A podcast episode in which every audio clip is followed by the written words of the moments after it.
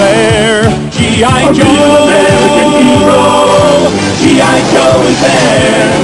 It's G.I. Joe against Cobra and Destro, fighting to save the day. He never gives up, he's always there, fighting for freedom over land and air. G.I. Joe! G.I. Joe is there! El podcast de Comiqueando. He never gives up, he'll stay till the fight's won. G.I. Joe will dare. G.I. Joe! Hola, bienvenidos al podcast número 44 de Comiqueando. Eh, bueno, está Hernán Cachaurián, ¿cómo te va? ¿Qué tal? Buenas tardes. Eh, Fede Velasco. Hola, ¿qué tal? ¿Cómo andan? Y bueno, vino de invitado Sebastián De Caro. ¿cómo te Buenas va? tardes, muy buenas tardes. Gracias por venir. No, por favor, gracias por invitarme. Gracias por estar. Gracias por estar. Eh, bueno, en este podcast vamos a comenzar hablando un poco, que fue lo que pidieron en varios comentarios, sobre eh, la trilogía Batman de, Christopher Nolan, que bueno, para muchos es como la visión definitiva, volcada en el cine, ¿no? De, Batman. Se da, un, digamos, una discusión, hay muchos que les gustan la- las películas de Barton, pero los opositores a los Batman de Barton dicen que Barton hizo más películas, digamos, bartonianas que de Batman. El tipo metió más su universo que, digamos, fue más fiel a su propio universo que al de la historieta. Y Nolan por ahí sí, digamos, miró un poco más la historieta, miró algunas sagas, algunos personajes más emblemáticos de Batman y en base a eso construyó de manera un poco más eh, estructurada una trilogía que, bueno, para muchos, como decía recién, no es como la, la versión definitiva de Batman en cine. Yo te corrijo o te aclaro algo. En realidad, Nolan vio los cómics y Barton no vio los cómics, como bien dice Kevin Smith en el, en el documental, ¿no? Sí, porque entre ellos, eh, justo el otro día me preguntaba un amigo, ¿qué pasa con, entre Barton y Kevin Smith? Que ellos estaban peleados porque Kevin Smith había escrito el guion, El guion de Super. el guion de Superman, y Barton dijo que era una mierda. Tal cual. Claro. Sí, sí, de, de ahí vienen los problemas. Y después le dijo que él nunca había leído, eh, que, que nunca había leído un cómic en su vida y ahí fue que Kevin Smith dijo la famosa frase esa de, ah, entonces entiendo cómo hice, por qué si la película de Batman quedó así. Igual nos estamos dejando de lado a Pero en realidad esto venía, claro, no, pero esto en realidad venía porque Kevin Smith lo acusaba de haberle robado la escena esa del planeta planeta, de de los simios. Sí. Bueno, bueno, Sebastián, no sé vos Eh, cómo ves la de Nolan. Yo, em, la verdad que soy bastante crítico. Fanático de Tim Burton, yo lo no, sé. no, no. soy bastante crítico de, de la del Batman 89. Eh, a mí me pasó algo muy raro con Batman 89. Yo tuve la misma expectativa que tuvieron todos los fanáticos en lo que fue el último, la última película evento que recuerde tan con tanta anticipación haber vivido. Eh, en el 89, acá llegó más tarde la película de, Barton, se estrenó primero en Estados Unidos y uno podía ver en la calle Corrientes logos de Batman por todos lados, una campaña muy fuerte. Fui el jueves mismo a ver la película y cuando la estaba viendo me estaba dando cuenta que algo estaba fallando. Hay que decir que si bien veníamos de Superman y la bomba de la paz, de Quest for Peace, ¿no? Una, una basura y esto era, esto tenía un Joker parecido al Joker que alguna vez imaginamos o y el auto y el, el traje, ¿no? Y había algo que estaba, muy bien. Claro. Eh, yo me di cuenta a lo largo de la película que uno también había disfrutado de escenas de acción. Que bueno, la película Batman 89 tiene muchos puntos flojos, pero uno de los puntos flojos es que no tiene una sola escena de acción memorable. Ninguna, pero ninguna. Para mí la, la cumbre de la vergüenza es la escena donde, donde Jack Napier, donde Joker vuelve a matar a, a su jefe. A, A Jack Palance. a Jack Palance, en una que parece comedia de enredos, que le, lo dispara y saca la lengua y hace como un baile. Y en ese momento te das cuenta que Nicholson está como, como de vacaciones en Londres. Y hay algo increíble, cuando uno ve los documentales, lo ve hablar a Michael Uslan, que tenía todo el sueño de llevar adelante la película, que trabajó en Warner y que bueno, después se transformó en alguien muy importante, tanto en la industria de- del cómic como de- del cine asociado al cómic. Eh, Sam Hamm, el guionista que es fanático de Batman, bueno, también declaró en varios documentales todos los cambios que hubo por una huelga de guionistas cuando se estaba llevando a cabo el rodaje, que, por ejemplo, hubo inventos que no estaban en el guion original, ejemplo, eh, que Vicky Bale ingrese a la baticueva, eh, o, o, por ejemplo la secuencia, el campanario al final con los lentes, no le pegarías a un tipo con Sí. lentes, toda esa pavada, eh, que habían ido a ver el fantasma de la ópera, eh, eh, John Peters y Peter Goober en Londres, mientras estaban en el rodaje, y cayeron de ver el fantasma y dijeron, pongamos una escena en un campanario, porque hay una escena del campanario. O sea, que si veían la novicia rebelde, capaz ponía. Totalmente, la película una falta de respeto y Barton declaró esto es una película para chicos, yo no la voy a hacer oscura. También hay que decir que Tim Burton tenía 25 años y era la oportunidad de su vida, de un sueldazo y le chupaba un huevo Bob Kane y los fanáticos. Digo, él quería eh, meterse como director, digo, no, no tenía las, ga- viste, no era que amaba el material. Eh, y me parece un desastre, un desastre, o sea, al día de hoy Batman 89 me parece un desastre. Yo creo que 92. ¿Eh? una de, 92. Me parece más una película de Tim Burton que tiene un punto simpático, porque ya es como que hace lo que quiere, eh, directamente como película de Batman, me parece un, de- un desastre. Si vos me, voy a decir una, una animalada a lo mejor, pero prefiero Batman Forever antes que Batman 89 y que Batman Returns. Toda la vida. Me parece más sincera como película de superhéroes. ¿Tiene escenas memorables la 92 para vos? O también? Sí tiene escenas de, memorables. de acción, ¿no? No, de acción no, Ah. pero tiene escenas, pero tiene más acabada la idea artística de lo que el tipo quiso plasmar. O sea, Tim Burton me parece el mejor director de arte del mundo, pero me parece uno de los peores, de, de los directores más sobrevalorados de la historia del cine. El otro O sea- día, hablando justo con un amigo de Tim Burton, decíamos, viendo varias de sus películas, decíamos, el tipo es buen director, pero es verdad, es buen director de arte, porque el tipo no sale como de ese mundo, o sea, está todo el tiempo como muy limitado por los temas que toca. O sea, no, no, no, no Sí, no es sabe, estética digamos, de arte, vos comparás digamos, poner con sí. Scorsese, ¿no? Entonces es un tipo que te puede hacer comedia, que te puede hacer una, digamos, tiene un mundo como mucho más amplio. Y Burton siempre como que se limita a los mismos temas, y llega un punto que las películas empiezan como a repetir. Sí, es muy y- autoparódico. Claro. Se vuelve una imitación, de, en vez de una reinvención como artista, parece que casi como uno puede reírse de ese estilo. En Y cuando se va de la fórmula te hacen una película de mierda, como el planeta de de los los simios. simios. Ahí podría Claro. haber hecho algo, vos decís, ¿qué hará este tipo con este material? Y no, es una película hecha como de manera muy fría. Yo creo que no tiene amor por la por el material. Eh, Batman 89 es una película, a ver, que, que cuyo éxito se basó en toda la mitología previa y en todo lo que fue la, la ola ochentera de, de autores de cómics, pero que no logró, digamos, a ver, eh, hay, un- un punto engañoso en todo este análisis que es, ¿fue necesaria esa película para llegar a las películas de Nolan de hoy? Sí. Y ahí sí no, nos caga de alguna manera la historia. Es como decir, sí, pero tendría que haber existido. Si no hubieran existido, no se hubiera llegado. Digo, tuvo, tuvo que haber ese error y ese intento para que exista este relanzamiento eh, que hoy fueron- vivimos como definitivo. Fueron como los pasos previos. Pero ¿por qué vos decís que poner la Batman Forever te parece más honesta como película de superhéroes que las Batman de Barton? Porque me parece menos culposa. Me parece menos. Me parece que Joel Schumacher, con todo lo que uno pueda criticarle, eh, se puso al servicio de lo que él creía. Era, a ver, trató de hacer una película divertida, eh, no, no, no, no psicoanalizó nada. O sea, Batman Forever, eh, no Batman y Robin, que me parece pésima, pero Batman Forever es como. Yo cuando vi el acertijo de Batman Forever, yo me quedo todavía con el acertijo de Batman Forever que con el Joker de la del 89, eh. Claro. Digo, como en tanto y en cuanto el acertijo. Sí, sin Digo, duda. yo- a mí me parece que es más el acertijo ese personaje, incluso dos caras, como, como una idea de cartoon de lo que es dos caras, pero digo, me parecen personajes más del universo de Batman que los otros, Sí. que el pingüino que había visto El antes. digo, pingüino es, es un personaje bien Barton, digamos. Claro, el es como freak. un monstruo, digo, una cosa medio extraña, pero en ese sentido, no, aparte notaba que había planos inclinados como en la serie de los 60, como que Schumacher dijo, a mí me gusta esto, los planos inclinados de la serie de 60, me gusta a una cosa de, lo- de los colores y tal, y logró una, una idea, digo, yo la vi varias veces en el cine, me divirtió esa película, y Batman 89 es inmirable, es aburrida, la escena del museo, la escena que él que Michael Keaton se enoja. Empecemos por Michael Keaton como elección de casting, que es un tipo de mi altura, o sea, no altura. Es un petizo haciendo de Batman que rompe cuando dice nos vamos a poner todos locos. Tiene. eh, Como el doble de película. Batman ese que está acá dando vueltas en, en las convenciones. Ah, Ah, Sí. por Dios, sí. Sí. ¿Cómo se llama? Ricardo. Rubén. Rubén, Rubén.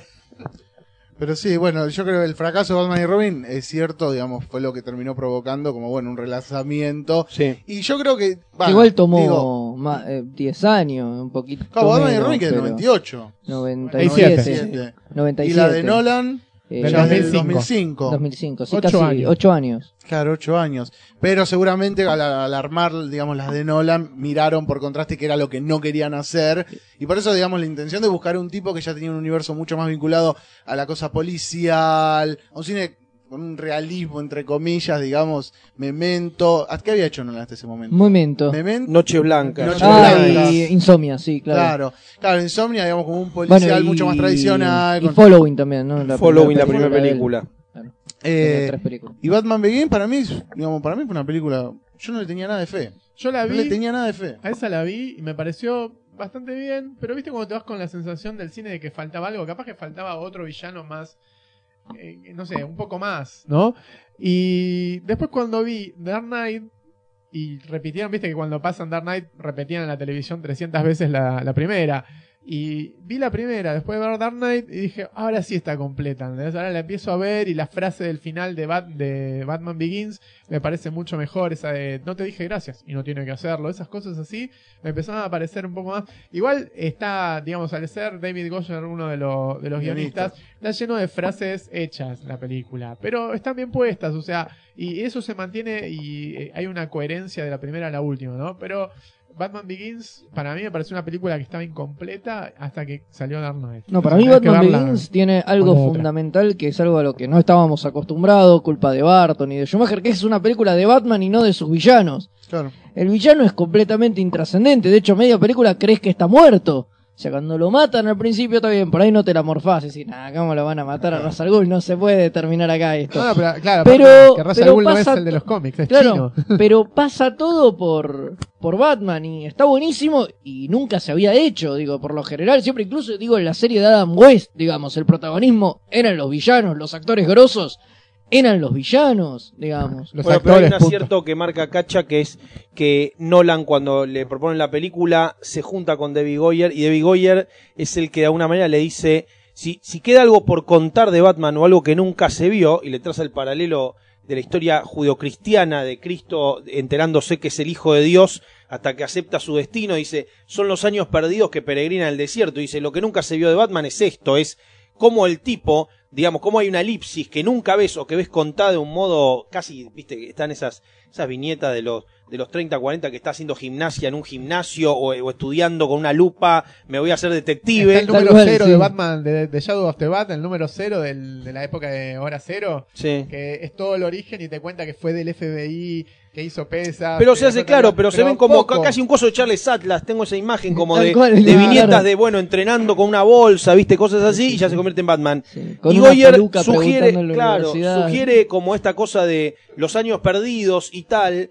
y, y toda la expectativa, y más allá de- del momento que se va a poner el traje, hay una cosa, a mí me encanta la cosa de prototipo que maneja Batman Begins, que es todo el universo se ve en prototipo, el batimóvil, el traje, es- ves como referencias alrededor ahí permanentemente, esos trajes con los que se- él se topa en, en la Liga de las Sombras, ¿de dónde es que están entrenando? Claro, que sí, tienen los samuráis que tienen... Entonces Claro, ves como los hay una, una especie de conceptualización que se va montando, y a mí me pareció muy interesante eso, Claro. digo, psicológicamente también. Aparte que cuando hicieron esa película, no solamente se pusieron a, digamos, lo, lo inventaron todo, sino que empezaron a buscar alrededor del mundo diferentes técnicas de lucha, ¿no? Y eso que vos decís de los guantes que tienen el- eh, que tienen esas esas este, aletas de murciélago, sí. claro, lo encontraron en África, dicen que en África usan eso para quebrar las armas de los de los enemigos o para golpear y lastimar, ¿viste?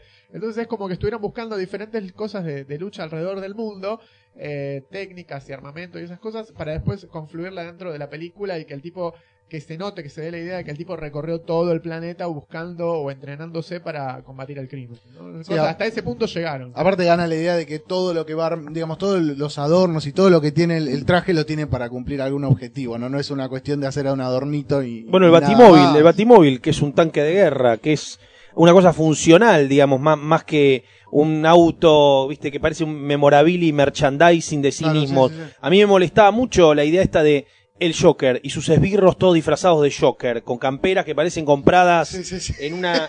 No, una hay algo que pasa... americana de un bueno, hay algo que pasa Sí, con... sí, El todo. señor Frío también. Con la campera Bueno. violeta. Bueno, claro, Bob de Gun, el, el, el, el vill- el esbirro principal de Batman 89, que pasa de ser un mafioso de traje y después es un tipo que parece directamente un promotor del Joker, que está parado al lado. ¿No tiene la cara en la espalda? Che, tienen todo un Claro. isotipo, que dónde lo sacó? ¿Quién lo hizo? Y bueno, son, me parece que Eso viene forzar- eso, sí. eh, eh, viene del- de los cómics de los, Claro, heredado los de 40, los cómics de los los 40 y 50. los 50, claro. es forzar O- demasiado lo- la los credibilidad. frosties esos de, del Mr. Frío que estaban todos vestidos de hockey con, con capas de nieve, Sí, la claro. chica toda la chica Holiday que- on Ice. Claro. El Frosty se llamaba encima, esas son pavadas Ah, totales. Me acuerdo pero- de los esbirros de Catwoman, esos, viste, de, de la, de la peli. De Leopardo, la serie- de la saco serie leopardo. con leopardo y las orejitas. Yo me Claro, acuerdo de en. Batman Begins hubo un detalle que a mí me, digamos, me gustó y que no había visto en ninguna película anterior y es mostrar a Bruce Wayne como un frívolo, un jodón que cae con el auto, con las Sí. minas. Yo digo, ese detalle digamos, esa, digamos, esa doble identidad de Bruce Wayne, no la había mostrado nunca. En No, ninguna claro, de las no, no, previas. en ninguna de las digamos, como que el tipo Acá realmente, Bruce Wayne. claro, arma una, una personalidad como frívola, que se va de joda, que llega con las minas, que, y eso es un detalle que habla de lo que vos decías, ¿no? Que realmente la idea era hacer, digamos, de Batman o de Bruce Wayne, digamos, el eje de la película y no tanto como de, de los villanos. en la serie animada lo mostró, porque viste que Claro. la serie animada era lo más respetuoso al, al cómic imposible y eso no, claro, era para chicos, no puede mostrar a Bruce Wayne Sí, a Bruce Wayne de joda. Pero ponerle la película esta, teníamos acá adelante en un DVD maravilloso que se llama La Máscara del Fantasma, era para cine y era para chicos más grandes. Y tampoco lo muestran ahí, o sea, sí muestran el tipo besuqueándose como una chica, ¿no? Escenas de amor, qué sé yo, pero ni siquiera ahí lo muestran como, como poniendo esa fachada de... de No, pero es un detalle que, digamos, tiene que ver con esto que estamos diciendo, ¿no? De cómo el tipo va armando lo que va a ser como su identidad como Batman. Y que tiene que ver con, digamos, su identidad civil. Pero, pero bueno. El mundo de la mafia es muy interesante que haya aparecido. Ah, Que están en unos cómics y lo hayan tomado. El- digamos, cómo es el entramado de mafia que hay en Gotham. También está bueno. Todo lo que hace el, el actor este inglés, ¿cómo se llama? Tom Wilkinson. Tom Wilkinson. Sí, aparte que buen actor, porque no, no pusieron a cualquier salame. Sí, en la segunda, la segunda hay cualquiera, ¿no? Está Michael J. White haciendo de mafioso. Eh, Eric Roberts. Bueno, a ver, Robert siempre Robert. hace de mafioso, ahora que ya le, le cayó la- el año, la edad, digo, este, hace de mafioso, pero este sí, la, la primera, lo de la mafia está muy... Aparte agarraron a Falcone, que es el protagonista, va, el mafioso protagonista de Long Halloween, porque también querían hacer el, digamos, el, el entrecruce entre Long Halloween y, Y Año Uno. la película de animación de año 1 está muy bien. Sí. Sí. Lo malo es la muy edición bien. nacional que no tiene subtítulos. Sí. que te estaba comentando. Vos ayer. sabés que a mí no me gustó. ¿No te gustó? No, me ¿Por dio la qué? sensación de que no aportaba absolutamente nada. Claro, pasa que es un literal- ejercicio es tan- estilístico, digamos. Es tan literal al cómic que la vi y dije, pero esto yo ya lo vi, ya leí la historieta de Frank Miller. ¿Qué, qué me aporta esto? Me parece que no se jugaron Para ni los que no leyeron la cinco historieta. minutos. O sea, no se jugaron en hacerle nada, en buscarle una vuelta. Nada, es igualito, ¿no? No me Aparte, gustó. el dibujo es igual. Es es igual el dibujo, está calcada las tomas, digo, es no como sé demasiado literal, digo. dibujantes iguales. ¿Viste las de Superman y Batman, Apocalipsis? Eso que también sacan dibujantes parecidos a Michael Turner y a Ed Martinez. Y vos decís, hay, hay, copi- hay copiadores de esos tipos, hay, este, ¿cómo se llama? Clones de esos tipos, hay que eliminarlos. No. No O sea, qué ser. sé yo, cuando haces ese tipo de cosas, a mí me parece que siempre tenés que aportarle algo Sí. adicional. Digo, lo mismo me pasó con la película de Capitán América. Digo, o sea, ya empezó y ya sabía cómo iba a terminar. Bueno, y no me aportó no absoluta. igual. Pero no me aportó absolutamente nada. Era bueno, vamos, vamos a contar una historia trascendente en la Segunda Guerra porque al final el tipo queda congelado y va a importar lo que haga en el presente. Punto. Entonces, ¿te Todo gusta? lo que pase No, tiene ninguna, ningún sentido y ninguna relación con absolutamente nada. ¿Te gusta Digo, más me la del hicieron 90, perder ¿no? dos horas. ¿Te gusta más la del 90 con Mark Sí, pero no, a ver, no, no me gusta más, es una berretada. Pero digo, pero tenía más sentido, de última, te- tenía otro tipo de historia, digamos. Digo, una película de la Segunda Guerra está buena, pero no tiene cero Yo repercusión. creo que la de Capitán América la hicieron porque la tenían que hacer. O sea, hacemos una de Thor, una de Iron Man y listo. El Capitán Hay América lo conoce todo el Capitán mundo. América, creo que fue la claro, que hay que me- hacerla igual. comercialmente le Y de fue, paso sacamos fue de las que mejor le fue a la Está bien, ¿no? ¿no? A ver, es entretenida la película y está No, buena. está bueno. Hay Está algo, buena, no, pero, eh, a mí me gusta, pero por el mismo motivo que me gusta Begins, por ver al Capitán América en la Segunda Guerra Mundial y por que se entienda en la concepción, digamos, a mí me parece que si eh, es un sueño que nunca se hará realidad, pero si viniera alguien a ofrecerme la adaptación cinematográfica de cualquier cómic de superhéroes, siempre me preguntaría el año en el que fueron realizados y trataría de hacerlos contemporáneos al año en el que fueron creados, porque hay cosas que tienen que ver con el diseño del traje y del mundo que transcurren en determinadas épocas. Es como a mí me encantaría ver algún día un Batman con el presupuesto de cualquiera de las películas de Nolan, pero que transcurra en los 30,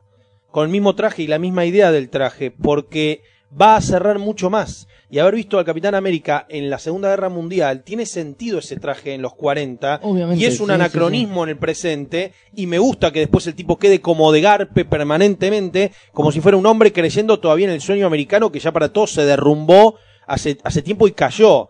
Entonces me gusta que juegue al límite de la parodia de patriótica y que vos digas, claro, él se cree que es la bandera viva y que sea un, un viste un alfenique que quiere ir al ejército, qué sé yo, me, me parece que tiene cierta ironía interesante. No, o eh, crítica. es- Igual ya en los es Vengadores perdió todo lo del que- sueño americano, porque viste que está pegando la, la- la bolsa de arena y viene Nick Fury y dice, "¿Y ahora que tenemos otra misión para salvar el mundo. Es como que lo dice desganado. Claro, ¿no? que la gracia está en ver cómo el tipo, digamos, fracasa toda su Fracasa, visión del sí, mundo. obviamente, obviamente.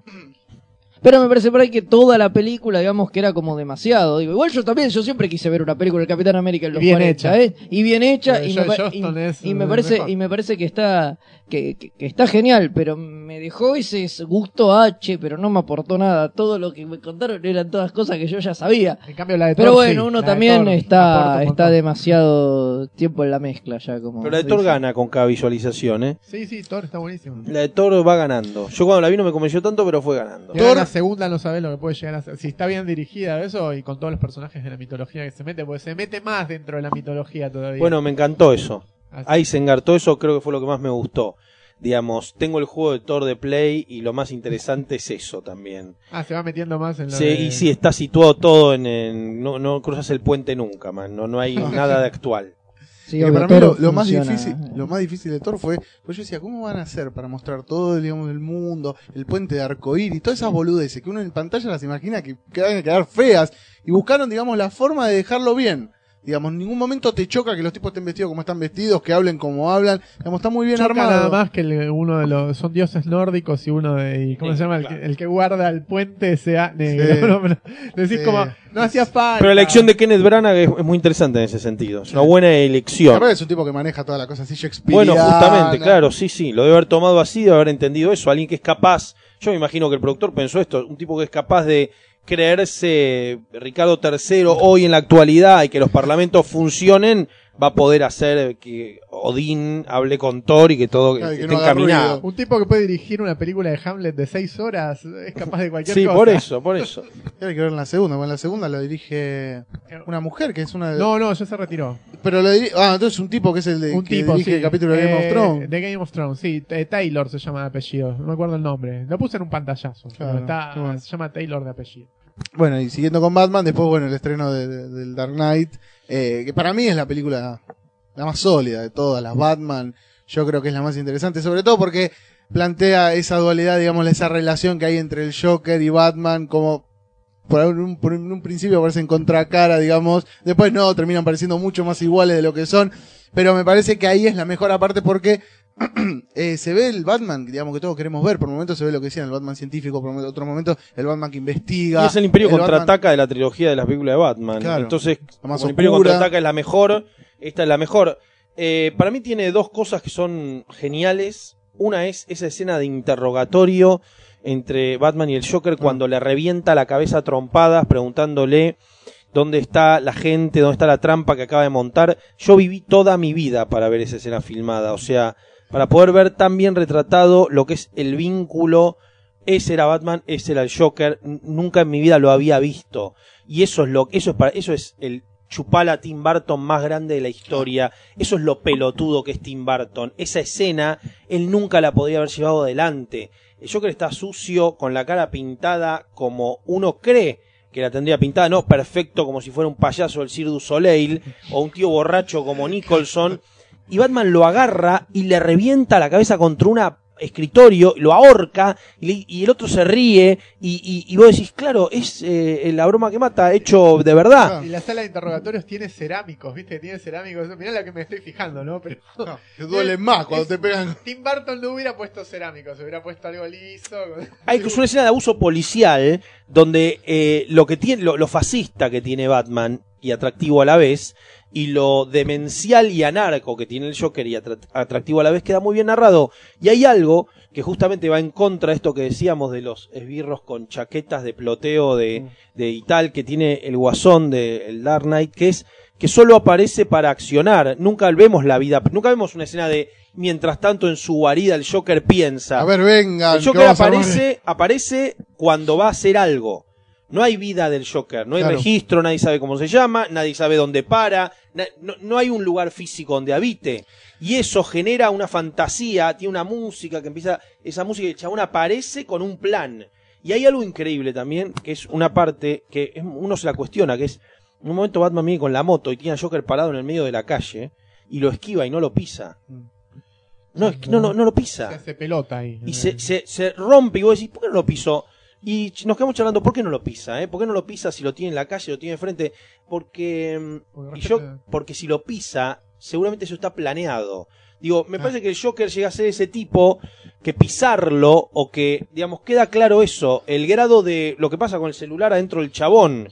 Y, igual lo que me molestó es que no hay tantos aplausos del Joker como en el tráiler. El tráiler aplaude tres veces y en la película aplaude una. un- los aplausos eran todo en el tráiler. Yo como vi ese avance me quería morir. Y cuando eh, la elección del actor, yo dije, el de corazón de caballero no puede ser de Joker. El, de- el devorador de pecados. Y ganó un Oscar póstumo haciendo el Joker. Es increíble, no alguien que hizo el Joker ganó un Oscar por esa actuación, que es para el Oscar. Que Igual es- la, la elección de casting, o sea, el genio de Nolan o alguien que dice que lo Sí, haga este que, pibe. que- que lo vio tal cual, sí. No, creo que todos puteamos cuando nos que enteramos que Heath Ledger iba a ser el un Joker. Dijimos, haciendo el Joker. ¿Qué va a hacer este pibe? Este El pibe va a ser el. Joker, dejate de joder. Claro, tal cual venía de ser de cowboy gay. No, o sea, igual ustedes no vieron una película en donde el tipo muestra que sabe actuar, que es, va, seguramente la vieron, pero no están tomándola en cuenta, que es eh, Monsters Ball, ¿no? Donde trabaja Hell Berry, que se ganó el Oscar Hell Berry. por Él demuestra que sabe actuar en 10 cosas que odio de ti también, demuestra que Sí, sabe Las actuar. claro, sí, sí, sí. Qué sí. buen actor, no estaba en duda. Lo que pasa es que realmente era tan Los lejano, que le daban, claro. lejano imaginar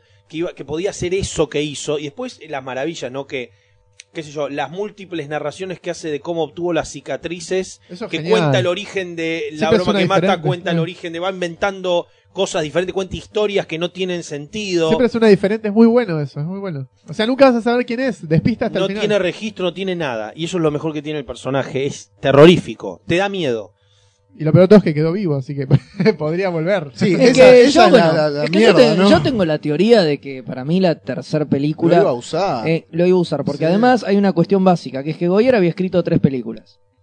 Y como Goyer se va, porque él no escribe la segunda, solo deja el plot, ellos fusionan la segunda y la tercera y hacen una sola película, que, es de, Creyendo que iba a terminar que es ahí. de Dark Knight, Ah. creyendo que iba a terminar ahí, o con la idea de por ahí después continuarla, pero claramente para otro. otro lado y haciendo Bueno, de otra hecho, el cosa. plan, el plan de Bane es mejor que el plan del Joker. sí, o sea, en términos de escala, parece a- al día de hoy más inteligente Bane que lo que es el Joker o Talia al Ghul, no importa. Pero digo, el plan de la Un 3 es un plan un poco, está bien, es la tercera película, pero es un Mm. plan mucho más interesante que el que tiene Joker. Lá- Lástima, la, la- la que lo lleva a cabo, ¿no? Porque no, cero carisma, cero aparición, un horror. Porque a mí eh, me llama la atención mucho eso de la tercera película.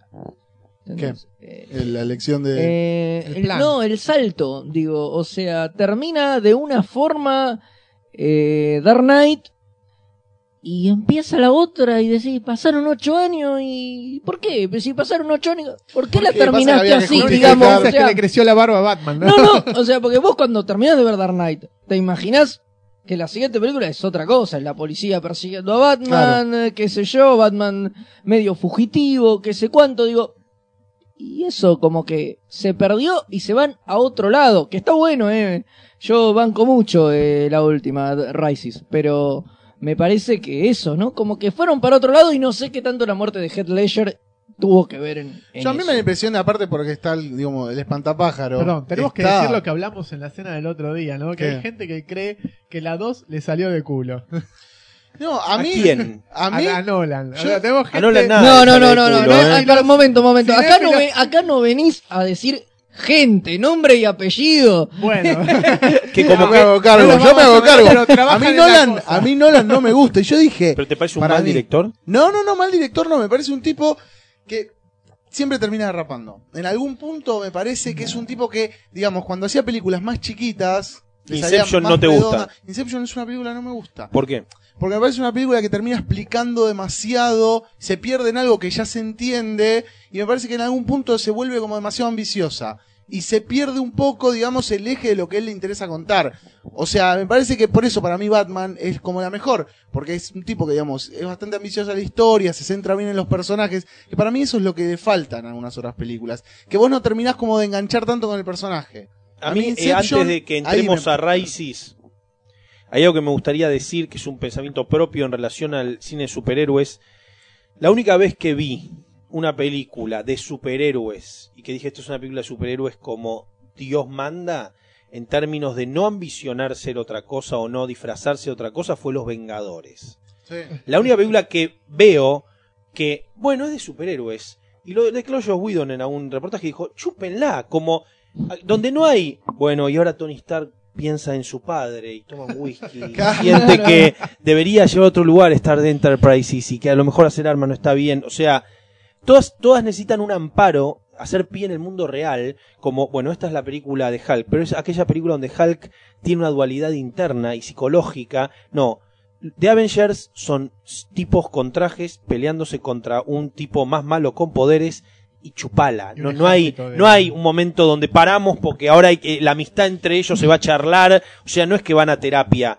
Se cagan a piñas. Se- es como ver un dibujo de los que veíamos cuando éramos Claro. chicos, pero hecho con un presupuesto del carajo y un nivel de poderío de storytelling que tiene Joe Whedon, que tiene siete, o sea, contando a Nick Fury, a Black Widow, Y a eh, a- claro, exactamente, tiene siete personajes, dos villanos, o sea, todo es un mundo y todo funciona. La vi tres veces en el cine, No, para mí los Vengadores. Bueno, pero para mí Te hay tengo, como. perdón, te tengo una mala noticia antes. por favor. Te- te- agárrate del asiento. Sí, estoy Y agarrado. es que Josh Whedon ya dijo cómo va a ser la nueva película y dijo que en vez de expandir el universo de Vengadores lo va a contraer. Es decir, en segunda película Todo va a esto que dije que no estaba estar. Claro, pero Pero, viniendo de Whedon, hombre del cual leí tres biografías, tres biografías, o como sea, el Joker tiene tres biografías. bueno, no, leí tres biografías, leí un ensayo, una es un ensayo sobre los personajes y eh, cómo, digo, amo Firefly, amo Doctor Horrible, amo The Serenity, amo todo lo que hizo Josh Whedon, me parece un capo mal, me parece un tipo también, temporadas. me parece que ama, ama los personajes, ama el storytelling, ama, es muy humilde a la hora de contar, digo, lo emparento mucho con Seth MacFarlane en términos de artistas pop que entienden muy bien lo que están narrando y que no tratan de ser más que el material. The Avengers no tiene ni siquiera una fotografía que trate de ser más ambiciosa que lo que cuenta. La fotografía es funcional, es de fantasía, no es, eh, bueno, y acá unos, unos contraluces y vamos gótico. Marvel, Marvel a full, eh. me parece que Marvel también amerita eso y que DC tiene otra personalidad. Uno no puede hacer una película de Superman así porque te queda chota. Digo, Marvel tiene una alegría y un colorido en sus personajes y una, una festividad que no tiene DC. DC es como River. Digo, yo soy de DC y soy de Boca, pero DC es River. es como, DC es, y cuando cojo no me río. Eso es DC. Claro, sí, es y verdad. Marvel es como, bueno, sci-fi, color, trajes con capa, gente con... Para dar. Todo el ¿no? mundo, los trajes tienen un diseño chotísimo y el otro es, el otro es como preciosista, el otro es como eh, funeral para un amigo, el otro es como otro es, es tremendo todo, o una muerte en la familia, ¿entendés? Sí, sí, Y Marvel no, Marvel se permite esto y Josh Whedon lo interpreta muy bien. Nolan necesita un amparo, bueno, film noir, trama política, ahora Batman está deprimido. Es un cuelgue eso, pero que necesita un pie en otros mundos que no sean de Tal superhéroes. cual, pero yo no sé si se bancaría una película de Batman eh, al estilo Avengers, digamos. O No, sea, no, un Batman que entre a repartir No, gnocchi. Por eso ahora quieren hacer una película de Eh, Batman no. nueva que se adapte a la próxima Liga de la Justicia. O sea, Es que va a ser el Batman que reparte gnocchi. Claro. que después de los Avengers y cómo le fue en el mundo, Sí. abrieron los ojos y dijeron, muchachos, junten a todos y hagan A algo. Yo me imagino, yo soy el, el- el jefe de licencia DC, eh, que está en contacto con, con, no sé si ahora Dick Jordan lo está llevando adelante, o no sé quién maneja DC Films, pero digo, pibe, eh, háganme los Avengers de DC, hagan algo, Sí, porque venimos de los Watchmen, con todo el- venimos de un- una solemnidad. Basta de adaptar Vértigo, vamos a adaptar, eh, Exacto. adaptaron Jonah Hex, adaptaron Watchmen, adaptaron, eh, ¿qué otro más? Adaptan todo el Bueno, y ahí en el medio cayó Green Lantern, que no se termina, para mí, esa película no se termina de entender, porque tiene para mí, hay Bueno, había una intención de hacer versión. una cosa festiva. es que me parece. No, pero, Pero- mira, había una versión que nunca se hizo con Jack Black, que era comedia. Yo eso lo había escuchado, pero hace años. Con Eddie Murphy pero no, la primera 80. idea era, sido- era, era que un tarado era Green Lantern. Claro, eso Digo, sido. es que hacer eso. Pará, ¿y no es lo que hicieron eso? Sí, bueno, Pero sería ah, más cierto flaquito. que. Claro. Pero digo, eh, me parece que si hubieran agarrado esa idea y convertido a Jack Black en linterna verde, ¿qué pasa si un Gil es elegido para tener el anillo y la linterna y tal y cuidar la galaxia? Me parece que hubiera sido más interesante. Está en un intermedio la película, muy choto. Igual eh, Los Vengadores costó llegar al, al concepto de Los Vengadores. ¿eh? Me parece que es el talento de Whedon, porque las películas de, de, de Los Vengadores separados, solistas. claro, los discos solistas de estos Kiss son todos muy diferentes. Digo, bueno, pero también eso es lo que permite, ¿no? Y da lugar a, a que los Vengadores exista y se pueda hacer como es, porque no pierden tiempo en nada y van a los bifes directamente muy porque De hecho, de cinco hecho, el que películas menos me gustó los Vengadores en los Vengadores fue Iron Man. Iron Man me parece que se zarpa ya. Iron Man me parece que ya está tan arriba y es tan ganador. Claro. Lo que más me gustó fueron los personajes más boludos, más sometidos. Thor me gustó. Claro. Thor, el Capitán América, los que son cuadrados, los que no tienen, bueno, me tomo un whisky, anda a cagar, boludo, digo, Me pongo la pulserita, esta me gente, tiro. viste, como, no, tengo una Nami. Digo, tiene tanto, pide tanto los remates, Robert Downey, que en un momento es bueno, man, basta, viste, como, Ya basta de cara, de fachero, de, que venga, bueno, Eric Bana en la película, no, Eric Bana, Mark Ruffalo. Mark Ruffalo. le rompe el orto. Sí, está muy bien. En la actitud, en, en- en- en lo que Esa hace. actitud humilde, viste, que La el piña de a Thor cuando saca de costado. Es que es la revelación. Yo creo que consiguieron hacer un Thor que en todas sus películas es insostenible. Digo, las Un películas de. eh, un Hulk, perdón, sí. Eh, digo, las películas de Hulk me parecen todas insostenibles. Me parece que una película de Hulk no se sostiene. Y en Avengers lo llevan Sí, está- recontra bien y funciona perfecto. Cuando lo ataja Iron. Man es emocionante, man. Sí. Cuando va Sí, corriendo sí, lo sí, ataja sí, en el aire, no. Sí, no, lloré. Tal cual. Capitán y América Banner la- también, digo, funciona todo perfecto. El Capitán América va, va, toma el rol de líder y dice, bueno, Hawkeye, arriba al edificio, Viuda Negra, quédate acá, Iron Man, anda a agarrar el misil, Hulk, y lo mira Hulk así como diciendo, ¿qué me vas a decir? Smash. Ahí Hulk se sonríe y va a romper todo, es impresionante. Esas cosas, Bueno, Cuando- pero eso es los parecido a los dibujos de la infancia. Digo, eso me acuerdo. Digo, a mí me parece que lograron transmitir y ayornar de manera muy contundente y clara. Digo, yo veo a un chico lo mucho que le puede entusiasmar esa película. Yo hubiera amado ver esa película de chico, porque de chico cuando veía los dibujos animados de Marvel, de cada uno de ellos separados, que eran todos iguales, digo, es Además, como... los, los de los, noven- de- los del 95, 96 también, o sea, ni siquiera hace falta los de los 70 y 80, Bueno, los de los 60. Bueno, volví a vivir ese sentimiento. Y el sentimiento de Team Up, que es muy difícil. Digo, en los cómics, viste que es odioso. Uno, que eso, las antologías de Team Up son horribles. Es horrible ver superhéroes juntos. Es lo más feo del mundo. Digo, Las películas salvo- de Hulk de esas de, de Bill Bixby son son todos feos, todo feo. Digo, no, nunca, nunca está bueno. Acá lograron que esté bueno. Que realmente te emocione. El plano ese circular, cuando están todos parados. El que pasa de todos lados. Bueno, es infernal. es muy bueno, funciona.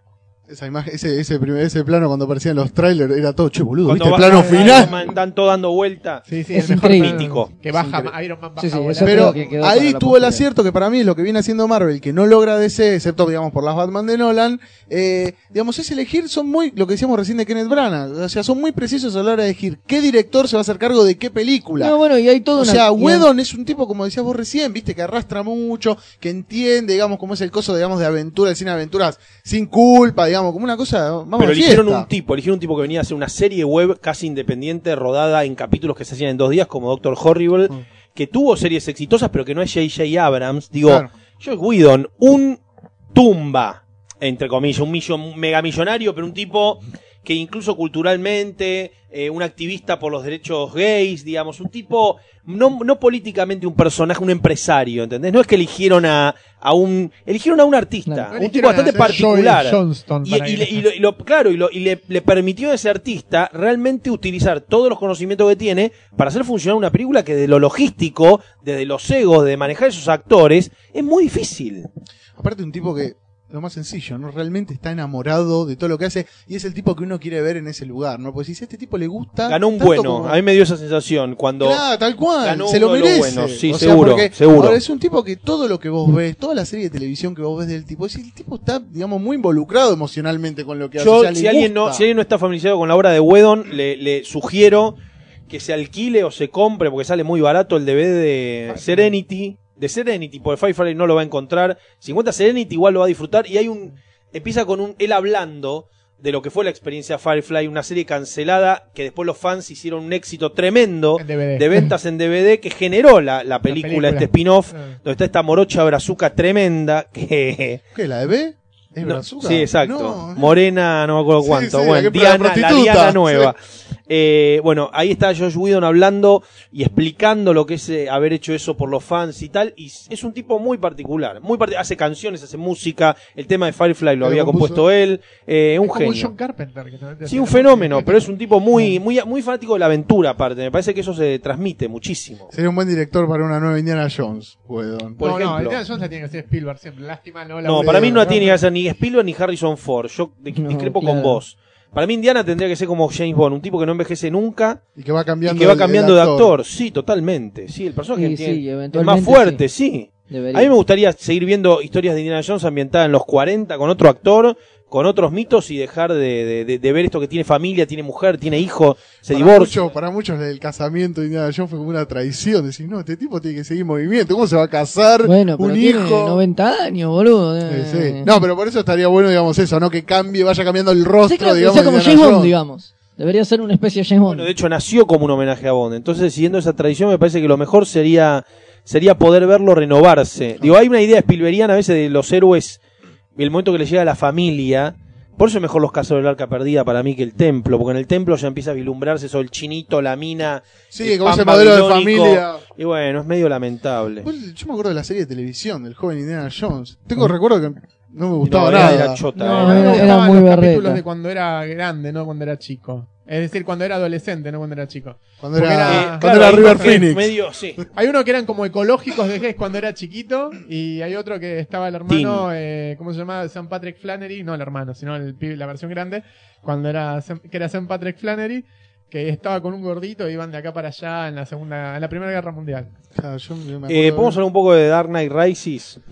Un par de cosas. Sí, vamos. A mí me parece una película muy buena con una cantidad de agujeros de guion como la careta de Jason de agujeros. O sea, eh, me gustó, la vi tres veces. Una de las veces la vi en el IMAX, que es Siempre suma un impresionante. punto la imagen. Y bueno, ver la secuencia inicial de la película con aviones reales en el IMAX es como, eh, digo, eso sí, es lo que es convierte inobjetable la película, como man, dos aviones en el aire, chabones paracaidistas saltando de avión a avión.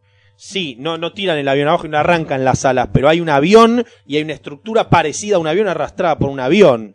Y es medio una hazaña en el cine de hoy. Digo, realmente estar en esos detalles es, es, es muy... Bueno, es lo que hablabas recién de Whedon también. Me parece que Nolan también es, a ese nivel es un artista, ¿entendés? Y el tipo se puede permitir Sí, bueno, jugarse Aparte, igual es una cosa haciendo eso. y- imponente, ¿viste? Cuando ves esa secuencia. Y eso Es le suma, es, bueno, es lo que decías vos recién, me parece que suma el hecho de poner un nombre, ¿entendés? Y alguien que sepa lo que quiere hacer, ¿entendés? Y que sienta amor por lo que va a hacer antes que poner a cualquiera. Sí, sí, sí, pero, Por eso yo estoy, funciona. yo estoy de acuerdo con lo que decís vos. Digamos, para mí la película le- tiene muchos agujeros, que hay cosas así. O sea, hay cosas que tendrían que pasar antes, ponerle toda la secuencia donde el tipo está encerrado. A mí se me hizo un poco, ¿viste? es muy larga la película, es larga. Sí, la película. bueno, esa es la costumbre de ahora. ¿Por qué todas las películas dos horas cuarenta? Si en una hora y media puedes hacer algo. 200 millones de dólares. que- Es Claro, larga, la película claro. es larga, digo, es larga, es larga y no es que pasa tanto. Sí. Y después hay algo increíble que es, eh, a ver, hay conceptos que están muy buenos. A mí el, Underground Army de Bane me encanta como concepto. Mm. ¿Cómo se llega a descubrir ese concepto? No. O sea que cae Gordon, entonces una, eh, el agua se lo lleva y llega al lugar. No. No me gusta, es poco visual lo de la bomba. Que al final se va un, él eh, arrastrando la bomba al, al mar. Cuando a lo mejor si tenía que trepar un edificio por, la, por afuera, era más visual. No es visual arrastrar una bomba con un helicóptero, ponele. Me parecía raro eso. Me gustó mucho Bane. Me parece un personaje muy difícil de, de hacer con cierta onda. Y Tom Hardy le da Y tomarlo onda. en serio, ¿no? Claro, toma, claro, un tipo con una careta medio poco claro, digamos, el, el Bane de los cómics, digamos, es, es un personaje raro, no, nu- nunca, viste, no sé si hay fans de Bane, No. Bane no tiene nada, no, no, no sé por tiene, qué le dan tanta chapa, es decir, porque, claro, porque rompió. porque le rompo el dejó paralítico. Pasa que fue uno de los Batman. últimos pero- villanos emblemáticos, Ah. digamos, No, pero que igual nunca. el último, uno de los únicos Pero de los, que yo qué sé, de los últimos años, los villanos de Batman que fueron surgiendo, el que uno siempre asocia, uh, Sí, ¿viste? pero por. lo quebró Batman, porque- Claro, pero no porque el villano en sí sea bueno. Buena- Me parece que le sacaron mucho más jugo en la película. era para con- incluirlo en Batman y Robin, por ejemplo. Estaba real pedo. Sí, bueno, igual era- encima el uso que le dieron en Batman Sí, y por Robin. eso. Era el tipo que quebró a Batman. En Batman y Robin era un grandote estúpido que hacía. uh, Un luchador de catch, Y un le- personaje Sí, de sí, sí. 100% lucha. Y encima se murió poco tiempo después el actor de, de hacer esa película. y Claro, la vergüenza era muy grande. Este, pero ¿Cuál, el grande o el chiquito? es grande. Y, este, como decía, encima le ganan Batman, Robin y Batichica en la película. Bueno, cualquier Sí, cosa. acá, Pero el Bane de Tom Hardy es muy bueno. Sí, sí, el personaje de Tom Hardy es Yo creo que la clave es la voz. La voz. Y el diseño, el Tiene- diseño de la ropa. Es más petizo Tom Hardy que Christian Bale. Y sin Ah, embargo ¿sí? está filmado de tal manera que parece que se lo va a comer crudo. Sí. Cuando están en el desagüe, sí. digamos, vos lo ves parado Bane adelante de Batman y parece que lo van a romper en cuatro pedazos, que es lo que hace. de Aparte siempre lo enfocan tipo foto de, de hombre, viste, de, la revista Hombre, le enfocan el, no sé, el dorsal desde abajo, así gigante, como si fuera el culo de Jessica Sirio. Y le enfocan así de arriba, le ponen la cámara acá atrás, que el tipo mueva el hombro para, para ¿cómo es? Para que, que se vea la cara de costado, que sé. El vestuario es muy bueno, el vestuario de Bane es muy Ese bueno, el diseño, el, el, el, La ¿cómo se campera esa, el gamulán tipo ese que tiene. Bane. mercenario, es así. Es muy raro, muy raro el vestuario. Para mí la película, la parte más interesante y más divertida y que más es justo cuando a él le rompen la, le rompe la espalda. Para mí hasta ahí es cuando la película va como sobre ruedas. Toda la previa, cuando aparece Batman por primera vez, digamos, uno va juntando y va especulando y va como juntando Es ganas. muy linda la aparición, también cuando Es aparece con la moto en, sí. el, en el estacionamiento, es muy lindo. Sí, a mí sí, me sí. gusta más la parte de No Man's Land, ¿no? La, la adaptación de No Man's Land es rompo todos los puentes y empiecen a arreglarse acá y están todos los policías desesperados. El momento, el momento decís que el momento del golpe de Bane, que empieza con Claro.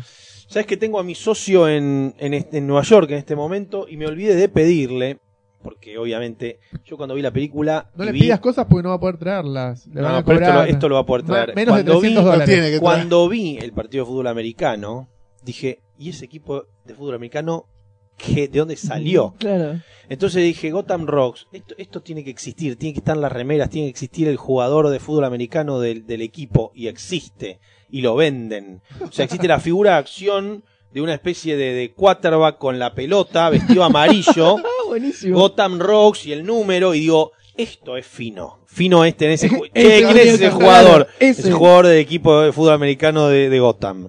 Y existe la remera, maestro. No. Eso es lo ¿cuántos que llegaron? quiero, eso es lo que quiero para vivir y necesito para vivir. Y las sombreras también. te- No, pero quiero esa remera, ponérsela a chicas que vayan a casa.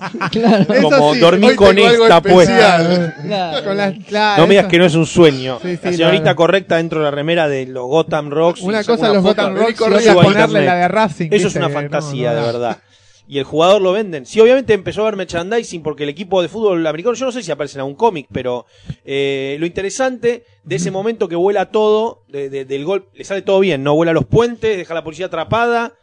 Y es muy bueno porque los policías salen bastante enteros, están como 3, 4 meses. Como los Salen- chilenos, ¿viste? Salen, sí. salen muy bien. salen- A base de lentejas Bien. es eso. Guiso de lentejas tres meses. No, la verdad, el- creo que es la- el primer contacto entre Batman y un equipo de fútbol americano. No tengo registro de que en los 80, 90 años, no, 80 años de Eh, Batman haya En tenido... la época que hacían las historietas de Batman. Yo cuando lo vi me fijé, yo dije 70 esto tiene que existir, tiene que existir. Debe existir, nada, capaz que por ahí hay alguna historieta donde se mencione. Sí, la verdad, sí, ver. Exi- mirá, han llegado a hilar tan fino que han encontrado un personaje que se llama como el pibito, este, como Joseph Gordon-Levitt, eh, Jean- eh, John Blake.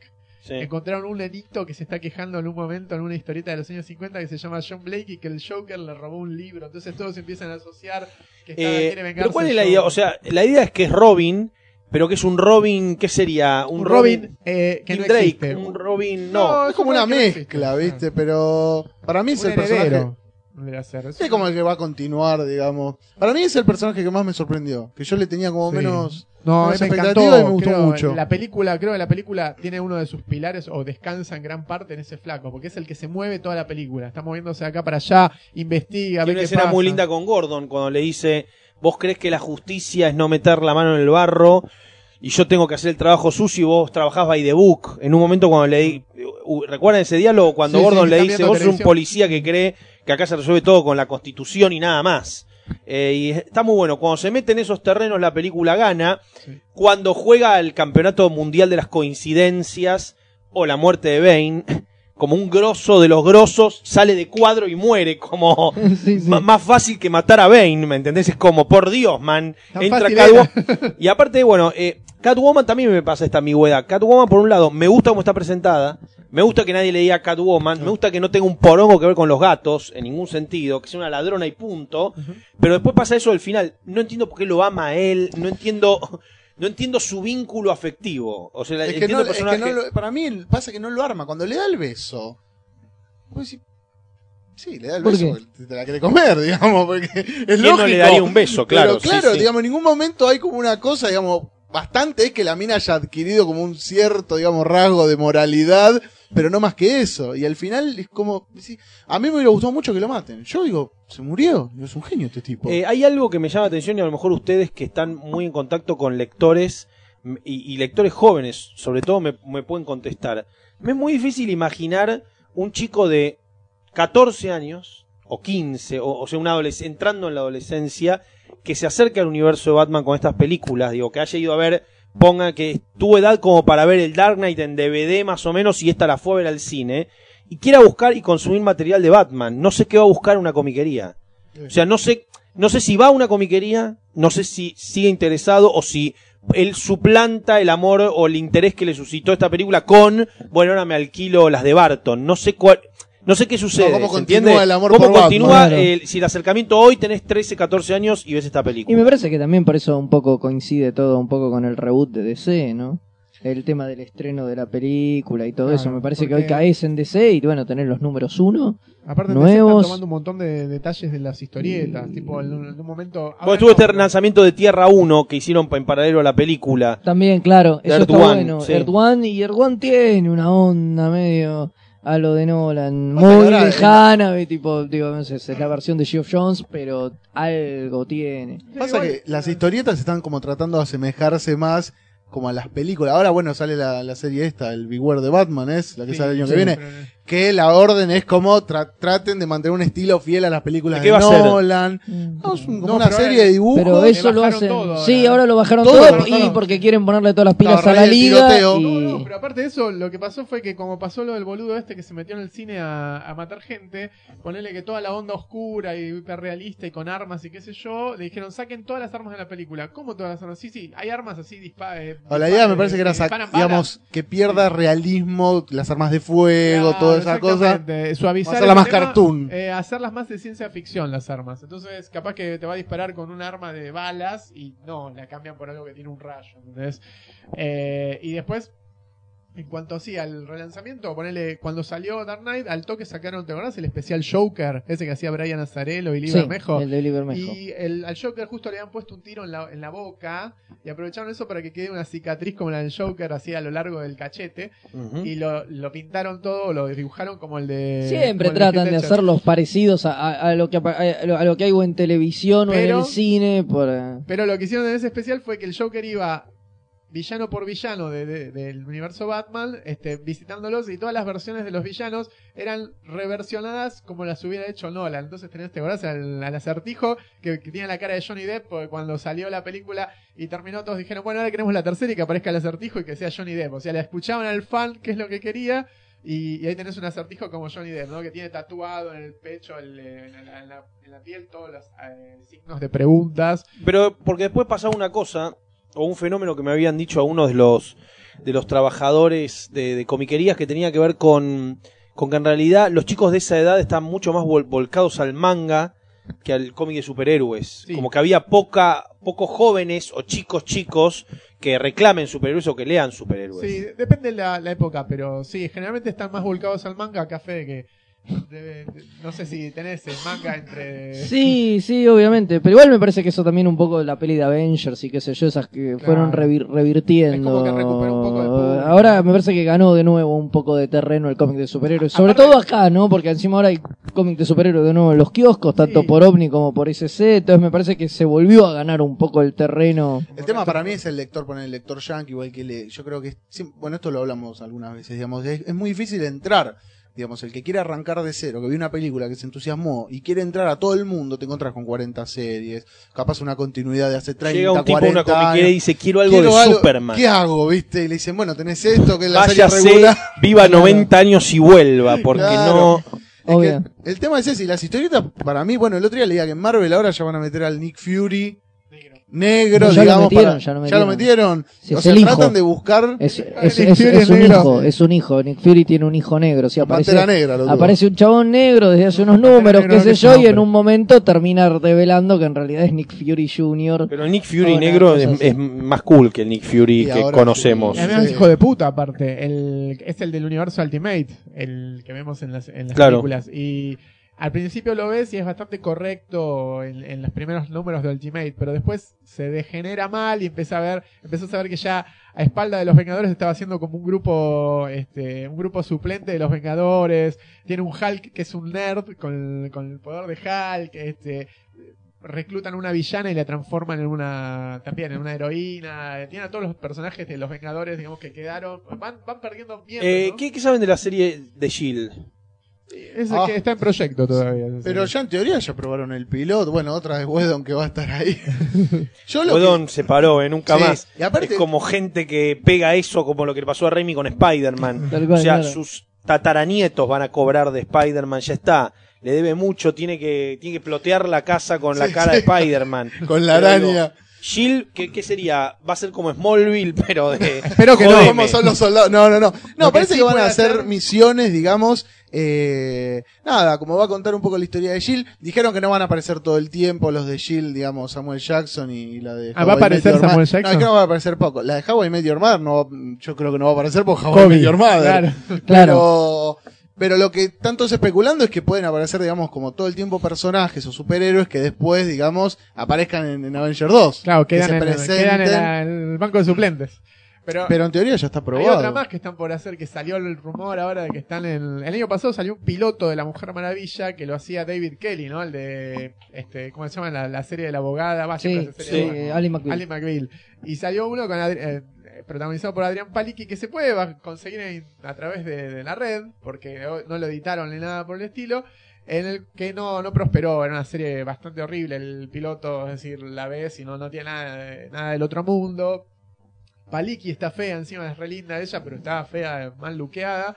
Y no prosperó, pero ahora con el Tenía de- pantalones, eso Sí, ofendió a varios. No, igual también- Bueno, está la después, versión le, como Pacha. le ¿eh? trataron, le trataron de poner pantalones A la de los cómics. a la de los cómics y Sí, sí. se los sacaron en 5 segundos. digamos. Claro, Claro. no hay que poner No pantalones. prosperó. No no, con- no, no gustó la Wonder Woman Es con que es muy pantalones. cómodo esos no. pantalones que. No, no. Y ¿cómo es? Y ahora están haciendo una nueva, un nuevo intento que se llama Amazona, que va a ser tipo Smallville, ¿no? Ya que traías el tema de Smallville. Bueno, eh, y está Arrow también. Está ¿no? Arrow, que ya sale también. Sí, eso ya sale. Bueno, pero serie- Smallville iba a ser de, de Batman en realidad. Claro, ¿no? Smallville iba a ser la, la- empezó como un proyecto para hacer la serie de Cuando Batman se año pegaba uno. mucho, claro, se pegaba mucho a Begins, entonces la No, no, cambiaron. no, esa serie de Batman año 1 era en el 2001 cuando salió Smallville. Después este eh, como no como quedó como no, perdóname. Salió Smallville, dijeron, "Che, está buenísimo, vamos a hacer la de Batman." Y ahí sí tenés razón, se pegó Claro, con se la de pegó con Smallville, Be- con la de Begins, Yo me acuerdo que en Smallville todos pedían que aparezca Batman, que iba a ser el de, el de Lost, el hermano de Shannon, el que se muere al toque. Ah, sí, Boone. Ese, iba a ser, y después no sé qué quilombo hubo también creo que con Batman Yo disfrutaba unas cosas de Smallville, eh, yo sé que es chotísimo. No, pero, sí tiene cosas, cuando aparece algún personaje, sí, Sí, este tuvo- fulano, Levanta mirá. la temporada Hubo algún cuatro problema de adelante. derechos. Cuando para aparece que aparezca Sod, Batman, cuando Por eso aparece- no pudo. Cuando aparece cuando, Cuando muere aparece, el Cri- padre, ¿viste? cuando aparece Todas esas Christopher cosas. Reeve. Ahí Ah, sabes eso qué. sí, que le Ese ponen un capítulo poco de es la muy música, le emotivo, ponen, le ponen sí. un poco de la música. Pero el- la temporada Y Margot Kidder aparecen los dos. También, sí. Las cuatro primeras temporadas son espantosas. La primera, por la novedad, todo bien, pero después es como los expedientes X con Superman. O sea, iban todo el tiempo a investigar el Freak of the Week, ¿te acordás? O sea, era el, el No, de la pero igual semana. eso dura una o dos temporadas nada Hasta la tercera dura. Y, Y después más viene o el menos. flaco Ahí hay de cosas que me Supernatural. gustaban, me gustaba mucho que él respete la paleta de colores en su vestuario Todo el tiempo, traje. Ah, eso es genial. me todo gustaba el tiempo, mucho. Todo el tiempo. Después me gustaba mucho, estaba muy enamorado del el personaje inventado de la su compañía de La colegio, rubia. la rubia que escribía en el Periodista. periódico, sí. Torch. Que es claro, que es como una especie de Lois Lane hasta que llega Lois Lane, que Es de la la prima, prima, la prima. claro. Y después me gustaba la, bueno, la versión de Lana Lang, me, me, porque la Lana Lang de Superman. Pelirroja, Sosa. Sí, Dios mío. Que aparece, bueno, es la madre de él. Claro, Claro, claro, Claro, claro. En la las madre. películas es la madre de él. Es la madre de él. Y, y como es, a mí me gustó que los padres sean re jóvenes, ¿viste? Que siempre estamos acostumbrados a que el Superman Los duques de Hazard, maestro. Claro.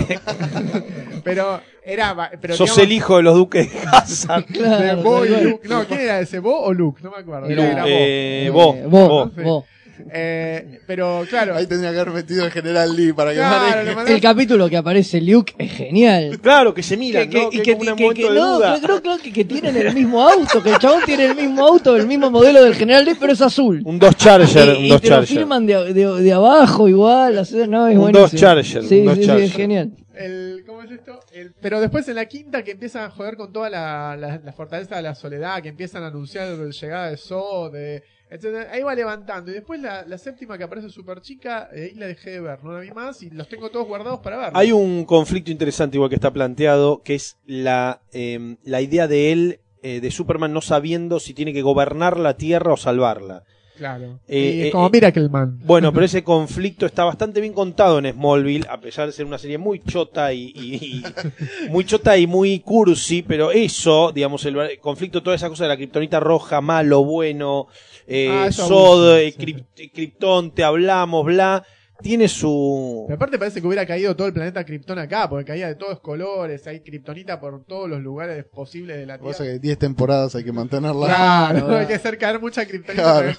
Ah, teniendo, siento que el Superman tiene una riqueza de 80 años de historietas. Pero la kriptonita, ¿dónde la sacaban entonces eventualmente en los cómics para poder los cómics someterlo? aparece una vez, eh, como no sé cuántos años después de que no, no encontraban debilidades para el tipo. Eh, Nadie lo podía derrotar, o sea, iba, te agarraba y te cagaba a trompadas, o te detenía y te mandaba a la policía. No había debilidades hasta que aparece, creo que fue el ex Luthor el que la encontró. Encuentran el mineral eh, y dicen, che, esto es un, vamos a estudiarlo, qué sé yo, y se lo acercan a Superman y puf, ahí la empieza a actuar. Pero pasó un tiempo largo hasta que surgió la kriptonita. No sé si 5 o 10 años hasta que surgió la kriptonita en las historietas. De hecho, creo, si mal no recuerdo, no la terminé de leer, pero la biblioteca de Clarín, esa que sacó el año pasado, los 100 primeros cómics de Superman, tengo que estar muy, digamos, hacer mucha memoria, pero me parece no haberla visto. Los inventores de los inventores del poder de volar de Superman es muy gracioso que sean los hermanos Fleischer. Es como el eh, viste la historia de que Hulk era gris y en realidad mantener el gris pleno en un es muy difícil, entonces Sí. pasó a ser verde que es un color más amable, Hay otras Eh, cosas que dicen que se equivocaron en una... que en algún momento lo pintaron de Sí, verde y quedó. claro. Bueno, eh, Superman originalmente, como hay un choreo solapado a John Carter, el personaje de Burroughs, Sí. de una princesa en Marte, que también le sucede lo mismo, en otra atmósfera, en Marte en este caso, obtiene una fuerza eh, inusitada, acá a Superman le pasaba lo mismo, eh, la gravedad, supuestamente en su planeta originario, era mucho más pesada, entonces acá era un capo. Saltaba alto, Y no volaba, entonces Claro. saltaba, saltaba todo el tiempo. Y los Fleischer, cuando agarran el dibujo, le dicen a la editorial, ¿podemos hacerlo volar? Porque es un quilombo dibujarlo saltando y volando es más fácil. Bueno, dale que vuele. Fin, y ahí empezó a volar. Y empezó a volar en todos lados, digamos. Hasta ese entonces, cuando lo inventan, era un tipo que saltaba. Punto, y tenía mucha fuerza. Tenía todos los poderes que tiene John Carter. Bueno, o sea, ahora el Superman de las historietas debería cambiar el origen o dejar de saltar porque hay este hay un problema legal con los herederos de Siegel y Schuster que los va a obligar a, a redefinir Superman, así que no sabemos hasta dónde la nueva movida de re- ¿Por qué? ¿Porque no quieren renovar sus derechos? No, no es que porque DC se los se los sacó, ganaron se el los juicio, o Se sea- compraron por 130 dólares y generó No, pero el 80 juicio.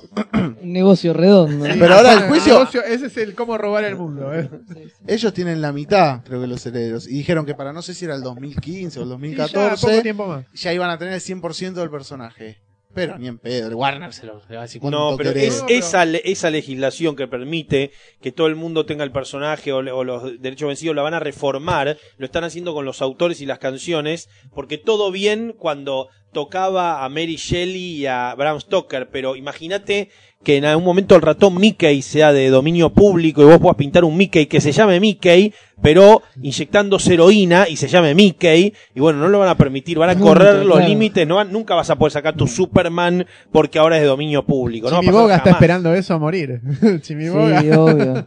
Pero que el todos. ratón Mickey El que pase tuvo quilombo similar fue Kane con Batman, porque creo que él firmó el contrato siendo menor de edad y dijo que era mayor de edad, fue como Tracy Lord. Dijo, dijo, no, yo soy mayor y firmó. Y después eh, Warner, para no tener quilombo ni nada, le dieron un montón de guita y dijo, bueno, sí, ya fue, que me importa. Era un playboy, Bob Kane. Hay un, hay un este, ¿cómo se llama? La mujer era Un bastante más joven que él, la última, Sí. la viuda de Se él, la casó como en última. los años 50 con esa mujer. Sí. Pero hay, hay una historia, no una historia, hay una- un perfil de Bob Kane desconocido que lo presentan en Secret Origins, que es un DVD que sacó DC para contar los primeros 60 o 70 años de sus personajes. Está bueno. Eh, no, no lo editaron acá, por supuesto, porque los buenos DVDs de Está DC muy bueno, está muy no bueno. los editan, pero se puede conseguir así en tiendas de, de importados, esas cosas. Y es un DVD En internet, en internet, caro. También, también, decilo. sí, bueno. Pero me gusta porque dijo en Tampoco hay que abusar. Le, le- le quedó lo que hablamos antes, que te quedó en tiendas. Gerard, Mirá, tiendas. si no te lo podés comprar en Jenny, digamos, es lícito bajarlo. No, lo que No. pasa, claro, es que si no hay edición local, ¿qué haces? O sea, tenés que irte a la tiendita esa, otra vez, tiendita, la que está en la galería esa de, de- de Florida, viste, que tiene todos los DVDs y salen 300 pesos Y cada sí, uno. obvio. O después se lo terminás comprando a alguien que te vende una copia trucha y es peor eso todavía. Haciéndote creer que es válida, que es verdadera. Eh, no vi Doomsday. La de Superman Doomsday. Superman Doomsday está muy bien, es una continuación de la serie animada para mí. Es decir, tiene un poquito cambiada la Es muy cara. buena la serie animada de Superman, a mí me gustó. Sí, sí, es la mejor Superman serie. donde está bien hasta que lo matan. Después ya Claro, se va después se va al carajo, cambia ahí toda la historia. Ahí tendrían que haber adaptado lo del reino de los superhombres, pero hubiera sido mucho quilombo. Y muy largo, Y además. muy largo. No, a mí me parque que lo resuelven bien, ¿eh? A mí me gusta. No, a mí, me- Superman a mí lo que me disgustó porque yo esperaba que pasara una cosa y pasa, digamos, lo meten a Lex Luthor. Sí. no sé si- no hace Pero falta. continúa, lo mejor es que ahí, hasta ahí fue donde continuó la serie animada, porque después los demás productos de DC Premier no continuaron lo- los personajes de la serie animada, es decir, todos cambian el estilo de dibujo, las de Superman Batman tranquilamente las podrían haber adaptado a la, al estilo animated y las hacen con los estilos de Igual los dibujantes originales. Superman Batman son horribles las dos, no se Pero- pueden Sí, ver. pero igual las podrían haber adaptado, o sea, En Estados Unidos les va mal. Yo lo que leí es que, digamos, toda esa venta, digamos, del directo al DVD y al Blu-ray, no les da ganancia. Under the. Red Hood no me pareció creer. excelente, la que 300 más me gusta. 400.000 copias venden más o menos. ¿Cuáles son las más ve- la, la más vendida de todas esas películas? Digo, en Eh, unidad. De unidad, mira, la más vendida creo que era una de Batman, eh, una de Batman y Superman, me parece. Y debe ser Y la, la de, menos vendida la de era de- Apocalypse, que es la peor de todas. Mirá, no sé si Pero es no me sorprendería, No, en la que es está basada en la saga esa Porque que también me parece eso, no sé para qué, para qué público eh, pueden estar siendo dirigidos. Eh, eh, son dirigidas para chicos de, Claro, de pero. 7 a 15 No, años. pero vos ves, bueno, lo que hablábamos antes, Batman año 1 es tan parecida a la historieta que bueno, a mí me gustó. Sí, bueno, el está Fede buena. decía que, claro, ya vi la historieta, no quiero ver de nuevo lo mismo como las- lo- los, personajes de Marvel, vi las historietas, que se, las viñetas que se movían. Tengo el Digamos, yo dato- quiero ver otra cosa. Tengo el dato de la menos vendida, que es la de la Mujer Maravilla. Porque estaba, pre- me preguntaba por qué no la habían editado acá. O sea, están todas editadas, menos la de la Liga de la Justicia de los años 50, Que es excelente, que es la es mejor, la mejor de todas. Claro. Y la de ¿Cuál? Final Frontier, no. Eh, no, Eh, New, New Frontier. Frontier. New Frontier. Es excelente buenísimo. esa Final Frontier película. Star Trek. Que encima te la bajabas esa película. Pero con- eso no vi la serie nunca. No, no, no hay que ver serie, ¿eh? La ves y. Es más, si podés conseguir la historieta. No tengo la historieta, Ah, tengo ¿la los dos volúmenes de la historieta, sí, claro, sí. Buenísimo. Es igual, es una adaptación igual a la, a la historieta con todos los personajes, adaptan al mismo tiempo todo. eh, y es perfecta la, la Sí, película. de hecho tenía un par de figuras de New Frontier, creo, de, Puede ser. de adaptados, de, de personajes adaptados. No sé si tenía el Superman de New Frontier o cuál. Tenía Sí, algo. salió, salió, salió un todo un Salieron muchos de esos. de- El- pero la- y el- lo que me extrañaba era por qué no habían traído esas películas acá o no las habían editado nacionalmente. Sobre todo Wonder Woman, que es la posibilidad de ver si funcionan Mm. los dibujos de superhéroes para chicas. Y resulta que me pongo a ver la lista de los más vendidos. eran los Y veo que la de Superman, eh, la de Wonder Woman era la menos vendida, pero la liga había vendido bien. Hay un éxito inexplicable, igual que no logro entender por qué capturó tantas mujeres y tantas mujeres minitas, que son los Young Titans. Eh, Los los Young Young Titans, Titans, no entiendo, no entiendo qué pasa. porque no, es no- manga, es anime. Ahora es tipo manga, anime, Pero tiene Sí, una no, tiene onda- muchas Titans, mini. ¿sí? Sí, Y aparte hay muchas minitas en el grupo, o sea, hay dos. Pero no entiendo, porque es como ver hijitus vestido de Robin, ¿me entendés? No, tiene No, toda la te onda digo, te digo que es genial esa serie. Eh. Yo la vi no dando dos pesos. temporadas tiene. Eh, Y una la vi película. no dando dos pesos diciendo esto es una porquería. Esto es y una tiene- mierda. Y, Y- tiene, y está muy buena. Ya tiene cuando- muchos capítulos de relleno que son una mierda. Pero los capítulos fundamentales y las tramas generales de cada temporada están muy buenas. Pero y la porque verdad ¿qué que tiene? ¿Un tono parecido a qué? A las historietas de New Titans de los años Ah, ah, exacto, 80, hay mucho las que mete Mark mano Wolfman Mark y George Wolfman, Pérez. George Pérez, y sí, si bien está todo ayornado, ¿no? Con un look más moderno y con por ahí. canciones que parecen las chicas De- superpoderosas. de- Bueno, eso voy, y- eso y me pareció. anime, La pero canción la cantaban las dos japonesas, a Puffy y Ami. Ami, Yumi. Ami No. Yumi. Sí, Sí, sí. Puffa Miyumi, eso la Me, sí, acordar sí. A, las que cantaban la- las de shampoo de los Power Rangers hace como 15 años. Bueno, pero hay mucha oh. minita fan Sí. en este país siguiendo eso. Bueno, eh, las menitas son muy fans del anime y esto tiene una onda anime. Ah, y- estética. Y tienen, Prenda. una película los Young Titans. Yo cuando la agarré, Young Titans. Sí, una que transcurre en. Japón, justamente. Claro, eh, Perdidos en Tokio se llama. Sí, una cosa así. sí. Dios mío. Las chicas cuando creció dejaron de ver las chicas superpoderosas, continuaron, digamos. Bueno, pero ahí tenés la La serie, de la otra serie, la de Young Justice, es, Esa. es genial. Es Me estaba confundiendo eh, cuando dijiste lo de los Young Titans, pensé en Young Justice primero que es la nueva, pero no, eh, Teen Titans es, es aparte Young Justice es empieza genial. con toda la onda con un tema musical a full, a morir, viste, pegadizo y ya te enganchas, no, no lo soltás más. El de Puffy y Sí, ese. ¿Cómo es que se llama? Sí, sí, eso. sí. Así que, no por sé. eso puede ser. Y aparte el estilo. Ufa, creo que es el, el amerimanga ese que hicieron ahí, el amerianime, sería. Es fabuloso. O sea, Bueno, es Amerime. amerime. A Mary May. Es, es fabuloso la, cómo lo lograron. O sea, tiene toda la onda. Por eso hay tantas chicas fanáticas, calculo yo. Bueno, Bueno, mientras tanto va a ver qué pasa con la Superman. Bueno, de hecho ahí tenés otra Superman cosa nueva. que hicieron que cuando aparecen los Fearsome Five en esa época en los cómics de of Jones los adaptan y los hacen parecidos a los Fearsome Five de esa serie de Teen Titans, lo que decíamos antes de cómo te los manejan, por ejemplo, porque ahí, viste, Mamut eh, tiene como un pelo largo y qué sé yo, y como barba, y bueno, y le dejan a Mamut, que era un chabón de rulito, ve de nada que ver, le dejan la barba y, y a Gizmo lo rapan, eh, que antes era un enano de barba y en la otra es como un pibe, viste, Pe- es un enano pelado, qué sé yo, bueno, en los cómics lo rapan y qué sé yo, y los hacen más parecidos a, a los Fearsome Five de, de cosas. Todo el tiempo se hace eso. Ahora viste Sí, que a Hawkeye le sacaron la careta y anda con los anteojitos, digamos. Déjate joder. Eh, lo de Superman, careta. yo vi el tráiler ese que vimos Parece una todos. película de Malik, ¿viste? A mí me da, a mí me pone, a mí me pasa lo Con mismo. las sábanas volando. Volvemos a lo mismo y digo, podemos conectarlo con la película de Brian Singer. A mí la película de Brian Singer me parece que tiene cosas muy buenas Sí. y tiene cosas que no. Pero las cosas muy buenas, una de las cosas buenas que tiene es la conexión de, de cómo de cómo de lo, de lo copado que tenía Superman en la imaginería cinematográfica, que es como por ejemplo la marcha, John Williams, Sí. la secuencia de títulos, o cierta idea La despedida esa que hace cuando se termina la película que mira a cámara y saluda, ¿viste? Claro, que vuela, como, digamos, todo eso me parecía espectacular. La secuencia del avión en la primera película, baja un helicóptero, acá baja un avión en su primera aparición, digo, todos esos paralelos, como el pibe vio lo que es la actuación de Christopher Reeve y la, la imitó bastante bien. Igual. A mí me parece que tiene algo copado. Esto, ver un chico corriendo con una capa roja, con contraluz como si fuera una de Malik, justamente, Con que un todo medio intelectual, y, el- y hay pescadores en un puerto, y vuela y se ve una especie de lógica de, de- de aire o cápsula que arrastra. Con el humito ese que hace. ¡Paf! Tengo miedo.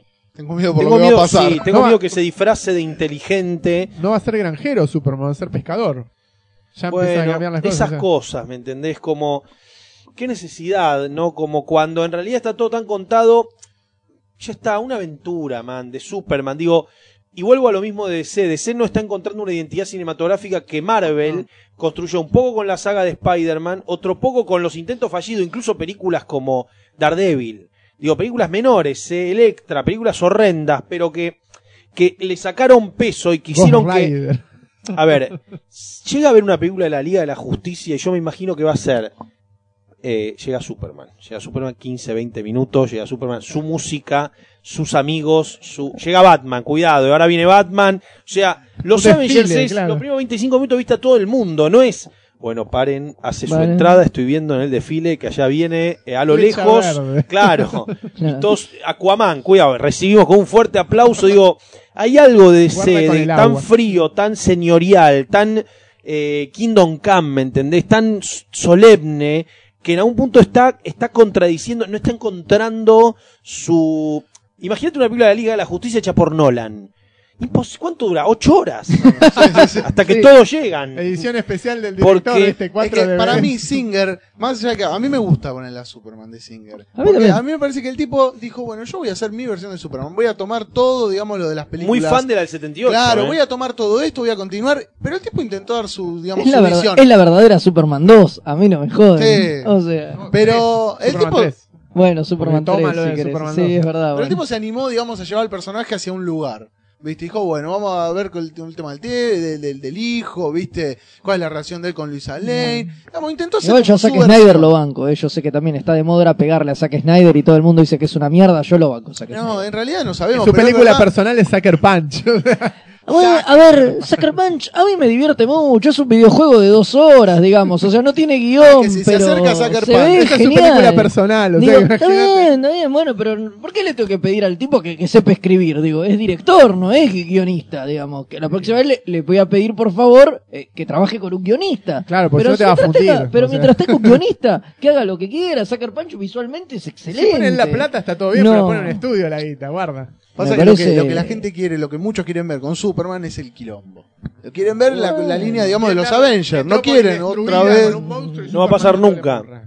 Porque eso que tienen lo- los personajes de Marvel, que es cinco personas tirando rayos al mismo tiempo y cagándose a piñas, no lo pueden tener los personajes de DC. Los personajes de DC tienen una línea, pero una línea gráfica y una línea estética y una línea temática que no son livianos nunca. Y eso es lo bueno y eso es lo malo. Lo bueno porque Bueno, porque el lector de DC supuestamente es un tipo más adulto, más, qué sé yo. Esto en tanto en cuanto es Ford y Chevrolet, digo, uno puede haber leído grandes cómics de, qué sé yo, Guerra Civil de Marvel y puedes haber leído los Watchmen y disfrutar de las dos cosas, pero siempre en, en lo más íntimo sos de alguna, te sentís más identi- caes de algún lado, no puedes tener el mismo amor, yo desconfío, nadie puede tener el mismo amor por Marvel y por DC, nadie, nadie en el mundo, porque es como, no podés. No, Te pueden gustar las dos cosas, pero no puedes tener el mismo amor. Y no puedes ser hincha de boca y de, y de River. No, y algo peor, no podés negar que hay algo que es más parecido a vos.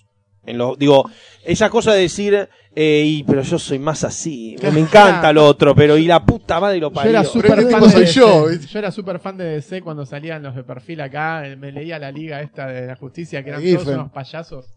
Y me encantaba, me mataba de la risa. Y se soltó DC y dejaba que hagan con la Liga de la Justicia lo que querían. Y estaba fabuloso. Y Marvel lo despreciaba porque te llenaba las bateas de porquería. No había un solo título bueno. Con suerte salió la era Apocalipsis y eso era bueno. Así que imagínate, estaba la saga de clon acá que le gusta a Martu. Y este, de repente Marvel hizo track hacia finales de los 90 y empezó a cambiar con la de Marvel Knights. Empecé a juntar Marvel Knights y después me enganché con otros títulos más que me gustaban más. Y después vi que DC había hecho la inversa. O sea, DC con tal de transformarse en Marvel empezó a editar, a cambiar, a mover, a hacer crisis tras crisis. Y ahora si te das cuenta... eh, lo- está Bob Harras en DC, Rob Liefeld en DC, Jim Lee en DC. Sí, claro.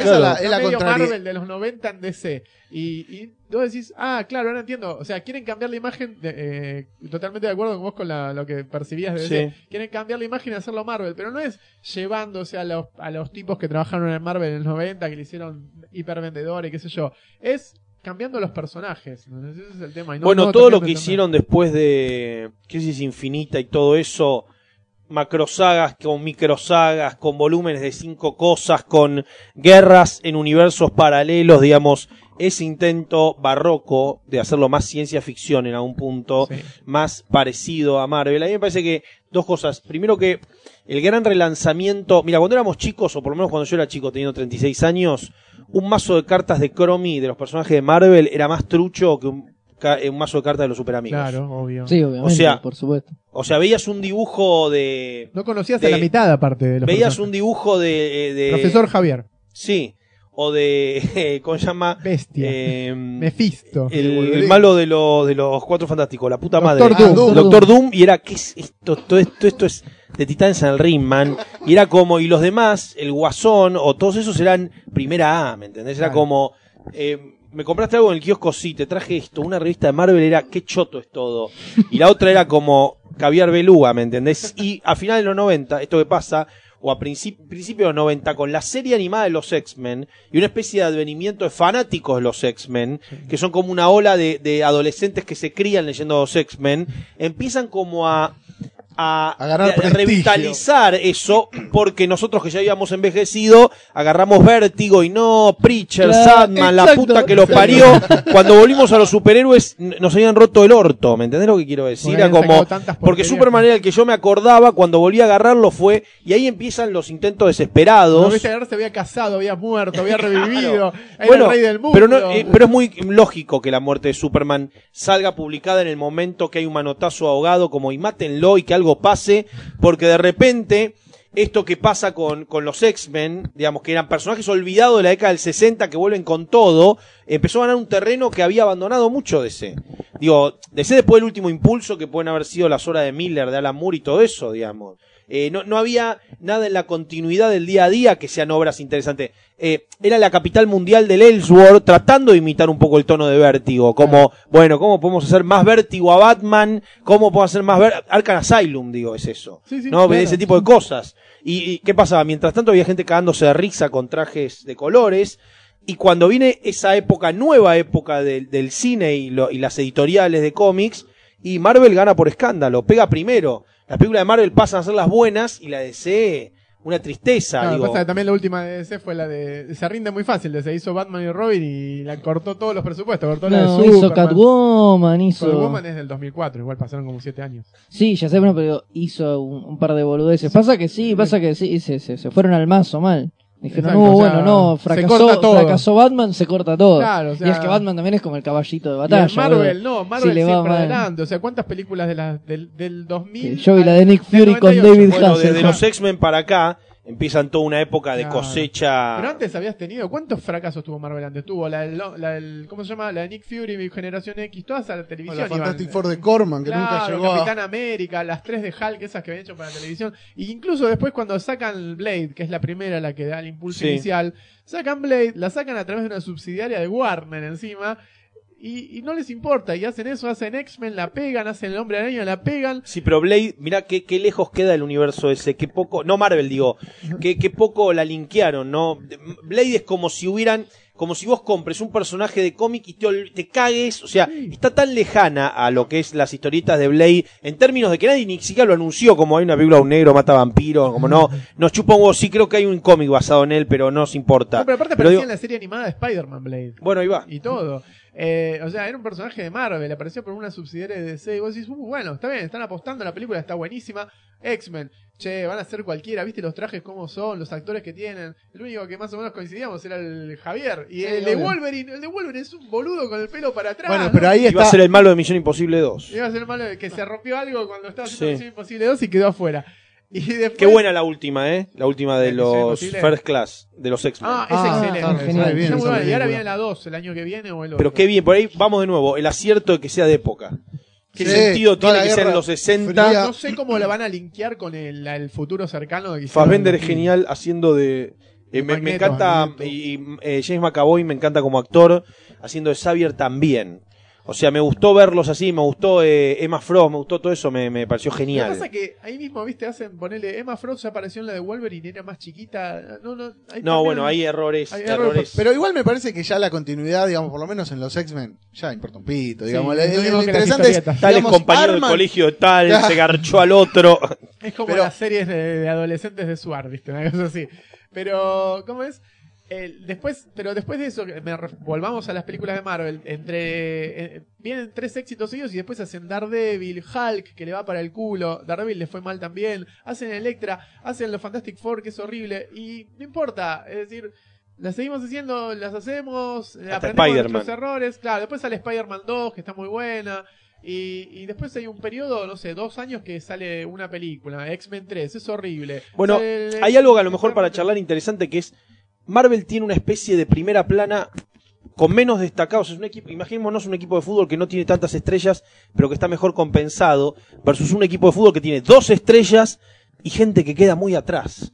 Es como que te diga Superman, Batman y, los que vienen atrás no vienen atrás al lado, vienen vienen atrás, man, vienen como ¿y quién viene? a- ¿Quién es el tercero? ¿Quién es el tercer personaje? Wonder Woman. Wonder Woman. Es la trilogía. Wonder Woman, maestro. Sí, Bien, sí, pero sí, ¿a no cuánto está de los otros dos? Sí, no, no ¿Quién es el villano principal de Wonder Woman? El villano principal de Wonder Woman es Cheetah, ¿no? Cheetah, ponele. Bueno, sí. ya está. Ahora- Nos ahora fuimos la tabla, Sí, pero la versus, versus era.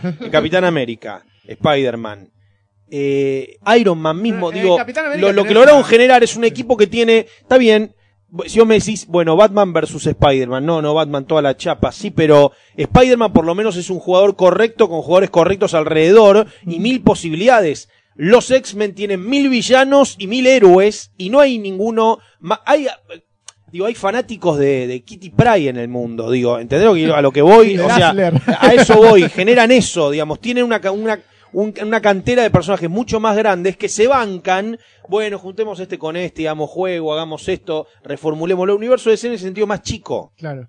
Pero para mí igual lo interesante es que Marvel construye un montón de personajes, porque digamos, el que no lee historietas, que no conoce, digamos, hay un montón de personajes que capaz no los conoces. Y que Marvel, digamos, a través de las películas los convirtió en personajes como de primera. convengamos que Iron Man es un Iron personaje Man. de mierda. Yo me acuerdo cuando salió la película. Yo dije, una esto película va a de Iron colocarlo, Man. digamos, como en un lugar de importancia, que el tipo no, no tenía mil pero Iron. Man, Iron Man en Civil War, Iron Man Sí, Tiene cobra peso, chapa. sí. ahí Claro, cobra sí, chapa. ahí Pero después, tiene. Pero ahora personajes con los que históricamente los digamos los, los que no leen historieta o que no les interesa a todo el mundo la historieta, capaz Sí. no conocían, no conocían por ahí, ahora acá por ahí Iron Man es tan importante como Superman o Batman. y hoy por hoy, hoy por hoy, el universo Marvel cinematográfico es el Batman de, de, Sí. de Coso. Claro. En la medida que Capitán América es Superman, el otro es Batman. Digamos, el badass, canchero, simpático, millonario, no solo tiene un paralelo punto a punto con, con, Con otro Robert Downey. millonario, claro, sino que es como encantador encima. Digo, es el otro millonario y, y- y han sabido cranear esto. Las películas eh, John Favreau como director, Ah. John Favreau su- eh, Swingers, un tipo que venía de la comedia romántica casi, que te dice, voy a hacer una película de superhéroes tipo Robert Altman, y que tiene cosas raras, la primera Iron Man. hizo Jon Sí, sí, Favreau. Sí. Bueno, Ahora igual volvió, viste, hizo Cowboys vs Aliens, ya, eh, está bien, Ro- eh, John Favreau, eh, te podés creer un poco, pero Cowboys vs Aliens no, no la mejor película de la es historia. demasiado, claro. Medio floja. Y satura. Pero eso es raro. Y otra cosa que pasa también, que es un dato curioso, yo a- no le tengo mucho cariño, y esto también es medio una confesión triste, pero yo no soy muy fan de Stan Lee, no soy muy fan de él. Me parece como... Él, Un ladri. cuando él dice, los personajes son míos, es increíble, pero siempre rebato con lo mismo. Digo, sí, sí, pero la, la versión que vos conocés de ese personaje no es de él. Claro. No, no hay, ni- no hay ninguna versión que vos digas, me encanta el personaje que creó Stan Lee, que, sea la, que la mejor sea la de él. Nunca nadie. Y Spider-Man. Sí.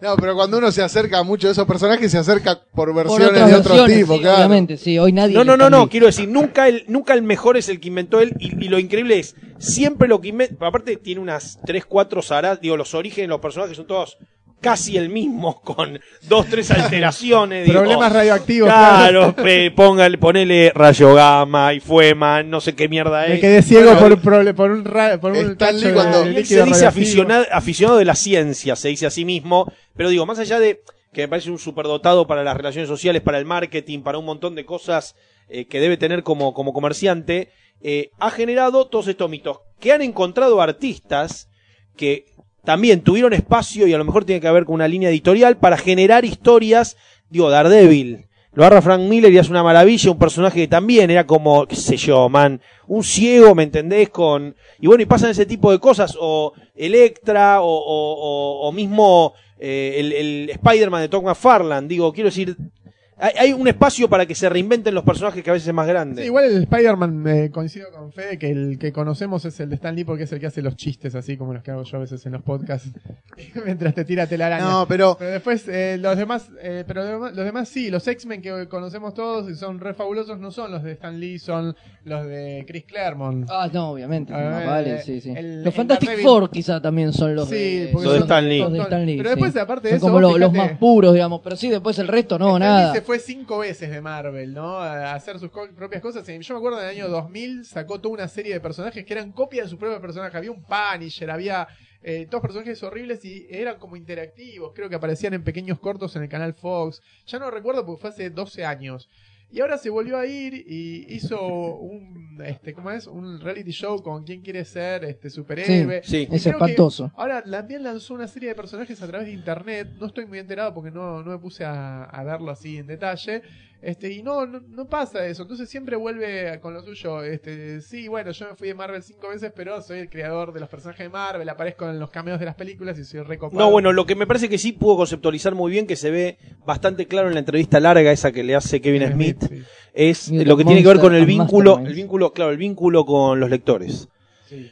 El vínculo con los lectores, la manera de dirigirse a ellos, la, ca- la carta de Mary Marchoff, no sé cuánto, el, el club de amigos de Spider-Man, todas esas pavadas. Digo, todo lo que tenía que ver con cómo incluir al lector dentro del universo, tuvo una política bastante interesante cuando él fue editor. Muy de buen editorial. marketing. Sí, claro, Sí, claro, obvio. eso seguro. no, Creo sin que sí, duda. el marketing Situarlo en es- ciudades reales y no imaginarias, digo, detalles que, que terminan haciendo muchísimo a, la- a lo que termina La pasando con los personajes. Oye, claro. Y aparte que los personajes generalmente no son millonarios todos y tienen vidas reales, es decir, eh, qué sé yo, no, te- no voy a ir al clásico, al clásico caso de Spider-Man que se queda sin guita siempre, pero qué sé yo, una piba, no sé, la, la, la prima de Hulk era abogada, ¿entendés? Es que ese es el mérito de Stan Lee, claro, digamos, acercar a los personajes, digamos, ser los más cercanos al lector, ¿no? Tipos, digamos, sobrenaturales, sino a pesar de que tienen poderes y todo, digamos, puede ser el vecino de la esquina, como dice Spider-Man. Es el superhéroe de Next Door, una cosa así. Claro. Obvio. Es que en una época lo- los superhéroes eran todos clones berretas de Batman. No nos olvidemos, eran todos multimillonarios, que su psychic era el chofer o el mayordomo. ¿Y cuánto sabía de esos? 50. Muchos, el avispón verde. Eh, sí, Green Arrow, digo, todos te ponías a ver y había un montón. Claro, exacto. Bueno, por eso es muy difícil hacer. eh, Porque los de DC, ponerle Green Arrow y Batman son millonarios. ¿no? DC. Superman nunca tiene un problema de guita. O sea, Pero gana. Green Arrow tiene conciencia social. Sí, No, eh, por eso también es años después, digamos. No, no tanto, es de los 70, principios de los Bueno, 70. Qué Está choto bien. Green Arrow, eh. tenía Qué 10, choto. 10, 15 Qué choto, qué choto decir en una, en una convención soy fan de Green Arrow.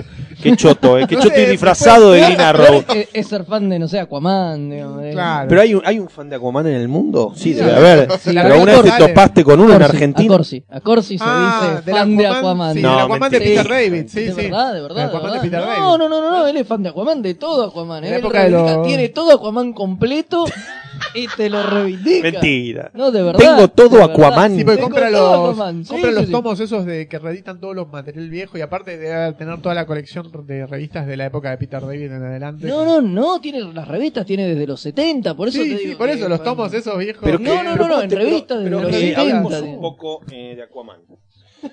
Mira, le voy a dar la derecha a Corsi en este sentido. Tendría un muñeco, me compraría hoy mismo en Mercado Libre, si pudiera entrar a internet, un muñeco de Black Manta. O sea, Sí, Ah, si vos me decís, bueno. a ver, me, me- el diseño de Black Manta me parece que todo en la vida. Quiero un Black Sí. Manta en mi escritorio. O sea, te doy la derecha en que Black Manta es todo. Me encanta el, el disfraz, me encanta todo. Ahora, Ahora, la, la escafandra, porque el resto es un, un traje de. pero de lo veo a Black. Manta y es como un Vader del agua. es como me- sí, me- sí, sí. Es verdad. Entonces Black Manta es todo. Ahora, Hasta que se agarra las trompadas y lo corte, coma. Después, un chabón con ese traje que llama ballenas con la mente, no, no, ¿qué poronga hace? Ay. Maneja pulpo, le habla a No, no. una piraña. Es como el de la Robot piraña- Chicken, La piraña ¿no? mueve la cabeza, el pescado mueve la cabeza, los dibujitos de. A una la vez lo vi montando un hipocampo, corregime. O Sí, no, estoy. es verdad, es verdad. Bueno, el traje de Big Bang Theory, ¿lo viste? El, Big- el traje de Big Bang Theory viene el traje de Aquaman con el hipocampo a- adelante para que vayas como. ¿Lo viste eso? El capítulo. No me acuerdo cómo se llamaban los, los hipocampos. En los de- capítulos de los super amigos. Sí, Aquaman Ahí y Aqualad. Te voy a decir algo, casi que Tornado Negro me parece más copado que Aquaman, si me apuras un toque. O No, sea, ese se llama. eh, se llama Volcán Negro, Black Volcán Vulcan, Negro. Black No Vulcan. Ahí va. podía- por los derechos no podían adaptarlo, no me podían poner. eh, Bueno, Fede, la remera naranja que tenés, ¿Viste? es hora que diga que por Aquaman. Aquaman. Bueno, cuando Eh, aparece Aquaman en la serie de, Sp- de Smallville. bueno, la película de Entourage, ¿no? Que iba a ser representar a Aquaman. ¿Te Ah, acordás? sí, sí, no llega a ser. bueno, hubo un piloto de serie Sí, esa. eh, que era ¿cómo el de Green? Arrow después. era O Green sea, Arrow, aparece sí. Aquaman en la serie de Smallville y todos dicen, che, estaría bueno la serie de Este Aquaman. personaje tiene onda, dijeron. Claro, los pero los fans de Smallville. Era otro. Llegó una carta de un tal A a Corsi desde Argentina diciendo que, Tengo todos los números.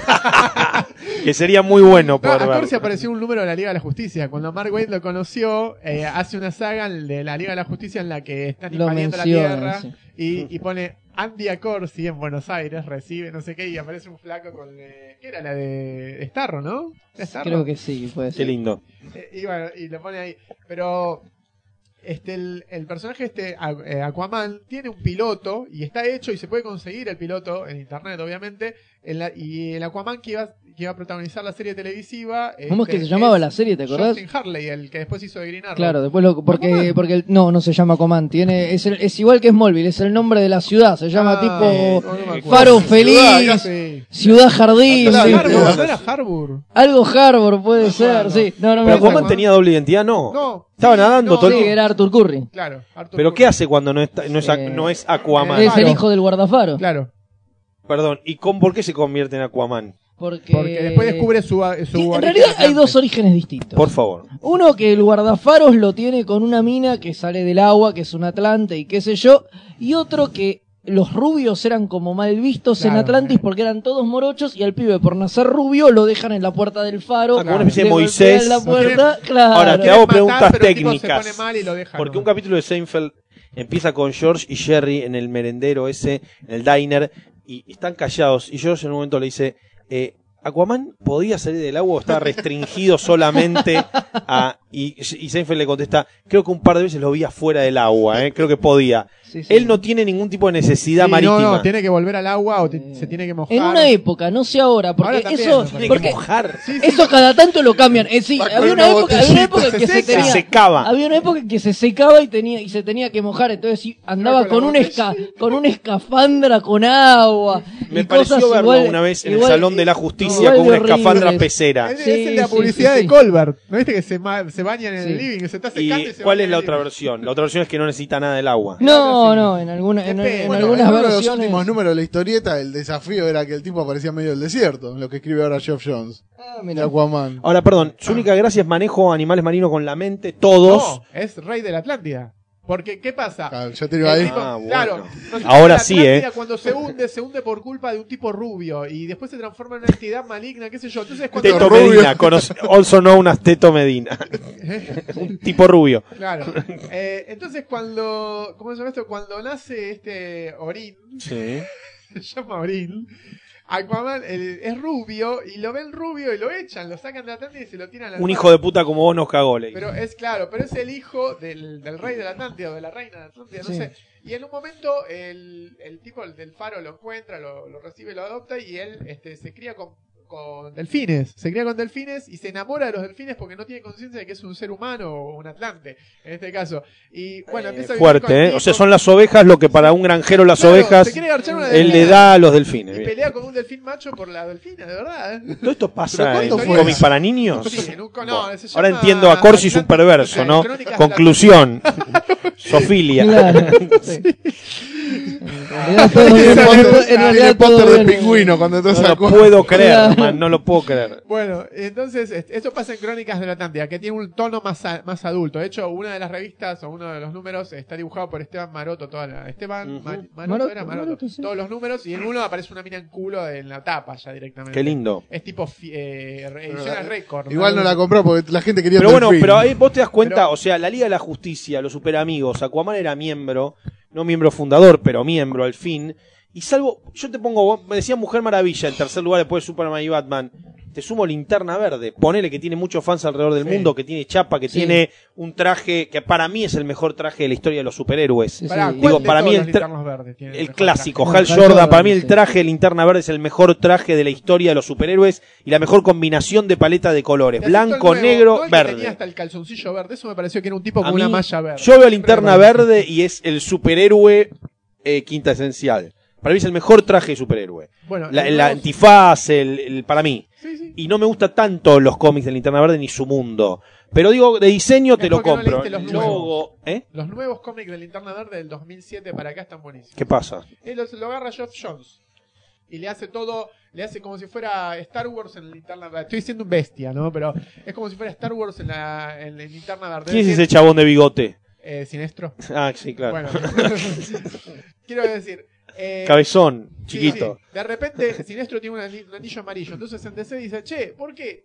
a- Yo lo vi vestido de linterna verde a veces. Sí, porque Ah, era, el, el que Era entrenaba antiguo, Hal era el Jordan. mentor. Claro, y después un día eh, lo echan. Ahora es el linterna verde de la De Tierra, nuevo, de hecho. claro, de nuevo, esa sí. nueva linterna- otra vez vuelve a ser linterna. Le perdonan Bien. todo lo que hizo, foja cero y vuelve a ser Qué linterna lindo, que, que parece la Argentina, maestro. Sí, sí, pero posta, los guardianes del universo son peores que los de la Argentina. Igual ven, ahí tenés, ves la película de Green Lantern, fue un desperdicio. Esa película podría, tendría que haber estado recontra bien. dibujos animados de No, pero yo te digo la de Ryan Ray. Ah, mira, vos que te gusta ver películas de así, Sí. la de Linterna Verde, eh, eh, ¿cómo es que se llama? Caballeros Esmeralda. ¿Te Sí. cuenta? La, Crepúsculo dibujitos? Esmeralda. Ah. No, no, no, dibujitos. Caballeros Esmeralda. Sí. Buscate la editó Knight, acá. sí, está Hizo buenísimo. una historia de cada uno de los linternas verdes que son compañeros de Hal El Jordan. negro, el No, no, no, no, te no, cuentan de tres, de Kilowog Sí. y, no, y de otros dos. Sinestro no estaba, no. Eh, No. Pará, la chica, Sí. la chica esa que maneja. Hay armas. muchos fan de Linterna Verde, como junto cosas de Linterna Verde. Conocí un par de personas que tributaron su casa a Linterna Verde. Y Sí, es normal. Javier Seriani, creo. Eh, puede De- ser. de. Eh, Pero bueno, este. y lo- Soledad y Larguirucho. No, No, no hablamos. no, no hablamos de Soledad y la Virucha. Bueno. Pero bueno, este, y crean todo un espectro de, de todos los colores este, con los anillos. Entonces hay anillos verdes, amarillos, rojos, azules, eh, blancos y los negros. Y los anillos negros despiertan a los muertos. O sea, todos los personajes de DC que mueren empiezan a usar un anillo negro. Y vuelven todos los muertos de tres años a. Qué a- lindo. O sea, Eh. empecé a leerlo, no sé, qué sé yo, en, la- en el relanzamiento de Linterna Verde. ¿Qué será? Año 2007, una cosa así. Cuando lo agarra Por Geoff ahí. Jones. Cuando resucita Hal Jordan, digamos. Y crean, y, lo- y ahí mismo también reforman todo lo que es el cuerpo de linternas verdes, crean como una policía interna, asuntos internos de, de linternas verdes, una cosa muy loca y después este se va como dirigiendo todo hacia a, a- a convertir a los linternas verdes en uno de los ejes del universo DC. O sea, de pasar a ser un grupo que estaba ahí lejos en el planeta OA, pasa a ser como uno de los ejes centrales de- del universo DC. Eh, a todo eso ya tenés un breve resumen argumental De los últimos de 10 por años. qué debes leer de- Green Sí, Lantern. sí, que lea la nota esa que hizo No, no, no, Casanova en una de las No, sí, sí. comiqueando. Sí, sí. Eh, Yo escribí y le doy con un caño, porque todo eso no me gusta mucho. Yo leí, yo leí Sinestro Wars y me pareció bastante copado. O sea, el está final buena, no me después se gusta va a la mucho. mierda. Sí, el final se va a la mierda, pero está bueno todo como lo van llevando, ¿no? Que el, el Sinestro dice, me cansé y organiza, él con su anillo amarillo, organiza su propio gru- grupo de linternas amarillas y van, en vez de haciendo el bien por la galaxia, van haciendo el mal por la Linternas galaxia. amarillas, me hacen Sí, sí, sí. Pero está, está buena Oh. la historia. Eh, o sea, va juntando a todos los villanos podridos por ahí y los, jun- lo- lo- los reúne y arma su propio grupo. Por eso me, me empezó a llamar la atención Linterna Verde, por esa historia. Si no, ni, ni bola le doy. Y. Este, bueno, eh, volvemos, volviendo al tema de Aquaman, la serie no se llevó a cabo y Justin Harley, que era el que hacía de Aquaman en el piloto de la serie, pasó a formar parte en la Eh, siguiente Flecha temporada de, de Smallville como Flecha Claro, Verde. porque tenía contrato con la productora como Claro. un año para hacer Aquaman. ¿Es esto o la concesión de panchos Claro. del merendero de la productora? momento Le dijeron, bueno, arman dale. la Eh, flecha verde, dale, no, Arman la Liga de la. Justicia en Smallville y aparece el Aquaman que había quedado colgado, que era el dientudo, que había vuel- que había estado, no sé, dos temporadas antes y vuelve a formar parte de esa liga. Qué lindo. Ahí termina. Hasta ahí vi Smallville, hasta el capítulo que aparece la liga. Dije, Ah. listo, ya salió la liga, ya, Ya está, claro. nada más tiene No, después viene sentido. la Justice Society. Y, Eh, lo, vi. Y la lo vi, Legión. Lo vi, lo- los vi. Esos capítulos los vi, pero solo vi esos Solo esos capítulos. capítulos. Solo esos capítulos. La Legión sí, de. Superhéroes viene Dejé, Sí, claro. de, dejé de seguir Smallville después del capítulo de la liga. Dije, bueno, hasta acá llegué. Fue demasiado. Igual fue un amor, fue fue un amor duradero, Duró, digamos. duró, sí, es tipo quinta temporada, como cinco años. Yo hice primera temporada, después Acá me bajo. Claro, Sí, acá me hice bajo. primera temporada, me pudrí mal, no la vi hasta la, hasta la cuarta, no, hasta la quinta temporada. O sea, hice un salto de la primera a la quinta y no me había perdido nada.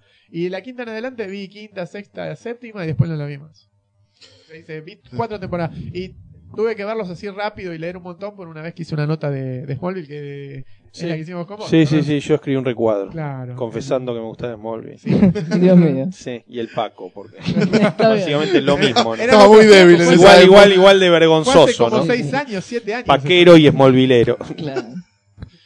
Así que bueno, ese Bueno. es el, el resumen del universo de DC. Sí, sí, sí. No sé de qué hablamos, Ya hablamos de Ah, y el cualquier Aquaman cosa. nuevo, el del relanzamiento de DC, vive en Sí. una casita al lado del mar con la esposa, con Mera, y de vez en cuando se encarga de combatir, por lo que leí, los primeros cuatro números, se encarga de vez en cuando de combatir alguna amenaza que sale del mar. y- Una vez por mes durante Claro. 24 páginas. Claro, sí, Leí sí. el librito que sacaron en los kioscos hace Sí, poco. está ese, bueno. Los cuatro primeros Está números. interesante. Que la verdad, el, el relanzamiento no me pareció nada. Lo que sí me llamó la atención es que Superman salta. De nuevo. sí. O sea, no vuela. Superman salta de nuevo. Claro, o sea, vuelve a ser John Carter. Justo en el momento en que sale la película de John Claro. Carter. Qué desastre, la película John Carter fue para el culo. Ah, Le fue por el culo, pero a mí, A mí, me, bueno, tengo, a mí me agrada. A ¿eh? mí me gusta, a mí me Me gustó, gusta. sí. Aparte, Y la se de Conan llevaron- también me gustó, yo, yo, yo. me- se llevaron medio casting de Wolverine a, a Coso. Está A John Carter. Gambit y está A mí me John Carter me gustó la por chica. eso mismo de, de lo que John Carter significa como personaje no reconocido. Lo deudo que es Flash Gordon con John Carter y todos los personajes, Guerra de las básicamente, Galaxias, claro.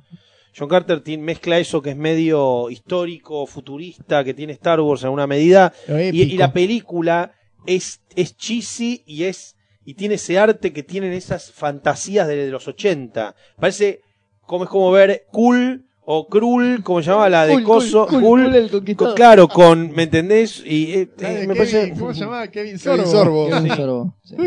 Qué Como película de eso. miércoles.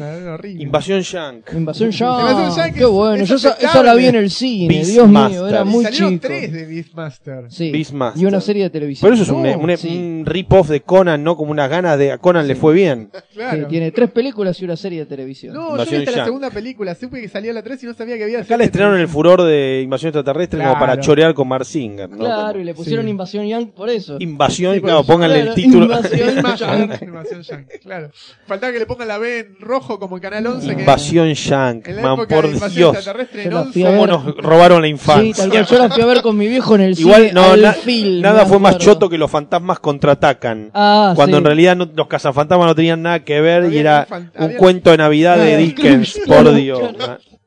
Eso era muy malo. Lo que Eso fue estafa. Y al año siguiente salieron los cazafantasmas 2. O sea, Y ahí dije, hijo de puta, vuelvan la guita. Y Arnold y el ¿Cuándo se superagente pone la, la 86. aspiradora? Esa era la otra, Arnold y el Superagente 86, que era Sí. una película con Don Con Adam- Don Adams Adams y Gary Gary Coleman, Coleman. pero no tenía absolutamente Ni nada. él que era ver. Doble choreo. Ni él era Arnold ni el otro era el Superagente Claro, claro, Y 86. le estrenaron como Arnold y el Superagente 86, son unos genios. Pará, pará, Majestuoso. hay un robo más grande. Hoy, hoy es el. Hoy, eh, hoy que estamos grabando el podcast en Doodle, en Google sacaron un Doodle de Star Trek. Sí. No, ayer. Oh, Ah, hoy. No, ayer. Yo lo vi hoy. Puede que siga, voy, pero ayer. Ah, bueno. Ah, ayer fue porque el 8 de septiembre se cumplieron ayer 46, 46 años, años. de la primera emisión. sí. Y me pareció maravilloso. Y me estoy acordando que cuando acá salió Invasión Extraterrestre en Canal 11, que tenía cero presupuesto, año 85-86, reestrenan, no sé, habían reestrenado por trigésima vez Viaje a las Estrellas y mandan eh, William Shatner en Viaje a las Estrellas. Y era la B bien grande y roja, porque era la época de Invasión Extraterrestre, y ponían Viaje a las La B preocupaba media pantalla y el resto Viaje a las Estrellas en letras comunes. No, no. De no creer cómo robaron con el furor de esa serie. Canal 11 Gran serie, gran serie Viaje a las Estrellas, la clásica. A mí me gusta mucho. Gran serie. y, eh, la, la clásica y la nueva generación. A mí me gusta mucho. Pero la clásica Yo para mí banco tiene un, todo. tiene un Deep Space encanto. A mí me gusta. ¿Te gustó la, La- nueva película Viaje a las Estrellas? Sí, me gustó mucho, 2009. me ¿Estás gustó mucho. Me gustó mucho y aparte últimamente, digo, yo tengo tatuado el logo de la Alianza Rebelde en el hombro derecho, Sí, pero me parece una estafa la Guerra de las Galaxias, o sea, ahora. lo tengo lo tengo por una cuestión de lo que significó más que nada para mí, para mi hermano, mi hermano tiene el mismo logo en, la, en el homóplato, Sí. pero la consistencia de la no consistencia del universo de la Guerra de las Galaxias es un paso de comedia gigantesco, o sea, el universo de Harry Potter es más consecuente que el de la Guerra de las Galaxias y lo digo en serio, o sea, está más pensado Harry Potter que Star Wars. Star Wars es probablemente uno de los universos de fantasía con más agujeros que han, que han triunfado, ¿no? Porque, digo, de los que han triunfado es Sí. o sea, desde el arquitecto de Matrix, que no hay tanta zaraza metida, o sea, tiene, es tremendo, es tremendo todo, es todo va mutando, el concepto de la fuerza, el concepto del tipo tiene a la hija enfrente y no, no, bueno, es mi hija, pero estamos en la escena 1 de la película 1, así que ahora no te digo nada, hija, chau, como, como no, la- no la presiente a la hija, pero después presiente a Luke en otro planeta, digo, bueno, chupa un huevo, dale. Entonces es muy gracioso todo eso. No, pero aparte, el tipo que largó todos los personajes. Claro, Harry Potter lo escribió, los siete, los siete libros. lo Esas escribió- cosas grasas, ¿no? Como que Vader lo construyó a Tripio, ¿me entendés? Como ya Sí, son sí, sí, cinco claro. personas en todo el universo y se cruzaron toda la vida. Claro. Es y no- tremendo, y nunca dijo, ah, vos este es mi androide, lo reclamo y lo, lo No, no, así no, con no, la no, mano, porque, ¿viste? por- bueno, la justificación sería, si hay mil iguales, no importa. No, pero es su androide de la infancia. No, no, no, pero eh, se olvidó. Es, es meter, es viste, a machaca y juntar Bueno, pero Star Trek en ese sentido es un universo mucho más consecuente. Sí, los sí, modelos, si uno se cuelga, si uno se cuelga con Star Trek, los rangos, la función de cada uno, los modelos de nave, por qué cambian las cosas, la lógica y la, idea de misión y qué es lo que están haciendo es mucho más con- coherente que Star Wars. Igual, este, ponele, salvo Enterprise, ¿no? Que Enterprise empezó a salir eh, y como para generar novedad, qué sé yo, empezaron a, hacer todo un quilombo de tiempo y terminaron por destruir todo. Por eso, el siguiente paso después de Enterprise fue empezar todo de nuevo, ¿no? Por eso empezó a, a hacer todo. J.J. Abrams, que encima está buenísimo porque ni siquiera es Trekker J.J. Abrams, pero creo que levantó todo el espíritu de la serie. No, pero Kurzman y. Orsi sí, los que escribieron el guion son fanas mal. Eh, Y, y Damon Lindelof también. Los que están metidos en la producción de la película, historia y Sí. guion sí. O sea, él le dio eh, un vértigo y un ritmo y tal. Sí. Pero los demás tenían muy en, en cuenta la mitología de Star Trek. Es verdad. Y para mí lo logran algo que es el Kirk que muestran, porque Spock es básicamente igual, digo, Siempre, ¿no? claro. más joven, pero tiene la misma lógica. Uhura está bastante buena. Está más zarpado, jura. Es muy linda Uhura. Uhura es la mujer de Bradley Cooper, el de Hangover 2. La negra esa es su mujer. Ah, sí. Ah, Eh, bien. sí. eh, después El este. Kirk me gusta Kirk como me pareció más parecido al Kirk de la serie clásica, el Kirk que muere, Thor, el padre de Kirk, Sí. que, que Kirk, el nuevo Kirk, porque el nuevo Kirk, el Kirk hijo, es como un rebelde, es como un borracho, es como todo mal, eso me gustó también. McCoy Claro, me encantó. En la serie era más centrado Kirk. O sea, Bueno, pero te muestran eso, ¿no? Como Sí. que quizás fue un que hubiera teen- pasado, sí. Es un el Doc McCoy me encanta, me encantó, me encantó buen- el cast. Doc McCoy está igual, es buenísimo. Aparte siempre quejándose, pero qué, Jim, qué sé yo. sí, basta, Jim, pero no, lo único que falta Bueno, y Simon Pegg como Scotty, eso Es me encanta, eso me encanta. Y el marciano que se lleva con él también, que estaba en Bueno, Scotty era medio mi personaje favorito de siempre, entonces me gusta mucho Scotty. Me gusta mucho, está como relegado, es como un mecánico. Como sí. si Scotty está en otro lugar, en otro... te- Viste, pertenece a los que están vestidos de rojo, ¿me entendés? Como Ujura. Claro. Ujura y Scotty están vestidos de rojo. eh, Por y eso son se como... después, porque la pasión del rojo, viste, los atrae automáticamente. en una nave que está todo blanco, ves a alguien de rojo y decís, wow. Bueno, para mí me gustaría estar vestido. A mí me gustaría estar vestido de celeste. Los que más me gustan son de celeste. Pará, ¿no preferís los trajes de las películas?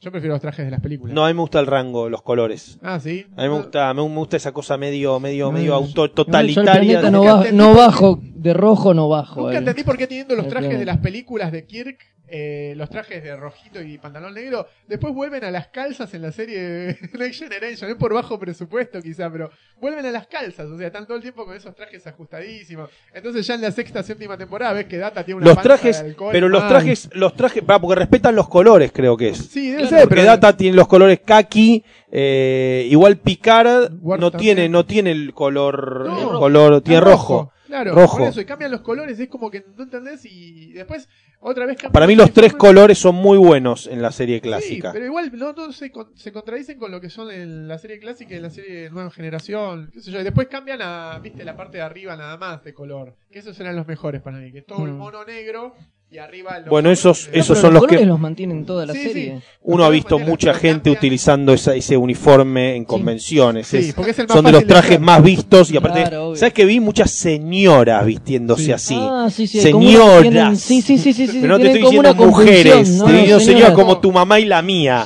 Como mi mamá vestida así, ¿me Hay un entendés? flaco que tenía un fan club que se llamaba Sci- Sci-Fi Club, eh, se llamaba Franco de apellido, y tenía la hermana que rompía la tierra vestida de Trekker. Hace 15 años. El trajecito para cualquier mina trekker que se lo pondría un par de novias es el traje de Ujura de la serie clásica. Sí. Sí, que es como una pollerita con botas largas, Sí. que es como para salir a la noche, digamos. No es un traje, es un traje Un traje muy la- hot. Pero No, en no. el espacio siempre es de noche. Claro. Sí, sí, con minifalda. Tiene que estar vestida de noche siempre. Claro. Con minifalda. Las patillas, el huevo loco. Me encanta. Ya se empezó a transpirar. ¿no? Huevo loco. Quiero una chica para vestirla de Ujura. Ya que- ya- Ya está, ya está. bueno, ya, ya va siendo tarde, así que podemos salir Sí, a ya estamos, alguna- ya estamos para ponernos las botas. Venga, ofrecerle ahí el, el- Vamos hasta Rivadavia y buscamos a ver, le Una. Ujura. Si acá se hace un par de cuadras encontrar. Ángel, Mandá la consigna del programa de radio y vas a ver que en 15 minutos te Bueno, voy a ver si encuentro una Ujura. Voy a subir la foto con ella y conmigo. Jura De vacaciones Ujura. en Bahamas. Ya está. Listo. Bueno, la verdad, no, es eso. Y los productores que quedaron sueltos de, de, de las series de Viaje a las Estrellas se dedicaron a agarrar otra franquicia que era Galáctica, que es tu serie preferida. Es una gran serie. No, mi serie preferida. No, no, no. En el momento La que mejor, hablaste- la mejor serie de naves de la historia de la televisión. Serie de naves. Serie de ciencia ficción. Sí. Sí, sí. Sí, la mejor serie de ciencia serie ficción. La mejor serie ficción tenía que agregar. del espacio es la mejor serie que vi en mi vida. a tu casa, me acuerdo, es, eh, un día a la noche y me, me, eh, me habías recomendado la que vea Galáctica. Yo ya la estaba viendo y estaba por terminar la tercera temporada. Y vos estabas re- recontra fascinado, te habías comprado los DVDs, todo. Y se terminé la tercera temporada, quise ver la cuarta y justo fue la, la huelga de guionistas. La cuestión es que recién la pude conseguir el, el año pasado y la terminé de ver en enero de este año. O sea, vi el final de Galáctica tres cuatro años diciendo, y ahora que estos son los Cylon, ¿qué mierda va a pasar? Sí, sí, no, y cuando vi el final no lo podía creer, dije, wow, es impresionante. Aparte me vi las dos películas, esas que sacaron en el medio Sí. para esperar el, para pasar el tiempo. Gran serie, Es gran increíble. serie, y los gran productores serie. eran los de Star Trek. Yo no la vi, ¿eh. Está Es buenísimo. una Está serie buena, infernal. me la Una recomienda. serie- Sí, es una es serie mejor que. Babylon 5, vos que era... Yo no, no No, defiendo pero Babylon el- 5. A mí, pero el Dr. Sachs te recomendaba me- Babylon Sí, 5 todo el sí, tiempo. y jamás con- me convenció de que la viera. Pero No, si no, pero Galáctica- Galáctica es y además es cortita, me dicen que son, Son- cuatro temporadas, son cinco temporadas. Cuatro. Cuatro. Pero aparte la primera Cortita, temporada son bien. dos películas y 13 capítulos, la segunda temporada son 20 capítulos. Cuando, cuando llega la, la- el, el promedio a la segunda temporada y encuentran esa sorpresa en el espacio Sí. y, y todo lo que genera después es fabuloso. Todas las temporadas tienen un golpe. Bueno, listo, me voy a poner a ver. No, es muy buena. Galáctica. Galáctica Entonces, es infernal. ahora que terminé de ver, Infernal. terminó Breaking Bad y hasta el año que viene no dan más capítulos, no tengo que ver. Pobre Breaking. Mirate Homeland, si no.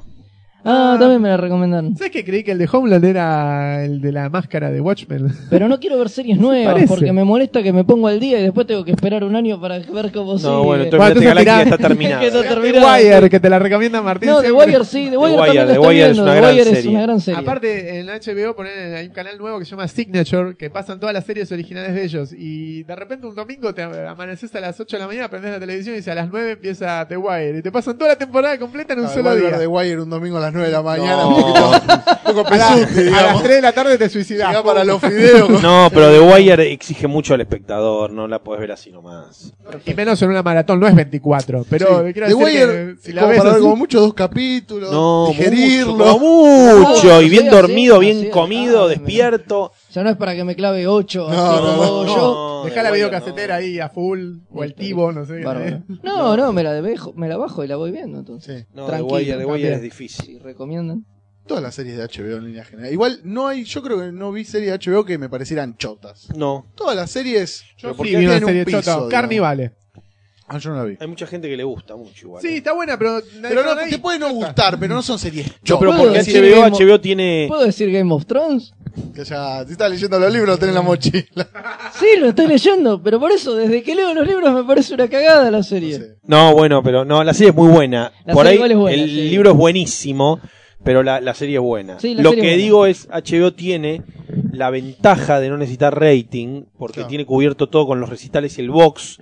Entonces puede generar contenidos que, que, que ellos quieren prestigio.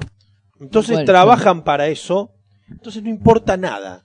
No importa si nos ven 10, no importa si nos ve uno, ellos quieren premios. Sí, ellos Eso es quieren genial, sí. sí. posicionamiento de marca y lo lograron. El otro día vi la serie esta East Van and Down. No es televisión, es HBO, es el eslogan. ese es el eslogan. Claro, eso es el eslogan. Es el sí, eslogan. sí, sí. Bueno, toda la serie, yo el otro día bueno, vi esta comedia, East Van and Down.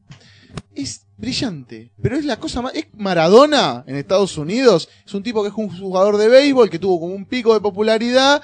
Después se fue a la mierda y está enseñando como béisbol en un colegio, digamos, para chicos. Son dos temporadas, tiene 12 capítulos.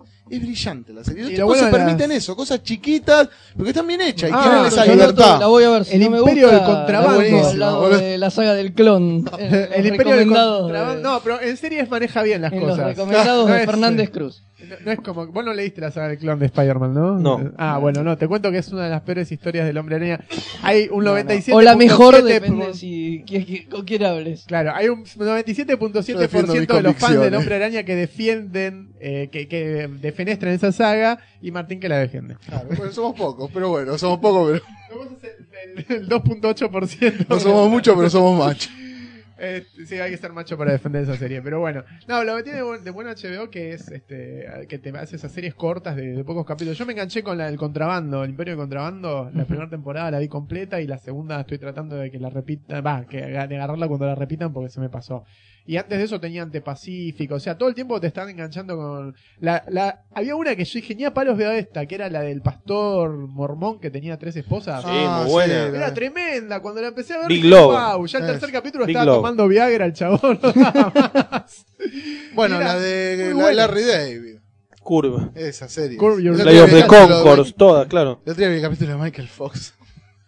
Ese tipo es la prueba de que se puede hacer humor con todo. Sí. Vos puedes hacer humor con todo. Pasa que el tipo tiene un piné, viste, un vuelo. A mí me hace acordar a Bianchi, no sé por qué. Sí, sí, es medio, tiene un look Bianchi. es Larry. Un poco más ácido. Es medio Bianchi, ¿eh? Es medio Cierto. Bianchi, ¿no? Me hace acordar a Bianchi. Es muy alto, pero me hace acordar a Bianchi. Así que mira, lo- lo- terminamos en las series de HBO al final. Sí, sí, hicimos dimos como un recorrido. Eh, gigantesco. Va. Empezamos con las películas de Batman, seguimos con los Vengadores, después nos metimos en el Bueno, la panorama. serie, yo me acuerdo durante años estaban amagando con una serie de Preacher para HBO. Sí, lo que pasa Durante Una años. película también. pero la Ben quería Affleck hacer- iba a ser Sí. Preacher. Sí, porque la quería hacer Mark Stephen Johnson. Casi iba a ser. Eh, ¿quién Robert era? Carlyle. Claro, en un momento sí decían algo así, y la Sí. minita no me acuerdo. Y en un momento dijeron que iban a ser el santo de los asesinos. Ah. Bueno, hubo varios. Amá, es que esa es una historia. HBO la quería producir. Claro, HBO me acuerdo en un momento habían hablado ellos de hacer una serie. Y que creo que Robert Rodríguez. sido ser el controversial para volver al principio cerrando Banco a Constantine, la película. Bastante la banco. Mirá, Y yo sé que eh, tiene muchas una- cosas chotas. A mí me gustó Pero porque la no leí eh, Hellblazer, leí lo ínfimo y esencial. Pero sé que la gente que lee Hellblazer No, que es te una- dice, es es una morocho, es no- una reversión del personaje. Es una Vos querés al blasfemia. inglés rubio, es ¿viste? una bla- es una blasfemia. Encontrás un yankee con un, so- un saquito y una corbata mal atada. Con la que- Holy Gun, dejate de joder. Que exista la Holy Gun. Ah, sí, la Holy Gun es buenísima. Es una falta de respeto. No, pero Ah, La película está buena, pero si no conoces el cómic, ahora conoces el Bueno. cómic y chao, Sí, olvidate. le hubieran puesto Raúl el matamonstruos y era genial. Sí, yo no, no, a ver, no, eso no lo discuto, pero no es una Por eso- película de. Hablan, de hablan mucho, en el making hablan mucho de Hellblazer. Sí, pero no lo hace. Sí, como- Es como, eh, no, no sé. tiene nada, nada que ver. No, algunos personajes, pero Te hace no un mucho exorcismo. Y... El flaco ese que le da los elementos, no es que lo, en el cómic está también el de lentes. Pará, su- papá vudú, ¿cómo es que se llama? Sí, ese? por eso sí, está y está el taxista también. Claro. eh, hay algunos y el personajes. ángel y, Gabri- y el ángel Gabriel también está, ese aparece. Arcángel Sí, Gabriel. aparece en algunos de los El cómics. ángel, no sé si es ángel o ángela, porque viste la mina esa. Claro. Ángela Swilton. Swinton, Claro. claro. Está muy bueno eso de Los Ángeles. que- y después aparece el diablo, que el diablo le, le trae a colación lo del cáncer de pulmón, que eso también estuvo en los cómics, que era... El tipo en un momento tiene que hacer un trato y lo caga el diablo mal. En los cómics está y en la película está. Lo que pasa es que está en dos minutos en la película y en los cómics no sé cuánto... Es una miniserie entera, Es sí. una miniserie entera, claro. Pero bueno, trataron de poner la mayor cosa, cantidad de cosas que podían para el gusto del fan y el fan no gustó. No, no gustó. John Constantine. Pobre. Keanu. Listo. Y es como las películas. que- No sé, sí, ya pasamos a recomendaciones, ¿no? Me parece. Sí, igual Sí, después de dos horas de podcast, cacha, me pasé las recomendaciones que da. Ah, bueno, no hacemos recomendaciones buenas. Quedan para. Que me, pues le prometí a un fan que iba a hacer una recomendación diferente a las que hago A habitualmente. ver, ¿qué querés? No, no, déjalo, déjalo. Yo No, digo, pero dale, recomendá. Dale, cachas. Bueno, tenía un listadito. Ya se acá. sacó. Ahora es algo al pie. No, claro. Para que. Algo así de corrida. Verdad que. Saca el me papiro. había hecho un listadito. No, está bien. Porque Vamos a los highlights, digamos. los highlights. No, estuve leyendo Simón, que era la- una historieta de Carlos Trillo y, y Rizzo. Rizzo, claro. Este que está situada en la guerra de la independencia, estaba muy buena, la rescaté el otro día porque la había comprado hace como cinco años, la había metido en un este, ¿cómo se llama? en un lugar de la ¿Dónde tienen los biblioteca. cómics? ¿Dónde están todos los cómics? Bibliotecas, bibliotecas. El tema es que ¿Cuánta biblioteca? Dame No. un número estimativo. tengo dos bibliotecas y tengo eh, ¿cómo se llama esto? Ménsulas. Sí. Tres ménsulas en la pared y deben ocupar Igual los que no lees. Seis, seis ménsulas Los, más o los menos. libros que no lees y las historietas que no lees, ¿las pones con las que leíste o las pones a un costado y cuando las lees las vas No, ordenando? no, Ah, tengo yo- yo te explico. Yo- yo- te lo que explico, no leo en no el- lo ordeno hasta que no, no, leo. no. Yo antes hacía eso hasta el momento en que había más apilado que en la biblioteca. no se puede. Entonces dije, bueno, no, ponemos todo en la biblioteca y hoy películas. saco de la biblioteca para leer porque posta llegué al punto de que tenía seis Y pilas sabés que leíste y de más que no. o menos que me llegaban a la cintura y era como mucho y, el- y la biblioteca pegada. Entonces dije, no, bueno, ahora a la biblioteca y los voy sacando de ahí. Claro, no, Sí. Se sí. terminó la pila. No, es que yo le decía a Seba que tengo una pila de libros. Yo las la revistitas las regalé todas, se me quedé solamente con los libros, sí. Bien, sí. Sí, pues es imposible, man. No, no, correcto. No, pues si Sí, junto sí, lo que me manda la radio, lo que tengo, lo que tenía, se lo di un niño, traté de hacer una contribución. ¿Qué querés? Te lo doy a vos, maestro. Yo no paso- te voy a yo- aportar nada que tengas. nada que no tengas. creas, eh, Para no que escuche esto, Cacha le hizo una señal diciendo, dámelo a mí. la Dámelo a mí, dámelo a mí. todo- Eh, bueno. Pero deja que se lo den a los niños. Bueno, que se le den a los niños. Está todo bien. Quiero más, Me ayuda, la, más. me ayuda la economía. ¿Qué querés? Se lo regala, yo no ¿Quién es la persona que conociste que tenía más cómics en su casa? Eh, Seriani, el de. Pero hay otro que tiene más. Lo que pasa es que no lo vi. Yo hasta que no lo veo no lo creo. Ah, bueno, Seriani. Háblame de la casa de Seriani. Eh, no, no es una casa, es una, son paredes de cómics. O sea. Igual ahora vendió todo, me dijo. Está Ah, vendiendo y todo. se compró ver, otra casa. Es ¿Qué la hizo? persona, no, no, es la persona que conocí que tenía más cómics. Que es uno de los- el dueño de un local donde trabajé yo antes. Este, ¿Solo cómics hay o tiene mucho de todo? no, tiene mucho de todo. Eh, muñecos, de todo. Pero nada. No es, o sea, él, él me contó que hay un tipo que tenía una Él- casa. Cuando entra una mujer y ve todo eso, Se casó. Por eso con, vendió con la todo. única que entró, cerró la puerta y nos casamos, le dijo. Ah, y por eso vendió todo. Calculo que ¿tenés sí. algún problema con todo esto? Momento, momento, después se divorció. Así que. Eh, ¿Para vos se deslumbra más la mujer que entiende lo que está viendo que la que no entiende lo que está viendo? Se deslumbra la mujer que entiende lo que está. Eh, no sé, nunca tuve una novia comiquera. Bueno, entonces se Tuve deslumbra más la que no pretendiente entiende. comiquera, pero como Una era pretendiente claro. tuviste, boludo. Sí, sí, sí. Una pretendiente comiquera, pero como era pretendiente, yo Sí. preví. Primero que no era, digamos, eh, mi tipo de. Iba Sí, detrás de tu claro. fortuna. Bien. Entonces- No estoy imaginando una mujer muy hermosa, cacha, en mi mente en este momento. Dale. Tipo jura. Qué malo que sos. No, no, no, no, no por vos. Por cómo la está describiendo. Como no era mucho mi tipo, me decís, boludo. No te preocupes. No, tengo una foto? ¿Qué vas No, no, no. foto de la foto? No, sí, hablando de mi esposa. Ah, boludo. bueno, me- menos me- mal. me Yo vuelvo pensé que estaba buscando la foto de la.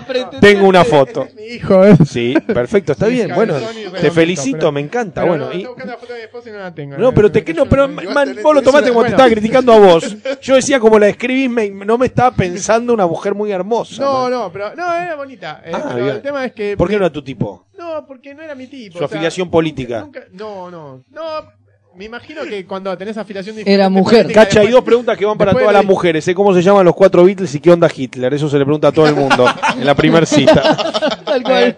los cuatro Beatles los conoce No, y Hitler no no, falla. comparte. No falla. Otra pregunta maravillosa. Adolf, eh, Es buenísimo eso, es buenísimo eso. Preguntalo con cierto dejo de ambigüedad, así Claro. como ¿qué onda Hitler? ¿Entendés? Como que no sea claro No dónde estás vos- parado vos. Bueno, bueno, cuando te puedes- preguntan, no sé, ojo, ¿vos qué pensás? Te podés encontrar una sorpresa que te diga, por Sí. ejemplo, adapté su bigotito a cierta parte de mi cuerpo. ¡Eh! Ahí, Bueno, pero ¿qué eso no sería nada mal. Claro, bueno. Pero tiene algo Es de una Hitler. referencia estilística nada más. Ah, tiene, tiene algo de Hitler. Igual los médicos recomiendan que no porque es, eh, ¿cómo se llama? De- de- ¿cómo dejan- sabrás esa edad?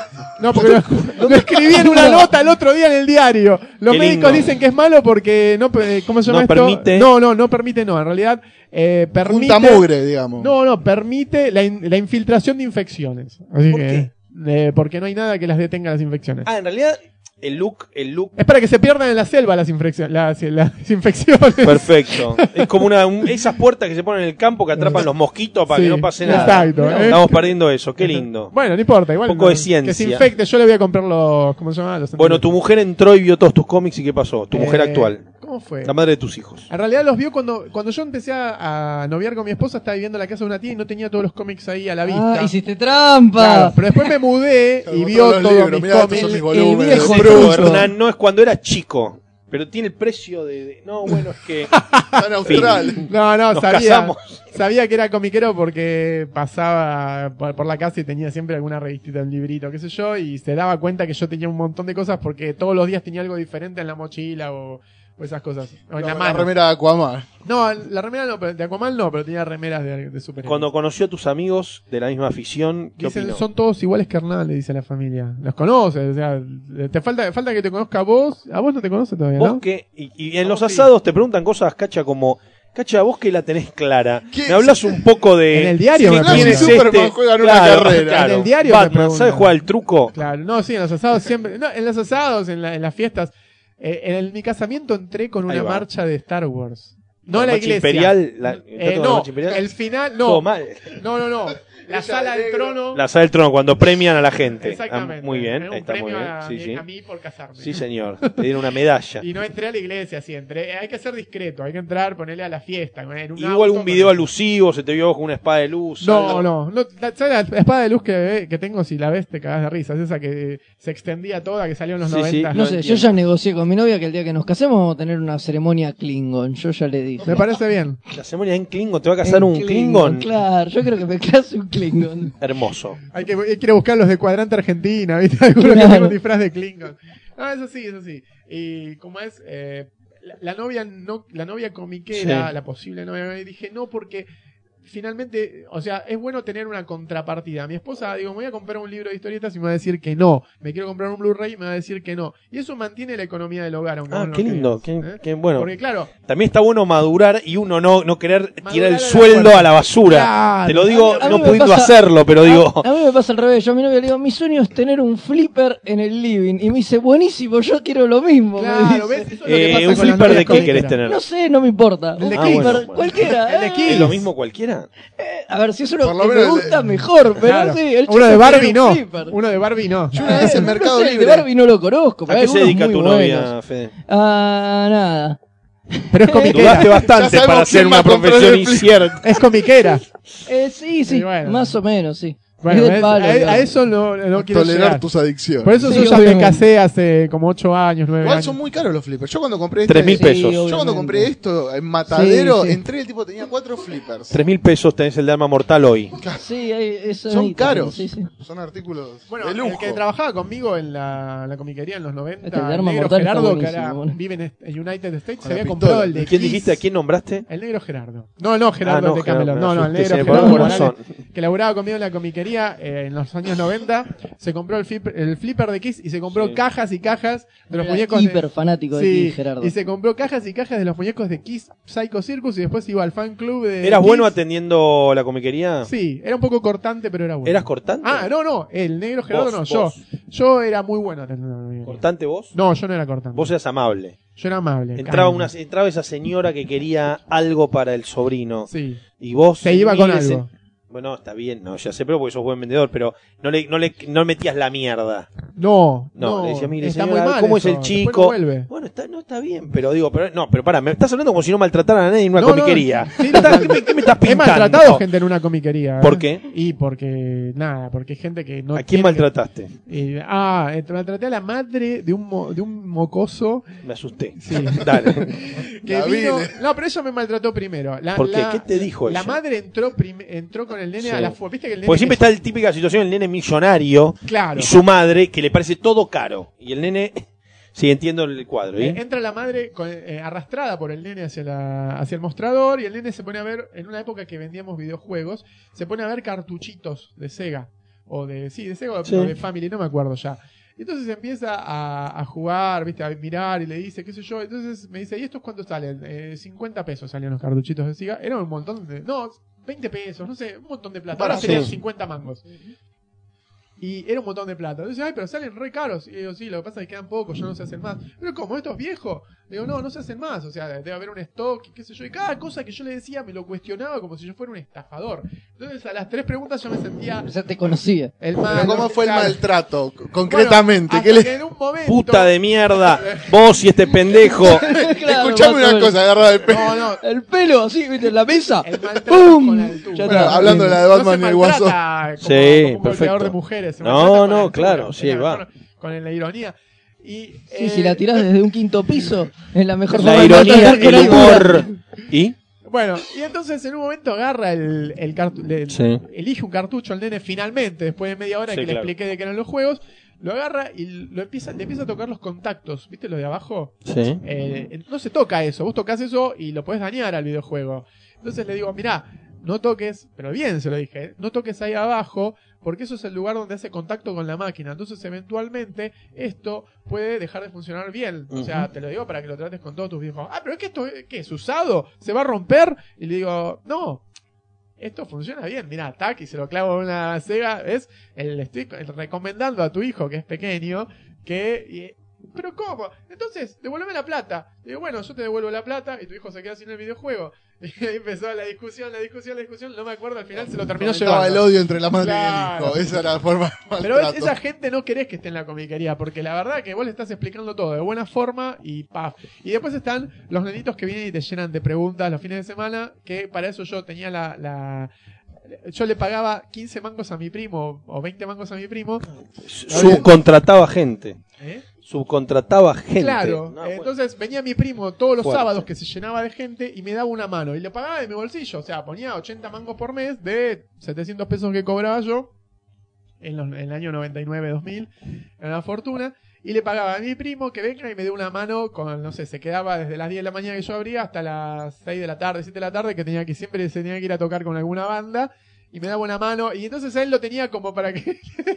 Te filtre la gente. Claro, hace, Como plomo lo tenía ahí para que esté al lado, te cargue las cosas. Sí, o si no, después a las 12 lo mandaba al Burger a que nos- o al Wendy's a que nos compre comida y qué sé yo, qué sé cuándo. Era muy divertido, pero el pibe me filtraba los de Magic y me filtraba los nenitos chiquititos. Y les explicaba con una paciencia que yo decía, qué barbaridad, es de la familia, no hay caso. Porque si no, yo hubiera explotado 15 veces. el tema es cuando uno, yo tengo recuerdo de ser chico, haber ido a un local y romper las pelotas. Y después Sí, de, de grande decís, quincha huevo que fue. Obviamente. Cuando iba a comprar videojuegos, ¿y este cómo es? ¿Lo puedo jugar un ratito? Sí, ¿Y obvio. este cómo es? ¿Lo puedo jugar un ratito? Y ya te mandan a la Ah, mierda. esos son los peores. Yo tenía uno Yo era que así, venía yo y tengo- me decía, ¿me das ese DVD? El de arriba de todo, el que tenía que subirme una escalera para agarrar. Lo bajás, se lo das, el tipo lo mira y dice gracias. Y se va. Ah, este es el que tengo. Y lo querés matar, lo querés matar. Sí, la atención al público te, te, te Lo quema un poquito. Sí, matar. por Sí, eso terminás cuando- odiando a la gente. Yo Sí. creo que sí, atender al público te hace odiar. Cuando a la yo veía gente. al personaje de Tony, me mataba de risa porque me sentía recontra identificado con muchas cosas que yo hubiese querido hacer. Es decir, no las hice la mayoría, pero me hubiera encantado todas esas cosas que hacía. Sobre todo en la, en la primera temporada, más que en la la primera, segunda. la primera tenía una comiquería, la segunda Claro. tenía un videoclub. Sí, pero eh, tenía el espíritu de comiquería. O sea, entraban a, pre- a preguntar cualquier gansada mal. Y en la primera sí, era el Vader. ¿Cómo era que se llamaba? Vader's eh, Resource, algo así, el local de Tony. Se llamaba Vaders. Vader, tipo Vaders creo que se No, llamaba. estamos hablando de todos contra Juan. ¿no? Vader Shop o. Vader algo, sí, Sí, sí, sí. tenía un nombre así.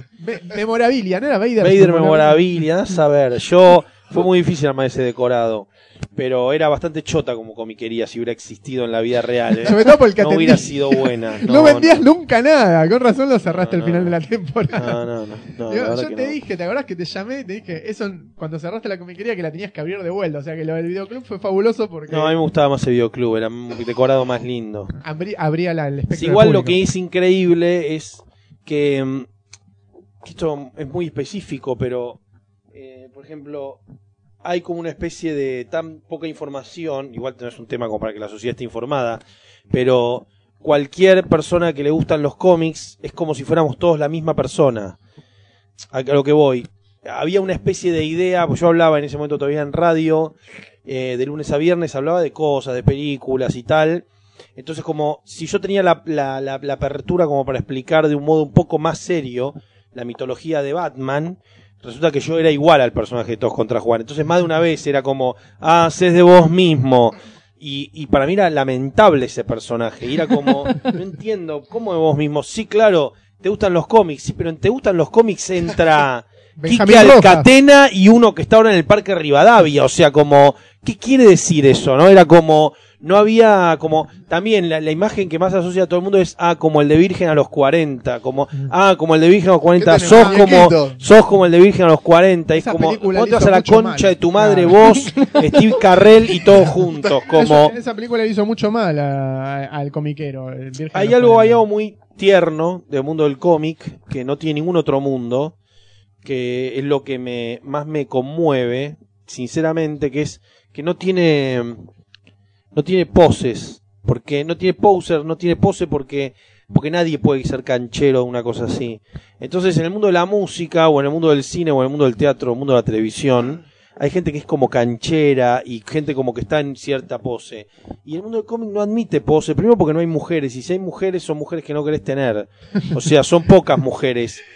Y cuando, o sea, y- ¿qué te puedes hacer? El que qué te puedes hacer. El que sabe todo Aquaman no es, un, no es una medalla Ahora es que una nadie medalla social. que nadie se la quiera colgar. O sea, ninguna medalla que uno pueda ostentar es una medalla que uno se quiera. Es muy marginal porque siempre está asociado a algo muy como apartado.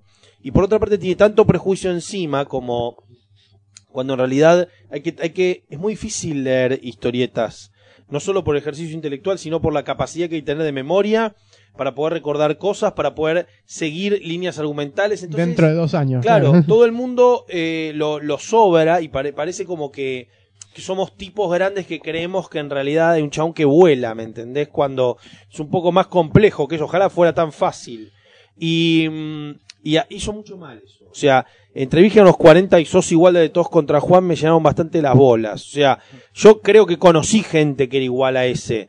Pero nos pasa con nosotros cuando vamos a una convención o nos encontramos ahí. Digo, para nosotros hay un abismo entre nosotros y el que pasa vestido de comandante del Enterprise. Pero para la gente, Somos para la gente somos todos iguales. Somos iguales. Él, nosotros y el disfrazado del Pero monstruo de la laguna yo digo, negra. El otro día, algo con Cacha hablábamos ayer. Yo digo, ¿por qué con el paso del tiempo, digamos, cuando ya se sabe, digamos, que hay historietas digamos, de todos los Sí. tipos, de todas las temáticas que consume, todavía la historieta se sigue asociando al superhéroe y se sigue asociando a, digamos, a ese, a ese tipo, a ese prototipo de lector. O como otro personaje Sí, sí, choto, el al- gordo al de los boludo Simpson. disfrazado con Claro, el El traje. gordo comiquero de los Simpsons. exacto, sí. Hablas como el gordo comiquero de los Simpsons. todos, tal cual. Es un Sí. pelotudo el gordo comiquero de los Simpsons. No hablo igual que él. Y él probablemente sea un fracasado, digo. Aparte, él representa a otra raza que es el dueño de una tienda de cómics. Yo que voy- no es. Voy a mi tienda a maltratar Sí, gente. Claro, pero no es un. Es, a ver, es como. Es como que yo, deli- yo haga un estereotipo de jugadores de fútbol que sean todos gente que se come las S y que, y que sean muy como, como básicos en su pensamiento. Claro, eh, sería un reduccionismo tremendo, porque entre los jugadores de fútbol está Andrés Iniesta y está el eh, Satanás Páez, digo. Entonces a lo que voy es, me parece como exactamente muy reduccionista cualquier estereotipo. Y el mundo del cómic sufre mucho. Es- todos somos el gordo de los Simpsons, todos somos el personaje de Virgen a los Bueno, a 40. mí hay gente que me lleva a decir, le estaba, no sé qué historieta estaba contando, y me dice, ¿qué hay historietas que no son de superhéroes? ¿No? Digo, y sí. Más falda, todo, dijiste. Claro, sí. O sea, si El más lejos. El Eternauta. Claro, Da la vuelta al Clarín. todavía- bueno, pero eso son cosas Clemente- locas, cosas ¿cómo? especiales, Clemente Es experimentos. historieta, te dicen algunos. Los de Clemente son chistes, Claro. te dicen. Y Claro, eso es chiste, no cuenta. Claro, es un chiste, ¿Cómo no, no cuenta, cuenta, no es boludo? historieta. Bueno, claro. pero mismo, imagínate que solamente eh, nos eh, cerráramos al género de superhéroes, que básicamente es de lo que hablamos hoy. Me parece que la capacidad, o sea, a mí me enoja mucho y para mí hizo mucho mal, qué sé yo, esos ese pensamiento muy choto, muy va- muy muy muy viejo, muy antiguo, muy básico que asocia por ponele a Superman y el capitalismo. Ah. O sea, asociar a Superman y capitalismo hoy, en el 2012, un personaje que tiene, que estuvo asociado a tantas cosas, digo, más allá del capitalismo, es como muy, muy básico. Es como que yo asocie a Sherlock Holmes a la revolución industrial, ponele, por contexto, o sea, Superman ya fue todo. Eh, asociarlo a la raza humana, porque es un, es un mito moderno, Sí, que popular, que trascendió- pegó en todas las culturas, digo, no puedes venirme con la pelotudez de re yankee, Superman, No, Superman no, es re claro, yankee. no, Capitán aparte- América, eso capitalista puto, pero no. Chupala, digo, Aparte, porque es como... Superman en el principio combatía el capitalismo. Es decir, si vos te pones a leer los libritos de las 100 primeras historietas de Superman, en el libro 1, creo que fue, o en el 2, el tipo encuentra unos estafadores de, de- que venden Sí. acciones de una petrolera, va, les arregla el pozo, a- perdón, el- eh, compra todas las acciones y arregla el pozo. Y entonces Clark Kent pasa a ser como millonario porque arregla el pozo. Entonces van los tipos, le ofrecen un dineral, el tipo, Clark Kent vende las acciones Sí. y se queda con toda la plata y la reparte entre todos los tipos que habían quedado fundidos por, por la venta de Bueno, fue acciones. creado por dos Y después- tipos que habían sido víctimas de la recesión económica, entonces lo que menos querrían seguramente era defender el Y capitalismo. después le roban, le rompe el pozo de nuevo y los tipos que habían estafado a todos vuelven a ser pobres. Y es buenísimo, esas cosas son fabulosas. Bueno, pero, pero hay una, hay una idea enquistada que tiene Pero que ver con una lectura progre chota Claro. que sigue, eh,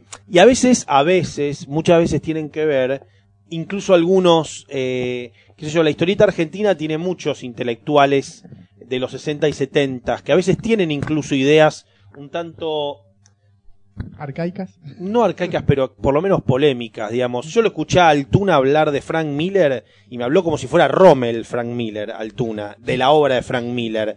Más allá del, del enojo que pueda tener, porque puede haber cierta inspiración en la obra de Frank Miller de algunos eh, dibujantes argentinos, digo, negar a Frank Miller como creador, viste, es un poco a esta altura del partido, está bien, te puede no gustar lo que hace Frank Miller, digo, Altuna me parece un monstruo también, pero no, no me parece que sea más profundo el, fic- el ficcionario que Dark Knight. No me pare- la verdad no me parece, eh, no me parece en lo más mínimo. No me parece que haya más lectura política en El Eternauta que en Watchmen. No me parece ni un poco, digo, no, no, no podría nunca decir, no, eh, coso, los superhéroes, digo, me parece que el conflicto que tiene Ozymandias en Watchmen es de los más profundos que ve en la literatura del siglo XX.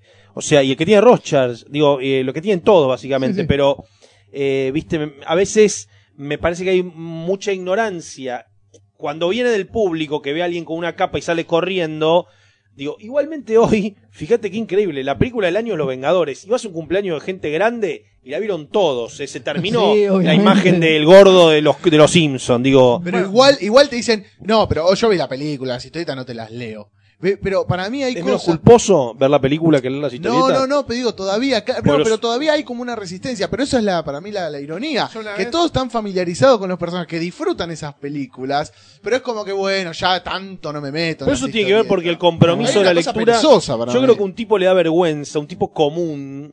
También a lo mejor es un prejuicio nuestro, pero le da vergüenza ir en el subte con un cómic en la ser, mano. sí, seguramente. Salvo a nosotros, pero digo, un tipo común por ahí le da vergüenza. probable. Puede ser, sí. Un tipo que va al laburo, Bueno, eh, que sí, trabaja bueno. en el City, yo por ahí le da vergüenza. En la comiquería yo tenía un banco enfrente, en, enfrente de- del local de, de cómics, y cada dos por tres venía un chabón, eh, y compraba historietas y venía de traje, ¿viste? Y yo decía, ¿de dónde vendrá este tipo? Bueno, no importa, es un cliente y compra. Listo, le- y le compré, le reservaba no sé cuántas revistas por semana. Y se iba el chabón, todo bien, le pagaba con tarjeta, se iba. Un día voy al banco enfrente a, no sé si era a, a retirar mis depósitos o qué corno, entro al banco y era el gerente del banco. Y así loco no también le extraña, Claro, cuando trabajaba en el Paseo de la Plaza, había infinidad de abogados que se iban del club del cómic. Bueno, el metal y el cómic tienen muchísimos trajeados. Yo la imagen del, del, del local de heavy metal con el hombre trajeado que viene a comprar y que los sábados se convierte en eh, Iron Maiden Man, es muy común eso, es muy común. Sí. Es muy común y, y hay algo también en el metal, que si bien es música y rock, que también hermana el cómic, que es no, po- el metal, por eso vas a un recital de metal, quien fue alguna vez, y también la buena onda que hay no hay en ningún lugar, porque la pose es tan evidente y tan absurda, que todo el mundo es buena onda. ¿Qué, te- qué vas a jugar? ¿A que satánicos? ¿Me entendés? Como Claro. en Como el género del metal Bestia. no hay mujeres tampoco, no hay eh, pose, no, no, ¿qué pose de qué si estamos todos disfrazados de Kiss? Y eso me parece que es muy interesante. Yo creo que el, el metalero, el metalero de corazón, aparte que tiene que ver con el que lee historietas, es algo que lo llevas por los años, por los años, digamos, vas a crecer, vas a tener familia, vas a envejecer y lo vas a seguir sintiendo con la misma Yo no, veo, pasión. yo no veo que a los 50 o a los 60 años me parece muy difícil que no me compre algo. Claro. No, no, no, no me imagino una situación No, donde no, si en vez de comprarme este muñeco de Batman, me voy a comprar No. un, no sé, viste, un mueble que un voy a ir más una grande silla de- Batman, digamos, pero digo, la diferencia es que ahora el precio, ahora puedo soñar y decir, qué sé yo, tengo lo- los tres batimóviles 1.18 de metal de este tamaño que salen un fangote guita, pero laburo para comprarlos. Voy y lo compro sin culpa. Esperás dentro de 20 años poder tener un batimóvil de verdad. Claro. Y salir a la Claro, calle pero- manejando el batimóvil. lugar, claro, claro, Hace seis claro. meses, más o menos, seis, siete meses, escucho un programa de radio que lo escucho siempre y es muy divertido. Y hablan todo el tiempo de fricadas, ta, ta, ta, fricadas, fricadas. Hacen una sección de series, este, generalmente orientadas a la fantasía. Hacen una sección de películas, hacen los estrenos de la semana. Ahí viene un tipo y empiezan a pasar canciones y hacen rankings rarísimos de canciones. Y voy, viste, le digo por Twitter, che, estaría bueno, te- si te parece, yo hago una sección de, no, no, en un solo Twitter se lo dije todo esto, hago una sección en radio de, de la tribu Sí. este, de- sobre cómics. Si te parece, la podríamos también compartir con el programa tuyo, o sea, está dedicado a fricadas. Y me manda a decir por otra persona que no, que lo pensó y que no es tan convocante. Justo cuando los Avengers se estrenan y rompen la taquilla mundial, o sea, no entiendo. Bueno, pero capaz eso tenga que ver con justamente lo que estamos hablando, con una cuestión del estereotipo de decir, Claro. no, esto que va a traer un nicho de 10 personas. Pero cuando aparte- ya está comprobado que no. Son fricosos, entre comillas, y, y ser fricoso y desechar el cómic como una columna. Lo que pasa es que hay algo tremendo que se sostiene muy poco tiempo porque el compromiso que hay que tener es grande. Mira, los lectores de cualquier cosa, el que es lector Sí. es una persona que ya no ya ya le tiene que tener un cierto respeto. Los lectores de lo que sea, los lectores de Crepúsculo, los lectores de Harry Potter, los lectores del Señor de los Anillos, lectores. Porque los lectores tienen un compromiso con la obra y con el autor Sí. mucho más por eso los, eh, las personalidades de, de cómics que ustedes han conocido, todas las que vienen a Argentina, son gente muy tratable la mayoría de las veces, porque son escritores que saben que el tipo que tiene enfrente sabe quién es, no hay Es histeria. cliente, no es Luis. Miguel, ¿me entendés? Que le gritan desde Claro. un auto. O sea, viene un tipo, qué sé yo, no solo es el cliente, es un tipo que lo ha leído, que tiene un compromiso con su obra. O sea, vos vas y... eh, me acuerdo cuando vino David Lloyd. Vino Levi- David Lloyd eh, y nosotros nos tocó hablar con Liniers, presentar un macanudo y el tipo estaba antes que nosotros en el stand. Sí. Terminó de su conferencia, se paró y se fue y entramos nosotros. Nos saludó con una amabilidad el chabón, digamos, eh, bueno, que generalmente pasó con todos. Yo no recuerdo nadie que haya sido mala onda de los grosos que vinieron. Alan Grande era porque- tan buena onda que le hicieron padrino de Fantabaires. Bueno, pero porque pero porque son tipos que, que, que están muy cerca de la gente con la Claro. que comparten eso. Digo, a pesar de que unos son los que viven de eso y los otros. Digo, me pasó a mí cuando tuve que. En un momento soñé con hacer una miniserie de Parque Chas y tuve que contactar a Rizzo, digamos, porque, bueno, Barreiro no. contacté a su hermano. Claro. Eh, y, y la onda que tuvieron fue espectacular. De todo el mundo. Me dijeron, sí, dale para adelante. Nosotros después vemos. Digo, háganlo. Cuentan con nosotros. Digo, fueron personas absolutamente amables y, e interesadas en ver cómo progresaba. Eh, y la verdad que me, me parece que pasa eso. Que entonces el, el que viene por pose o por moda dura cinco minutos. Ahora por ahí, por la serie de los nerds y toda esta movida, Sí. medio qué bueno ser freak, hay muchos boludos. Pero, ¿cuánto dura, durás? ¿Me, me? Digo, por eso es gente que todo el mundo está conectado. La otra vez lo hablábamos con Diego Acorsi, que la generación de comiqueros, ¿cuántas generaciones de comiqueros hay en Argentina? Tres, dos. Y los conoces a todos, digo, lo viste a todos en todos los eventos. Sí. No sé cuánta gente será, pero se repiten caras, se repiten personalidades, se- todo el mundo se conoce y el, todo el mundo se conecta si no se conoce todo el mundo. No, a veces me aparece alguna persona en el Facebook y le digo, ¿te conozco de algún lado? Sí, yo te iba a comprar revistas hace 12 Pero cuánta años. gente es, vos digo, de, es como muy, podríamos hablar y Se sí, claro, retroalimenta, fuimos a los mismos lugares, fuimos los mismos, no, no es muy amplio, no es muy amplio de- realmente. Claro. Es un mundo muy pequeño que entonces durás lo que durás. Sí, sí. Es, eh, y te- todos se conocen. cuando- Es más chiquito que el mundo de Lost. ¿te acordás? Sí, es muy pequeño, es muy pequeño, pequeño. sí, obviamente. Y sin mujeres. No, no excepto la apareció- pretendiente que tenía Cacha. No, y aparte apareció la fanática de Batman. Está buena. El otro día apareció la fanática de Batman en el programa de AM donde estuvo también ¿Quién la, es la papa. fanática de Batman? una fanática de Batman. Y no está mal. o sea- Es la novia de Fede Muso. Ah, bueno. es- fue Fede Muso está Un viviendo- saludo le mandamos. Este programa se está haciendo desde la matanza. Que estaba ahí también, que era el otro flaco que Claro, estaba ahí, claro. largo. Sí, sí, Sí. Nosotros vimos el programa. La fanática de Batman. Sí, sí, Pero porque es la fanática de Batman. Bueno, claro, bueno. Es que como era una chica, la presentaron así en el programa. Bueno, hay- que hay mujeres en el mundo del cómic. Esperá, ahí tenés, digamos, cuando AM le dedicó ese espacio, fue, para mí fue una cosa desperdiciada, pues se podría haber hecho algo como mucho más interesante. Hablaron cinco minutos, cuatro personas. Claro, cinco sí, minutos, ¿eh? sí, ¿Cuánto siguió- habló la papa? Eh, 30. eso de- ¿Llegó a confesar su amor por Aquaman? habló No. Dos minutos No. la papa. Eh, Eran un minuto para cada uno y la papa habló dos. Así ¿De qué habló? de cómo es que los personajes se. Cómo- eh, de cómo es la propiedad de los personajes. Es decir, que Marvel hace tal cosa con los personajes y se los da a Leo los autores. Montero le preguntó, pudo, pudo articular No, esa que estaba- pregunta. No, Leo Montero. Tartu no le hizo. estaba, no, me parece. estaba- no, no, No. se- ¿Cómo es la pro, cómo es el derecho de autor? Eso le preguntó. No, a no, no, no, Había, del un juicio había uno que estaba hablando y la papa Sí. tomó la palabra automáticamente a partir de lo que dijo ese flaco. Dijo, claro, porque los personajes de Marvel no son eh, que lo- los, los ¿Quién escribe es? Stan Lee, sino ¿Quién? Claro, todo era un qué, qué. No, no, Leo Montero ¿Están no dijo qué? nada. Aparte está disfrazado de hombre araña, así que no podía decir nada. Ah, porque, porque la propia máscara le impedía Claro. hablar. Eh, eh, No, sé, no me acuerdo ya. No, no Bueno, tenía máscara. La cuestión, ah, no Estaba tenía- vestido sí. del hombre araña sin máscara. Eh, Ah, bien, la- y la papa contó que los personajes son de, eh, propiedad de multimedios, o sea, los de Marvel son de Disney, los de DC son de Warner, Warner. y que ellos pueden hacer lo que quieran y por eso es que pueden sacar las películas cuando quieren y todos los personajes que quieren dentro de las Bien, películas. gracias a. Corsi por haber venido. Next. ¡No! La ¡Aquaman lo amo! a la No, no, no. A la Más fanática de Batman. así, sí, sí. Sí, sí. No, pero el total de Tristísimo me está presentación- diciendo. O sea, ¿y la fanática de Batman qué tan fanática? Y dijo, sí, yo soy fanática de Batman. ¿En serio? No, pero sí, de que verdad. Sí, gracias. En eh, ciencias políticas no estudió. Gracias, vuelva pronto. era. Claro, Igual que la papa. ¿Ves? A la papa no lo presentaron como licenciado en ciencias políticas. No, y le pusieron Eso es algo que que no todo el mundo sabe. ¿viste? Ahora lo mandé Periodista, cara. 39 años y la papa una cara de felicidad. ¡Vamos! 39 años. Como Aquaman. ¿Ves? Él dice, él dice, no sé por qué me pusieron 39 No años. Para rompan, mí él lo dijo. che, no rompan la. No, no, No la de esa. es fácil. Le pusieron 39 años para evitar la- lo de lo de Virgen a los 40, ¿entendés? O sea, un tipo de 40 años que colecciona historietas es un pelotudo. Y no, nada que ver. O sea, ¿cuán- ¿el Doctor Sax cuánto tiene? Y No sé, solamente no colecciona sé. Ya es Hay que en prender fuego, No, gente. una-. Hoy, prendiendo fuego, gente. Pero tiene una comiquería, eh, Un señor. un montón de cosas. Es un y aparte, cuando escuchas hablar, te quedas callado media hora escuchando lo que dice. Después puedes compartir o no, pero te quedas media hora escuchando lo que dice el tipo porque tiene un, un poder de, de. ¿Cómo se llama? este? De, Eh, oratoria. de oratoria impresionante. Creo que cumplió 50. Sí, bueno. Creo. Bueno, tiene notas muy buenas en Pero le la bajaron a comiqueando. 39, ¿entendés? O sea. ¿Cuánto tiene la papa en realidad? y 44. 44 años de amor a Aquaman. Sí. No sé, pará. De amor carnal. dejarle- 30, poner que lo conoció a los Sí, 10 a los años. 10. ponele. Claro, el- ¿Y Diego cuánto tiene? Y Diego tiene Un año menos. 43. Yo pensé que era un poco menor, Diego. No, no, Es, es una, es un año menor nada más. 15 meses de diferencia.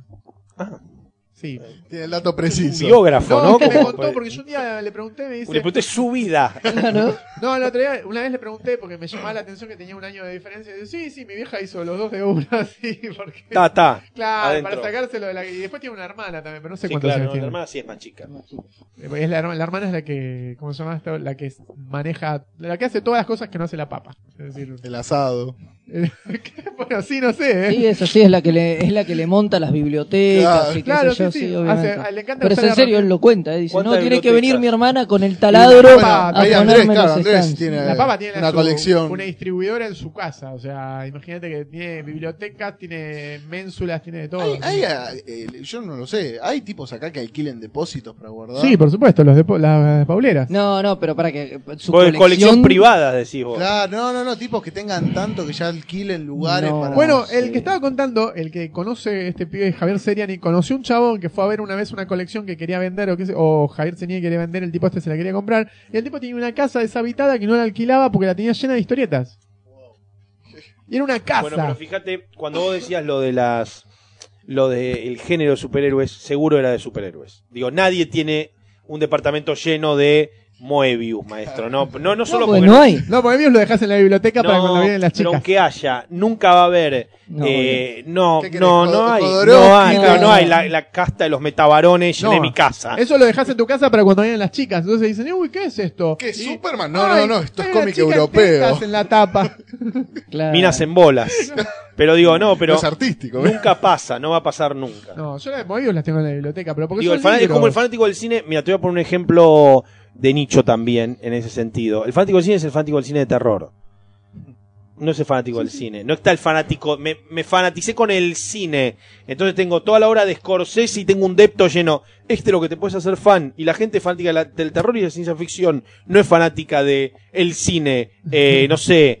eh, África mía, los puentes de Madison. Nadie es fan del cine. y Meryl ser fanático del cómic. Cuando uno dice vamos una comiquería, uno no piensa en el Incal. Vos pensás en Batman y Superman. Crisis en Tierras Infinitas, vos pensás en eso. Pero y tiene que ver con. Es que tampoco las comiquerías hacen mucho esfuerzo para que pienses en el Incal. No, decir, aunque lo todo- hicieran. Aunque lo hicieran. Aunque, bueno, vamos a hablar de Little Nemo, vamos a hablar de. Vamos a hablar de Crazy Cat, vamos a hablar. Pero no, no, no. No, porque el, porque el, porque el, el- el Paco es lo otro, maestro. Ya pateo cachas, Cachas. pateando el tablero, las no pasa nada. cosas, pateando el tablero.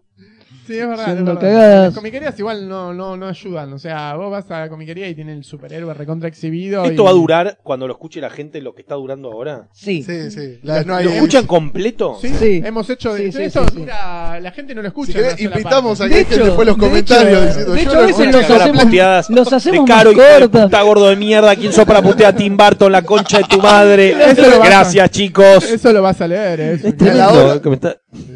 Sí, Uh, igual, Bueno, eh, el más largo uno de ¿cuál tres fue? Horas. decir algo. Nosotros, es, es que quedó claro que estamos mal de la cabeza, pero que lo escuche entero No, lo, co- lo corta. O sea, está peor que No, nosotros. no, el- el- la persona que lo escucha, lo escucha en varios viajes en colectivo. O sea, tenemos gente que. Hay alguien que lo está escuchando ahora, en cualquier momento que esto se reproduzca, Sí. que le quiero hablar y quiero decir, estás muy mal, man. Si llegaste hasta este punto donde nosotros nos estamos dando cuenta que el que lo escuche va a estar como mal. dos horas. Igual, 34. si lo está ¿Cuánto, escuchando de duraron, una- de cuánto una- duraron los que hicieron antes? No, promedio, los más largos dos horas. ¿Y qué esto es los como un cortos- récord?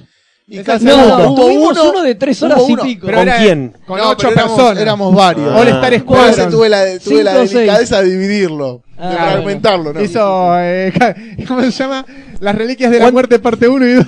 ¿Cuánto puede tener este, este esta trilogía? ¿Cuánto puede tener? ¿Cuánto, ¿Cuántas escuchas tienen generalmente? Y, y más o menos hay entre cerca de 500 cada Fuerte. podcast. 500 personas. Hay que cuidarse con de quién hablamos. Sí, sí, sí. Sí, viste. No, Ahora no. alguien- Aparte A mí después se me lo ha mandan pasado, por eh. Me ha ¿viste? pasado, me ha pasado hablar de alguien y de pronto que me, alguien me avise. Me diga, che, me dijeron que estuviste hablando de no, mí. Muy fuerte. Claro, justamente porque el, el gueto es a las chico, ¿viste? convenciones. Si lo, lo voy a publicitar en Twitter, cuando estén los links, Dale, dale. y vamos a ver si podemos generar una movida.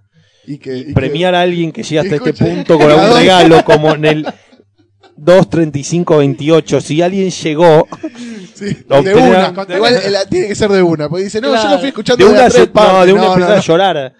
empezás a llorar a la hora y media. Yo los, los que hacen a veces que yo no participo los escucho y, y me Se quedo. hace ameno, eh, Lo sí, en, lo no pones sé, y te en colgás 10 viajes Te haces un matecito, En 10 Lo viajes, de fondo. Esto es para con ir Esto es para ir en el viaje de vuelta a casa del trabajo. O sea, yo me lo pongo en el colectivo, el auricular, y lo escucho en el colectivo. En 10 viajes lo escuché. Es un programa que escuchan mucho los cadetes. ¿En Van serio? De, de acá para Claro. allá. Sí. Por favor, con cuidado, que manejen con cuidado. No, por eso no digo, no decimos nombres ni nada por el estilo. O sea, viste, porque yo me refería a un Ahora, ¿y programa que habla de no se repiten? ¿Eh? ¿No se repiten las temáticas? Tratamos de que no, No, pero igual- hemos, hemos hecho de Igual animación. hoy hablamos mucho de serie, 80, hablamos de serie, en líneas generales más de historieta. Pero cuando viene Cacha nos tiramos más al cine, a los dibujos animados. Sí, sí. Cacha se nos abre un poquito. No queda tan hard.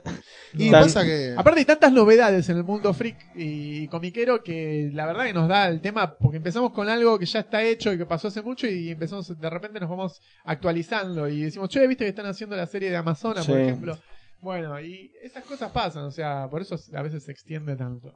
Les hago una pregunta. Eh, Se tengo invierten los roles. la colección de comiqueando. Sí, de papel. sí, Eh, tengo solo, o sea, perdí todos los números de la segunda etapa, sí. los especiales. Y Casanova capaz que tiene alguno. No, pero no, no, es que la pregunta es un poco más jugada, es más fuerte. ¿Para vos está completa mi colección si yo tengo lo primero No, y termina en la- el 54? No, los especiales tienen que estar, tenés que tenerlos. O sea, eh, invertimos mucho trabajo, esfuerzo. Yo no, no participaba en la, en la original, así que No, maestro, no me puedes decir, no, pero me tenés que hablar por la historia, no me puedes hablar por tu, No, no, tu propia quinta. No, no, pero mis se- notas salen- No, no, no, No, ya sé eso. Yo no te quiero decir que sea por eso. No, lo que o sea, dijimos de Molly que escribí yo también lo escribí en la nueva, Sí, pero sí. ni siquiera tengo eso, man. A lo que voy, y no me dejaste terminar la frase, es. por Yo empecé a escribir en la nueva, ¿sí? Leyendo a vieja. En la- eh, claro, o sea, leyendo en, en los especiales. Y, eh, no, digamos, considero, sin haber participado del anterior, que es esencial los, los nuevos en la, en la. ¿Cómo se llama esto? En la colección total de Comiqueando. Inclusive.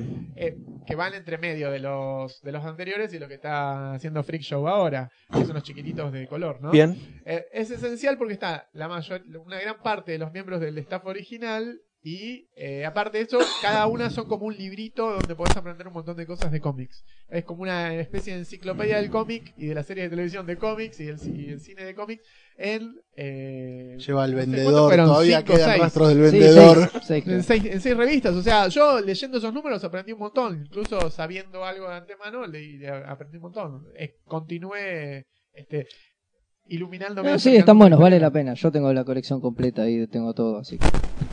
¿Es todo, ¿Está todo junto? Sí, sí, sí. ¿Está en un lugar protegido o está medio abandonado? No, no, no, no, lo tengo en un estante de, no, lo tengo en un estante de la biblioteca. Tengo todas las comiqueando, siempre las tuve ahí y bueno, después le fui agregando las nuevas. Son de consulta constante para nosotros aparte. Claro, además, notas y exacto. decimos a ver qué dijo Fernando García en el Volvemos número 8. todo, todo el tiempo a eso, sí, tengo toda una. Y después tengo unas pilas así llenas de revistas de información de otros países. Claro. También colecciono revistas de información de miles de lados y tengo pilas y pilas y pilas y las uso todo el tiempo. sí. Las revistas esas tipo Wizard, tenés muchas Wizard, muchos... Claro, tengo- ese tipo de cosas, Dolmen. Pero digo- las Wizard para mí envejecieron, viste que no, Sí. uno no las vuelve a consultar. No, porque, la, tenían es, que tanta la Wizard, es que la. Wizard todas mucha noticia y mucha cosa superficial, Sí. entonces mucho no sirve. Era como el comic clips de principio a fin, la Wizard. Pero las Comic Journal y esas sí, Sí, claro, eso, bueno, eso, eso, eso ya, ya Yo tiene tengo toda mi colección de. Wizard a la venta.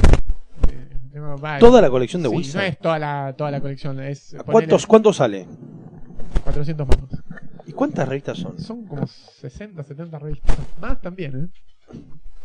No, no es un precio muy... No, no es alto, pero no las compran. Las tengo en, en Mercado Libre hace un montón. Me han consultado. Eh, lo que sí, hay muchas que conseguí que tenían ponerle la lista de precios arrancada, ¿viste? La- la- las arrancaban la lista de precios, que no, no te dice nada porque son listas de precios del año 95-97.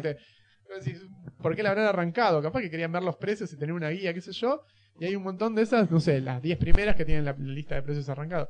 Pero están en perfecto estado todos. O sea, tengo una colección bárbara del, ponele, número 60 o 60 y pico hasta el 120 completa. ¿Qué más tenés en venta en Mercado Libre? Uf, de entrada a Mercado Libre. Ah, Te digo hiciste una pregunta. entr- no, no, entré a mi Facebook y vas a ver todas las cosas que tengo en ¿En venta. serio? ¿Pero hay cosas buenas? Uf, eh, tengo, mirá, No, no, hay cosas. Lo que pasa es que, ponele, hay un momento de tu vida en, en que Por tenés favor, que. hablemos de ese momento. Hay que eh, no, en el que te das cuenta que. Mirás tu colección y No. decís, Claro, y decís, esto me sobra, realmente no lo volví a leer. Bien, muy bien. No, entonces eh, decís, se lo doy a Necesito alguien. dinero para comprar más cosas. Claro, Me también. sobren "Uh, otras. otras No, cosas. tenés que hacer espacio para tus hijos también, ¿no? No, O sea, cuidado, un eso tema- es lo más importante. Sí, claro. Entonces decís, esto la verdad no lo volví a leer, tuvo una época, fue muy divertido tenerlo, Qué lo he lindo. leído, lo he Bueno, disfrutado. eso pasa más con las revistitas. Claro, Porque con entonces- el libro es más difícil desprenderse. Claro, entonces tengo montones de colecciones de revistas a la venta, ponerle Linterna Verde de la época de Ron Marx, o sea, el nuevo Linterna Verde de Kyle Reiner, tengo un montón de la Mujer Maravilla de John Byrne, eh, tengo, qué sé yo, de Superman, ah, tengo media colección de Superman a la venta. Media colección, me, me refiero del año 95 al 2001, son montones de revistas, un pilón muy alto de Que, revistas. eh, para mí el problema es el espacio. Llega un momento donde cuando te ves que el espacio se te empieza a quedar chico, te hincha las pelotas. Todas originales, con un montón de, de especiales. qué sé yo dije en un momento, pero realmente yo las he leído, todas estas revistas. Sí, las leía cuando llegaban semana a semana y las iba coleccionando. Y Cuando me di cuenta, tenía una pila alta como yo de revistas de Superman. Me sobraban. ¿Y vend- vendiste algo de que después dijiste, qué boludo, ¿para qué vendí? No, me puse a la venta, ponerle eh, Green Arrow de Kevin Smith y. Carca. Eh, Quiver, sí. Sí. Eh, ¿Cómo es?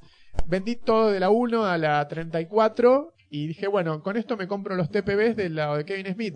Porque ya la- Kevin Smith llega al 15 y se va. ¿El Batman de Kevin Smith lo leíste? Eh, Cacophony no, Me no lo parece leí genial. Bueno. Yo lo banco. ¿De qué trata?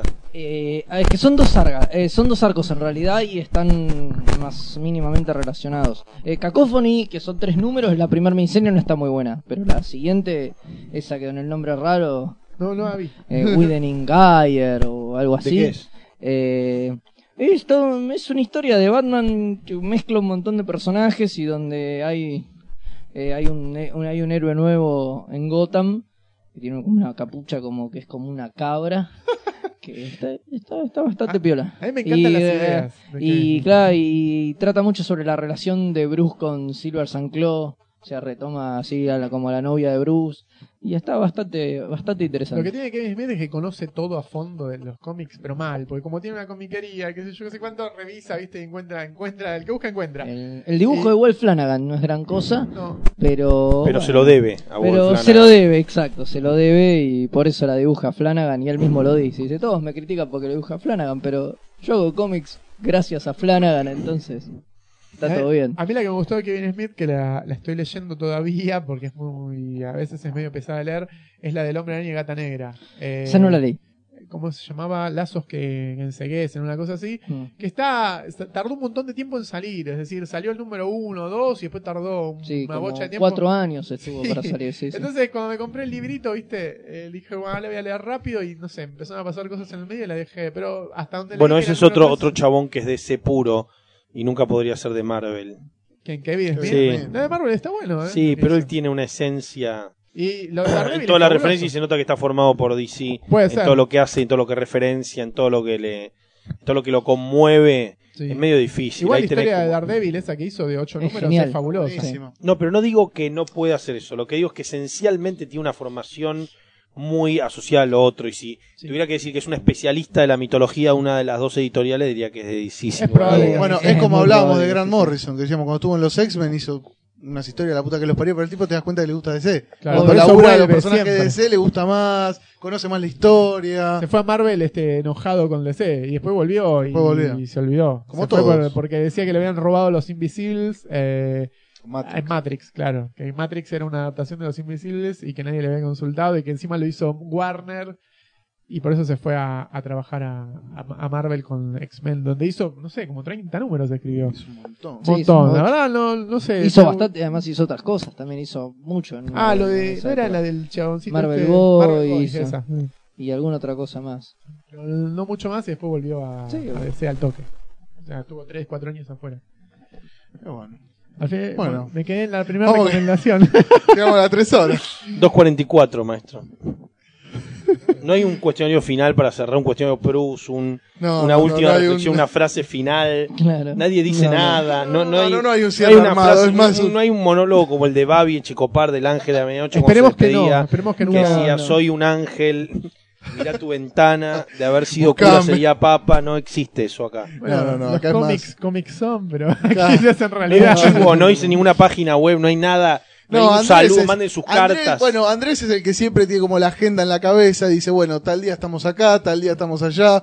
Fede Sí, podría... pero Lo que No, pasa es que eso pero también no. es- La semana que. Pero pasa que nunca sé cuándo sale. Claro. La próxima Comic Con, ¿cuándo sale? No sé. Siempre La dice, pregunta- bueno, tal día, capaz esto lo escuchen después, pero tal día estuvimos en tal lado. La pregunta animal, ¿cuándo sale la próxima Comic Con? No, no sé.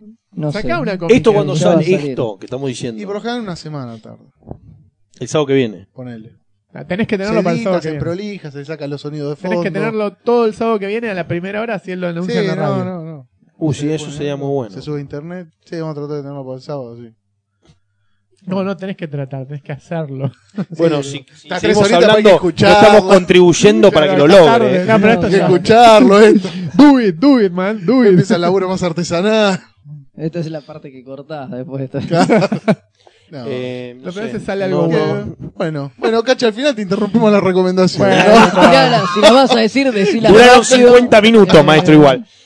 Ta, ta, ta. No, no sé, tengo que buscar la... Vuelve la lista, atención, cuidado. ¿eh? Me gusta, hablando de Seinfeld, la billetera, a la George. ¿por qué? Porque no, dijiste, billetera hacía cuando estabas abultada. por leer eso dijiste tenía una pretendiente. Y eso desencadenó una hora La más de furia, charla. Te ¡no! hice una pregunta, ¿y las mujeres qué opinan cuando entran a tu casa y ven los cómics? No sé. Sería interesante ver si hay mujeres que dejan comentarios y dicen, no, Por yo favor. leo, yo leo tal Estaría cosa. bueno, No, no, estaría no, bueno. perdón. ¿Qué pasa con quiero petear un comiquero? No, No, existe ese que es una mensaje. fantasía Oh, Dios recurrente. mío, No, puta que lo parió. Yo quiero un tío que me apoye las grapas de No la revista en la existe, no cabeza. existe, Claro. no existe, perdón, nunca, nunca, nunca apareció.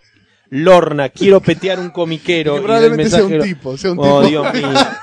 No es la idea. No quiero Un prank, destruir un prank. No, teníamos una escucha, una oyente Sí, femenina. eh, No que- quería petear comiqueros. No sé, no sé, creo que, bueno, salía con un comiquero, eran clientes... Peteaba un comiquero. En el mejor de no los quiero casos. hablar así supone. de- de Ojalá. una escucha, de Pobre una- persona. de una escucha nuestra, este, pero hasta donde yo sé salía con un comiquero que venían los dos a comprar al local. Bien, del por favor, tus recomendaciones. Dale, sí, vamos Sí, a mis. O recomendaciones. si no, no, ya nos tiramos a dormir, ponemos una pizza. No, sigo hasta mañana. una película y ir comentándola. Bueno, no, los quería comentar que salió el. ¿Viste? ¿Te acuerdas en el año 2008 cuando salió la película de Wally? Venía con un DVD que se llamaba Los cortos de Pixar. Ah, Sí. Bueno, estén atentos porque volvió a aparecer el DVD. O sea, encontraron un depósito con los DVDs de los cortos de Pixar. Están re bien esos Y cortos, están sí, y pueden aparecer en cualquier. A mí me lo prestó de- Fernández Cruz, creo. Ah, sí. Puede aparecer La en cualquier compré en Blu-ray, maestro. Bueno, pero hay gente que todavía tiene DVD. Viene con un documental de la historia de Pixar que es Se te caen las medias. Ojo, el documental de historia de Pixar viene también en una edición doble DVD de Up.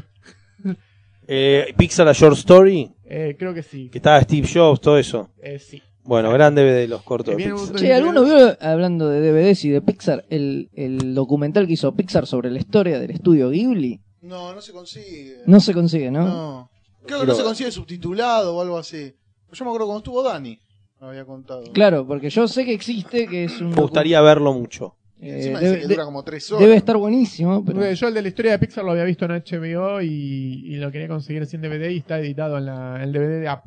Y después una nueva, eh, ¿te acuerdas de Starship Troopers? Sí, claro. Eh, Me llevé el chasco de mi vida. Veo Starship Troopers Invasión y digo, ¡guau! Invasión otra vez, reeditan DVD. ¿qué No, yo? no. es Starship Troopers Invasión, cuarta secuela de, de- de Invasión. gran película. de Starship Troopers de Paul Verhoeven. No, no está ni Paul Verhoeven ni nada. Igual porque joven no está ya en la segunda, me parece Claro, no, no, pero a veces retoma, ¿viste? A veces vuelve un Hay una director. segunda, ¿no? Jamás. Hay una sí. tercera. Está eh, la segunda, Héroe de la Federación, y la tercera es Marauder. En la segunda son, es cualquiera, la segunda Ah. está hecha con A todo. mí me con- gusta mucho Starship Está Pero la eh, tercera pero- es eh, otra vez contra los bichos, así, qué sé yo, y aparece Johnny Rico otra vez. Eh, como se llama Casper Van Dyne, que no tiene laburo en Sí, ningún no, lado. obvio. Y aparecen los mechas. Está vendiendo la solidaria. Claro, aparecen los mechas que son este lo- lo- las armaduras de la novela de Starship Troopers, porque el que ve la película dice, pero no eran dos soldados así nomás, hay armaduras.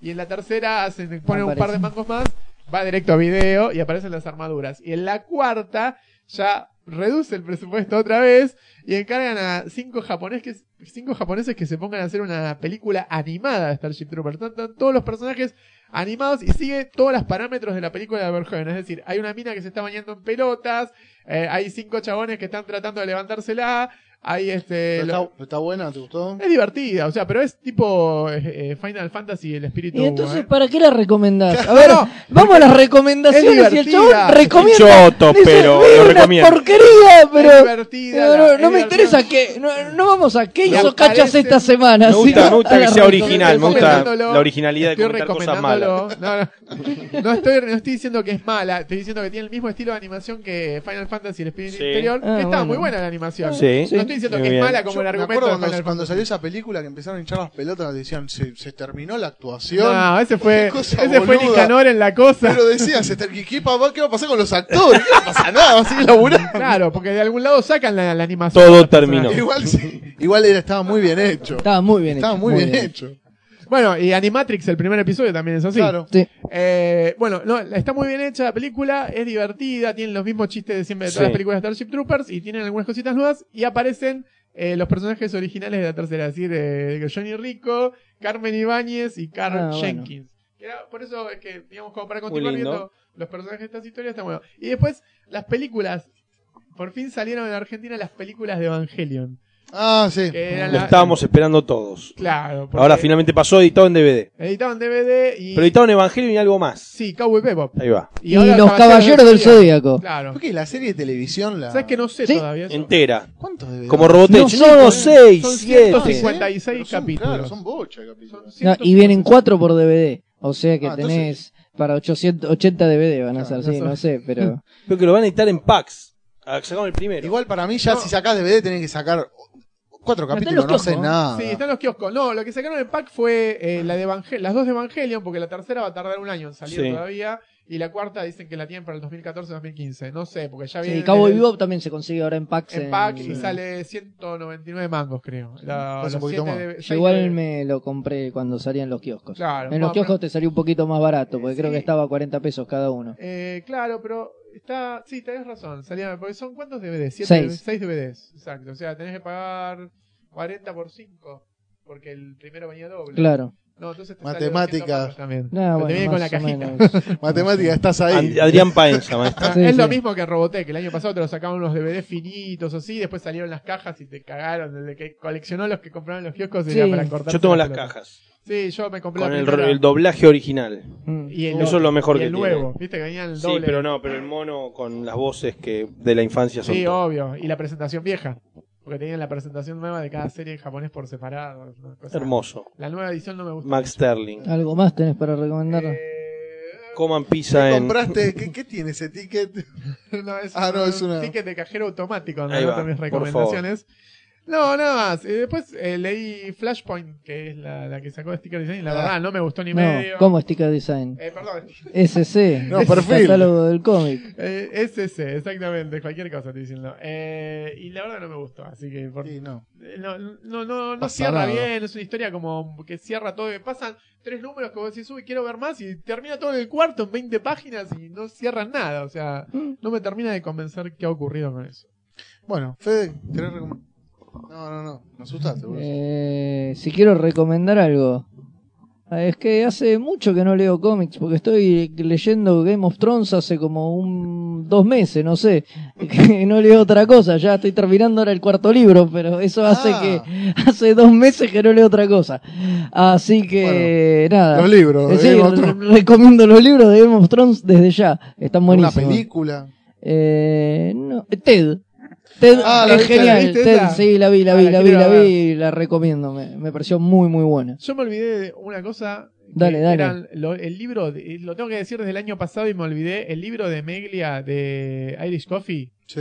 eh, de Meglia y, Riz- y- y Trillo, el que editó Napoleón sin batalla. Es impresionante ese libro, o sea, me encanta. Y ahora va a salir otro libro más de Coffee. No sé qué va a traer porque me parece que el que ya editaron trajo todo. Ah. Pero van a sacar otro más, este, pero el que ya sacaron es impresionante. Sale una bocha de guita, debe estar 200 mangos ahora. ¿Cuánto está? 200 mangos. 200 mangos. Pero la tapa, los colores, la- el papel, todo Está está, bien la edición. Sí, y ahora están sacando Cyber Six en libritos. eh, no sé hasta dónde lleguen, va a estar bien. O sea, la edición está bien, ¿no? Para lo que es Cyber Six. El tamaño, quizás un poco chiquito, pero está, está muy bueno. Ahora sale el segundo. Ahora sale el segundo este mes sale, septiembre. sale, sale Claro. el segundo. Que es una buena oportunidad para revivir Cyber Six, que acá nunca fue editada en orden. Este, No, y de o- forma completa. bueno, forma es la completa. idea, ¿no? Igual hay que ver, ¿no? Si, Si espero que- llegan, ¿no? claro, pero bueno, pero por lo menos, Hola. ya que editen, ya lo próximo que editan, creo que hay muy poquito Sí. editado, ya en lo que viene en el volumen 2. Claro, el volumen sí. 1 era casi todo lo que había salido en puertitas. Tres libros, aparte, Pero el volumen 2 va a tener ya mucho material que, que, que acá está inédito. Claro, y después otra cosa que leí, eh, que me está gustando bastante, es eh, Tierra 2 de Ah. James Robinson, que esa que fue tan controversial porque Alan Scott era puto y toda esa Sí. movida. Ah, eso pasa Eh, ahí. Sí, eso pasa ahí. Eh, está bastante bueno. Leí los cuatro números que salieron y la verdad que, que me gustó, me gustó bastante. Es recomendable. Hay que ver qué pasa, ¿no? Digo, mañana puede salir el 5 y derrapar Sí. horriblemente, pero por ahora viene, viene bastante. Eh, Yo me acordé, yo le digo a todo el mundo, pero es raro porque ese linterna verde tenía dos hijos y nunca dejó Ah, ver nada. bueno, Y de repente pero sí, ahora hay cambiaron todo, hijos, pero no, no, no, no, pero 40 cambiaron, no, pero cambiaron todo y ahora Tierra 2 es otra onda totalmente Claro. distinta. Están recontando los orígenes, cambian de todos esos personajes y es otra cosa y está bastante bueno. La verdad yo no le tenía fe, dije, uy, van a hacer mierda a la, so- a la Society, van a hacer mierda Entonces 2. Pamela David se puede quedar tranquila. Vamos, sí. Porque Vamos. Alan Scott es en otro universo. Es en otro universo, claro, sí, El claro. universo de Eh, bolsillo. dije, bueno, vamos a leer esto a ver qué onda y la verdad no, no me sorprendió Cumplió. gratamente, sí, sí, sí. Entonces que Pamela siga Cumplió. comprándole sábanas de linterna De verde. linterna y a la- verde. Y a la, nena le compre, ¿cómo se llama? De la Mujer Maravilla. Claro, tal cual, no hay ningún problema. Sebastián. ¿Recomendación? ¿Película, algún libro, alguna historieta? Eh, película, hay una película de Joseph Kahn, que es un director de videoclips, que dirigió una película que se llama Torque, pero dirigió Detention, que es una comedia extraordinaria. Muy buena, muy buena. Y después de eh, The Raid Redemption, que es una película de acción coreana, Sí. que acá la editaron. La del edificio. La del edificio Sí. es otra recomendación muy buena de cine de acción. Es, yo la vi el otro día, esa película. Muy buena. Es impresionante. Eso, la- Se fajan con una creatividad en esa Sí, película. muy buena. Es La impresionante. del Muy- chino que la rompen la cabeza en cada ladrillo de la Las pared. cerámicas. Muy buena, muy buena película de acción. Y historietas, lo que me compré mucho, que salieron unos tomos muy generosos, millonarios, en, en su precio de Planeta de la Cosa del Pantano. Ah, Unos tomos compilatorios muy buenos. lo de Alan Mark- Moore. Sí, lo de Alan O, Moore. o lo de Mark Miller. No, no, no. El de Mark Millar compré. eh, compré los de Alan Moore, los, los negros. Mm. eh, y compré el origen de la cosa del pantano también. Yo tenía los tacos viejos Ah, de sí. re- sí, revista, que los conservo igual porque les tengo mucho cariño. Pero a mí me gusta mucho el personaje, me gusta mucho estéticamente, me gustan mucho las versiones, todas las que hay del personaje. Y, y es muy disfrutable. Me salieron un huevo y medio. Sí, son caros. Pero, pero aprovechando que dentro de poco todas esas ediciones de Planeta no se va a conseguir más, es muy lindo. Sí, es el momento para lo- comprarlo, Lo puedes tal conseguir. Sí. Sí, sí, sí. Y las DSC se van a poder seguir consiguiendo porque con todo esto de la... No, sí, eso sí. la- el No, dólar, el problema el con euro. Planeta es que la mandaron a destrucción, que Sí. la editorial no tiene malo derecho. No, aparte, pero me refiero a lo de DSC. Va a seguir viniendo porque hay que pagarle afuera en dólares. Bueno, en eso euros. será problema de- del, dis- del distribuidor local, pero calculo que sí. Hasta ahora no anunció que esto le trajera ningún problema. Creo que anunció un, un- creo que hay una pequeña suba en el precio, digamos. Creo que estaba Sí, tapa por no, no, 8 y va a estar a tapa por sí. 9. Bueno, los- pero igual, de- Sigue siendo más barato que lo de Planeta, que ya estaba viniendo a tapa por Pero 10 en el último tiempo y ahora está tapa por impresionante. 14. Uf, Lo de aumentó de precio, tipo los tomos eh, o las revistitas. Sí, aumentaron un poquito. Está bien, bueno. Digo, es lógico. bueno, está bien. Yo quería recomendar el. El otro día leí el Paying for It, el de Chester. ¿de Chester Brown? Puede ser. El No Pagando por Helio, que es del tipo que, bueno, que empieza a dedicar su vida a las prostitutas, eh, luego de un desengaño amoroso, y está muy bien esa historieta. Y después vi una película que llama, a ver si la vieron, que está muy buena, que se llama Attack the Block. Sí, Attack the Block. Sí. Y es medio parecida a The Raid Sí. en, en su estética. Me hice como justo esas dos es seguidas. Super vi. 8 con actitud, Sí. digamos. En vez de una ñonería Spielbergiana, es una película No, no. como si en Lugano 1 bajaran los extraterrestres. Sí. Así que es muy buena. Aparte la produce, creo que Edgar Wright, el de Shaun of the Dead. Y está re bien esa Sí. película. El otro día la vi, ya tiene como un año, dos Es años. Muy buena, muy buena música, muy Sí. buena banda de sonido, con rap, hip hop.